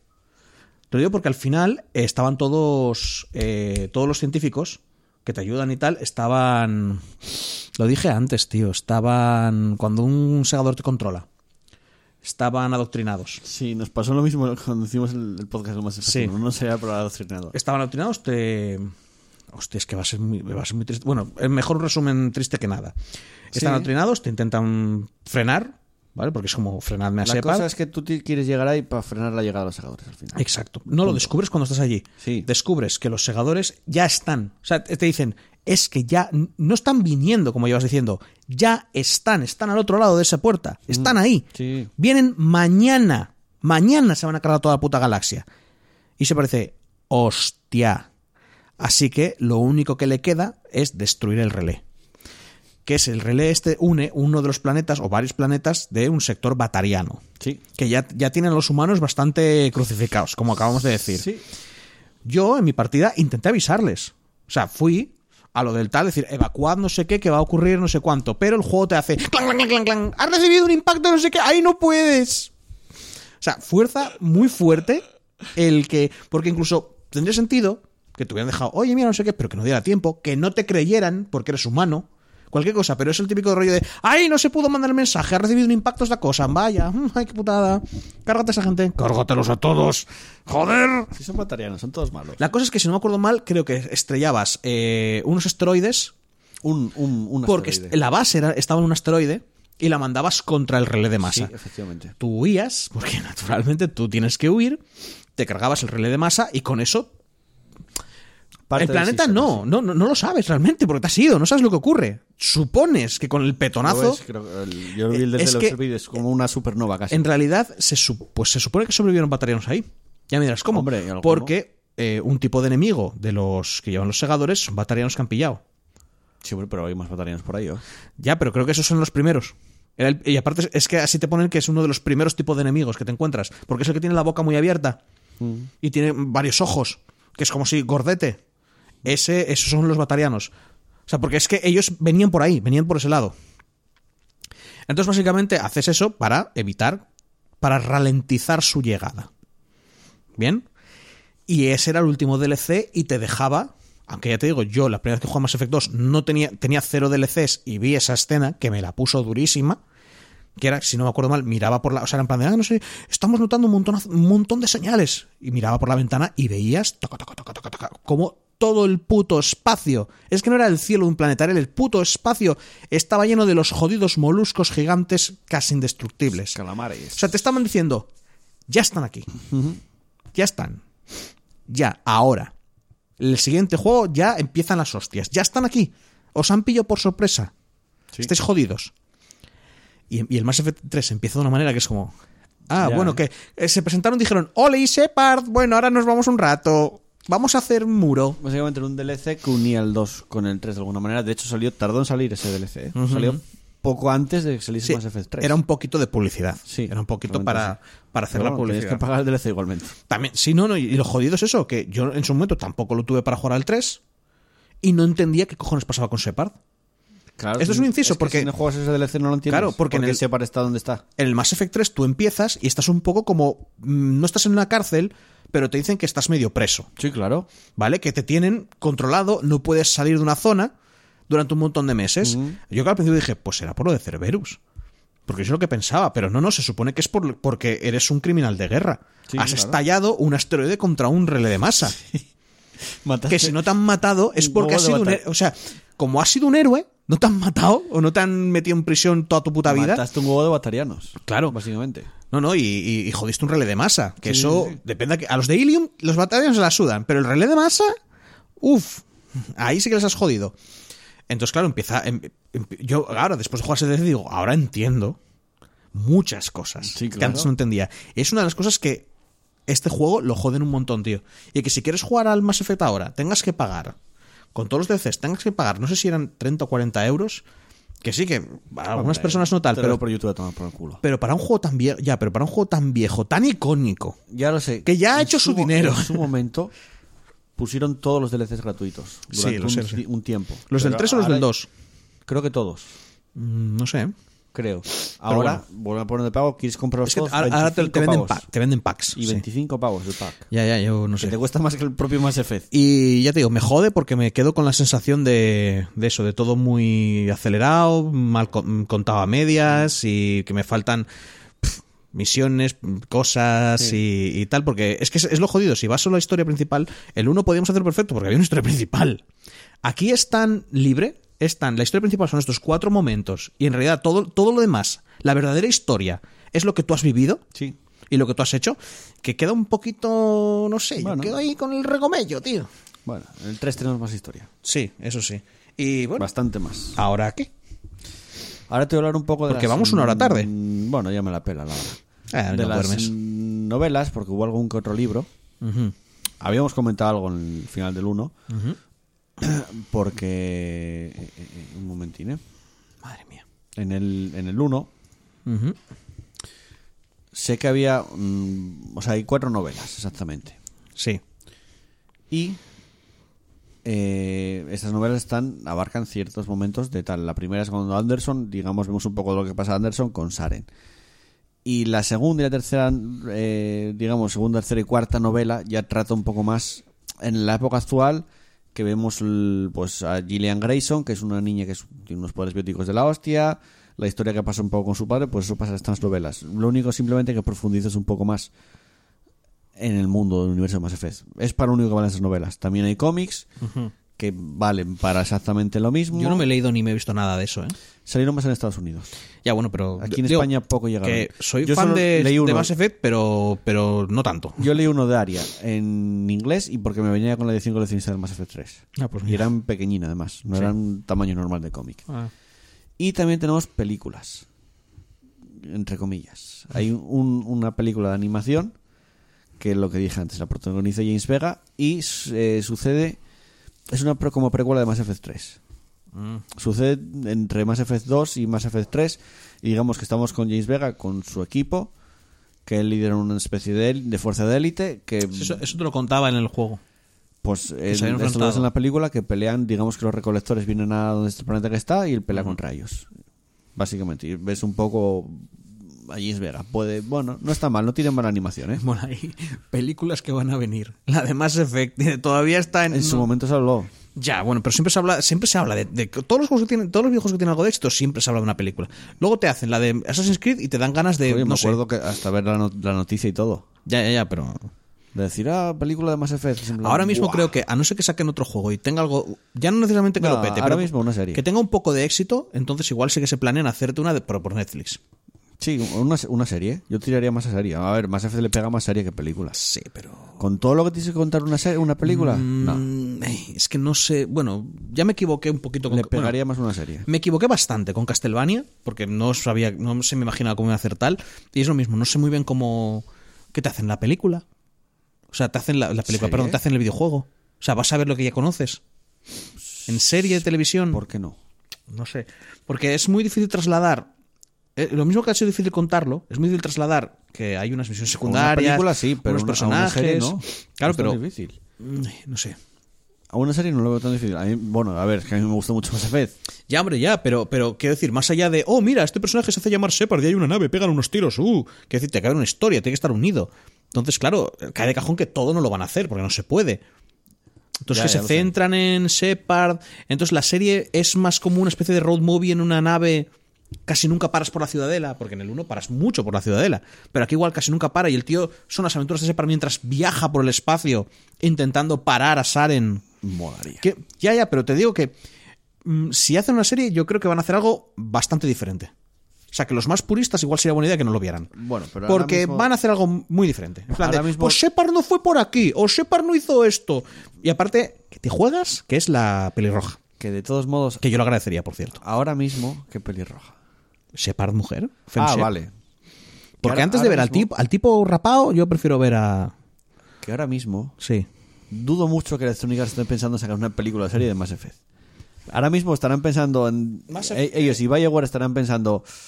Igual tenemos que revivir Mass Effect. Después de Andrómeda, la cosa no fue muy bien. Pero una de las cosas que ya, ya visto que tiene algo de medio éxito lo de Netflix, igual es una de ellas. No. Hacerte una de animación.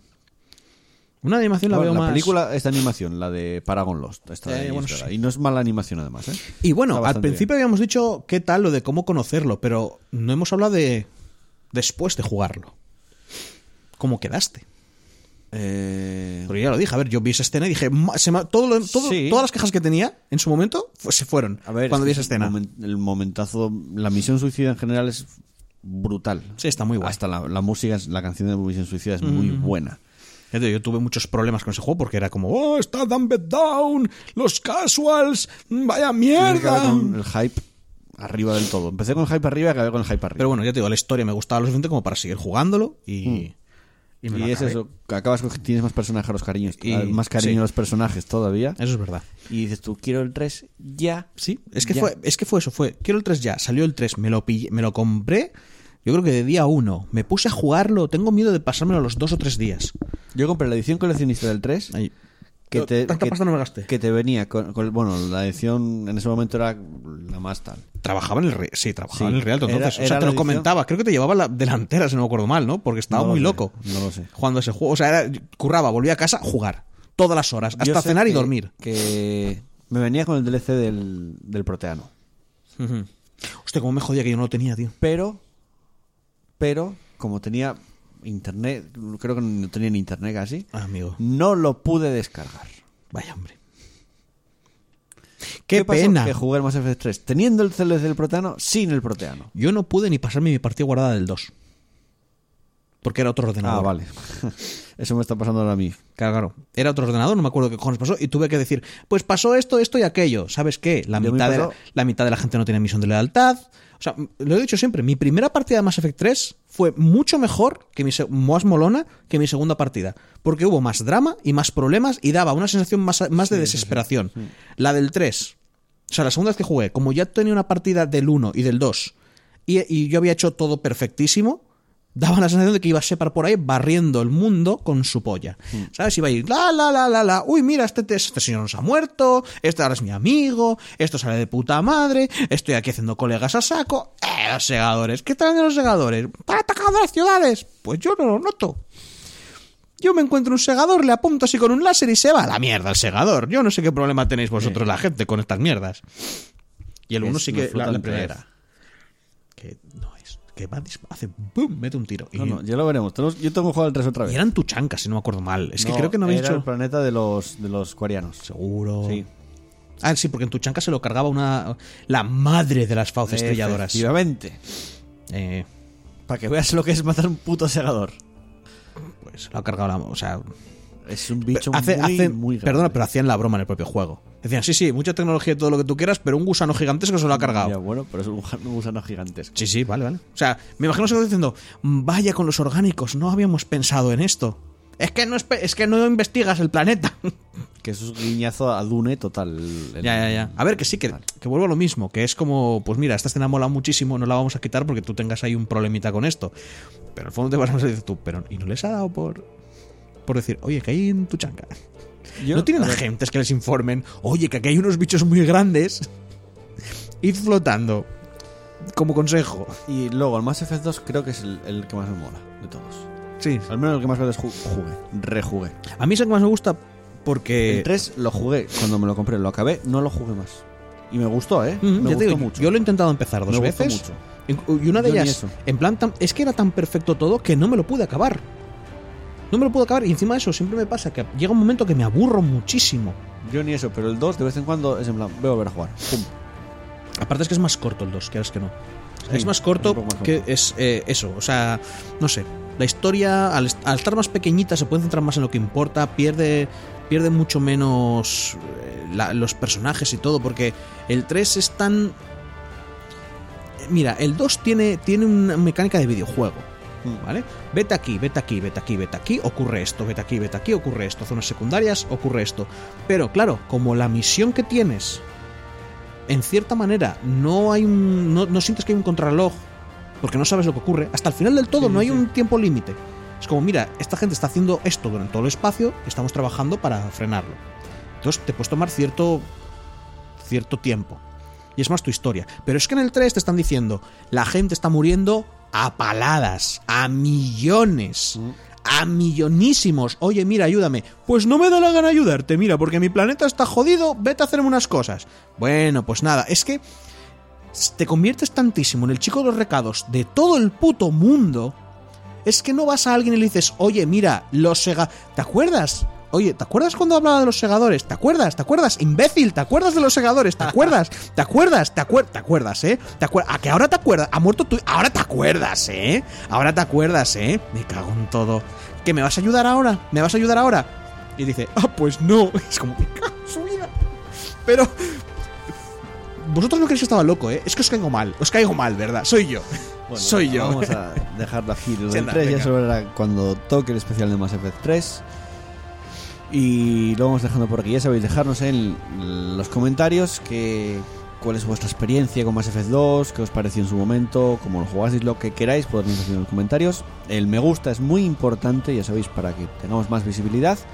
Cada Y- me gusta es un día más pronto que lo vamos a hacer. Sí. No vamos a dar una fecha, pero estad seguros que cada me gusta es un día más pronto que lo haremos. A ver, yo creo que para el verano, más o menos, podría llegar. Espero, ¿eh? Espero al menos. Pero no vamos a dar una fecha ni porque aproximada ni fija. tienes, otra, tienes otras cosas ahí que no Tengo sé bastantes cosas. yo. No sé yo. Y, y ya está. Nos, nos despedimos. Ahora vamos a Omega.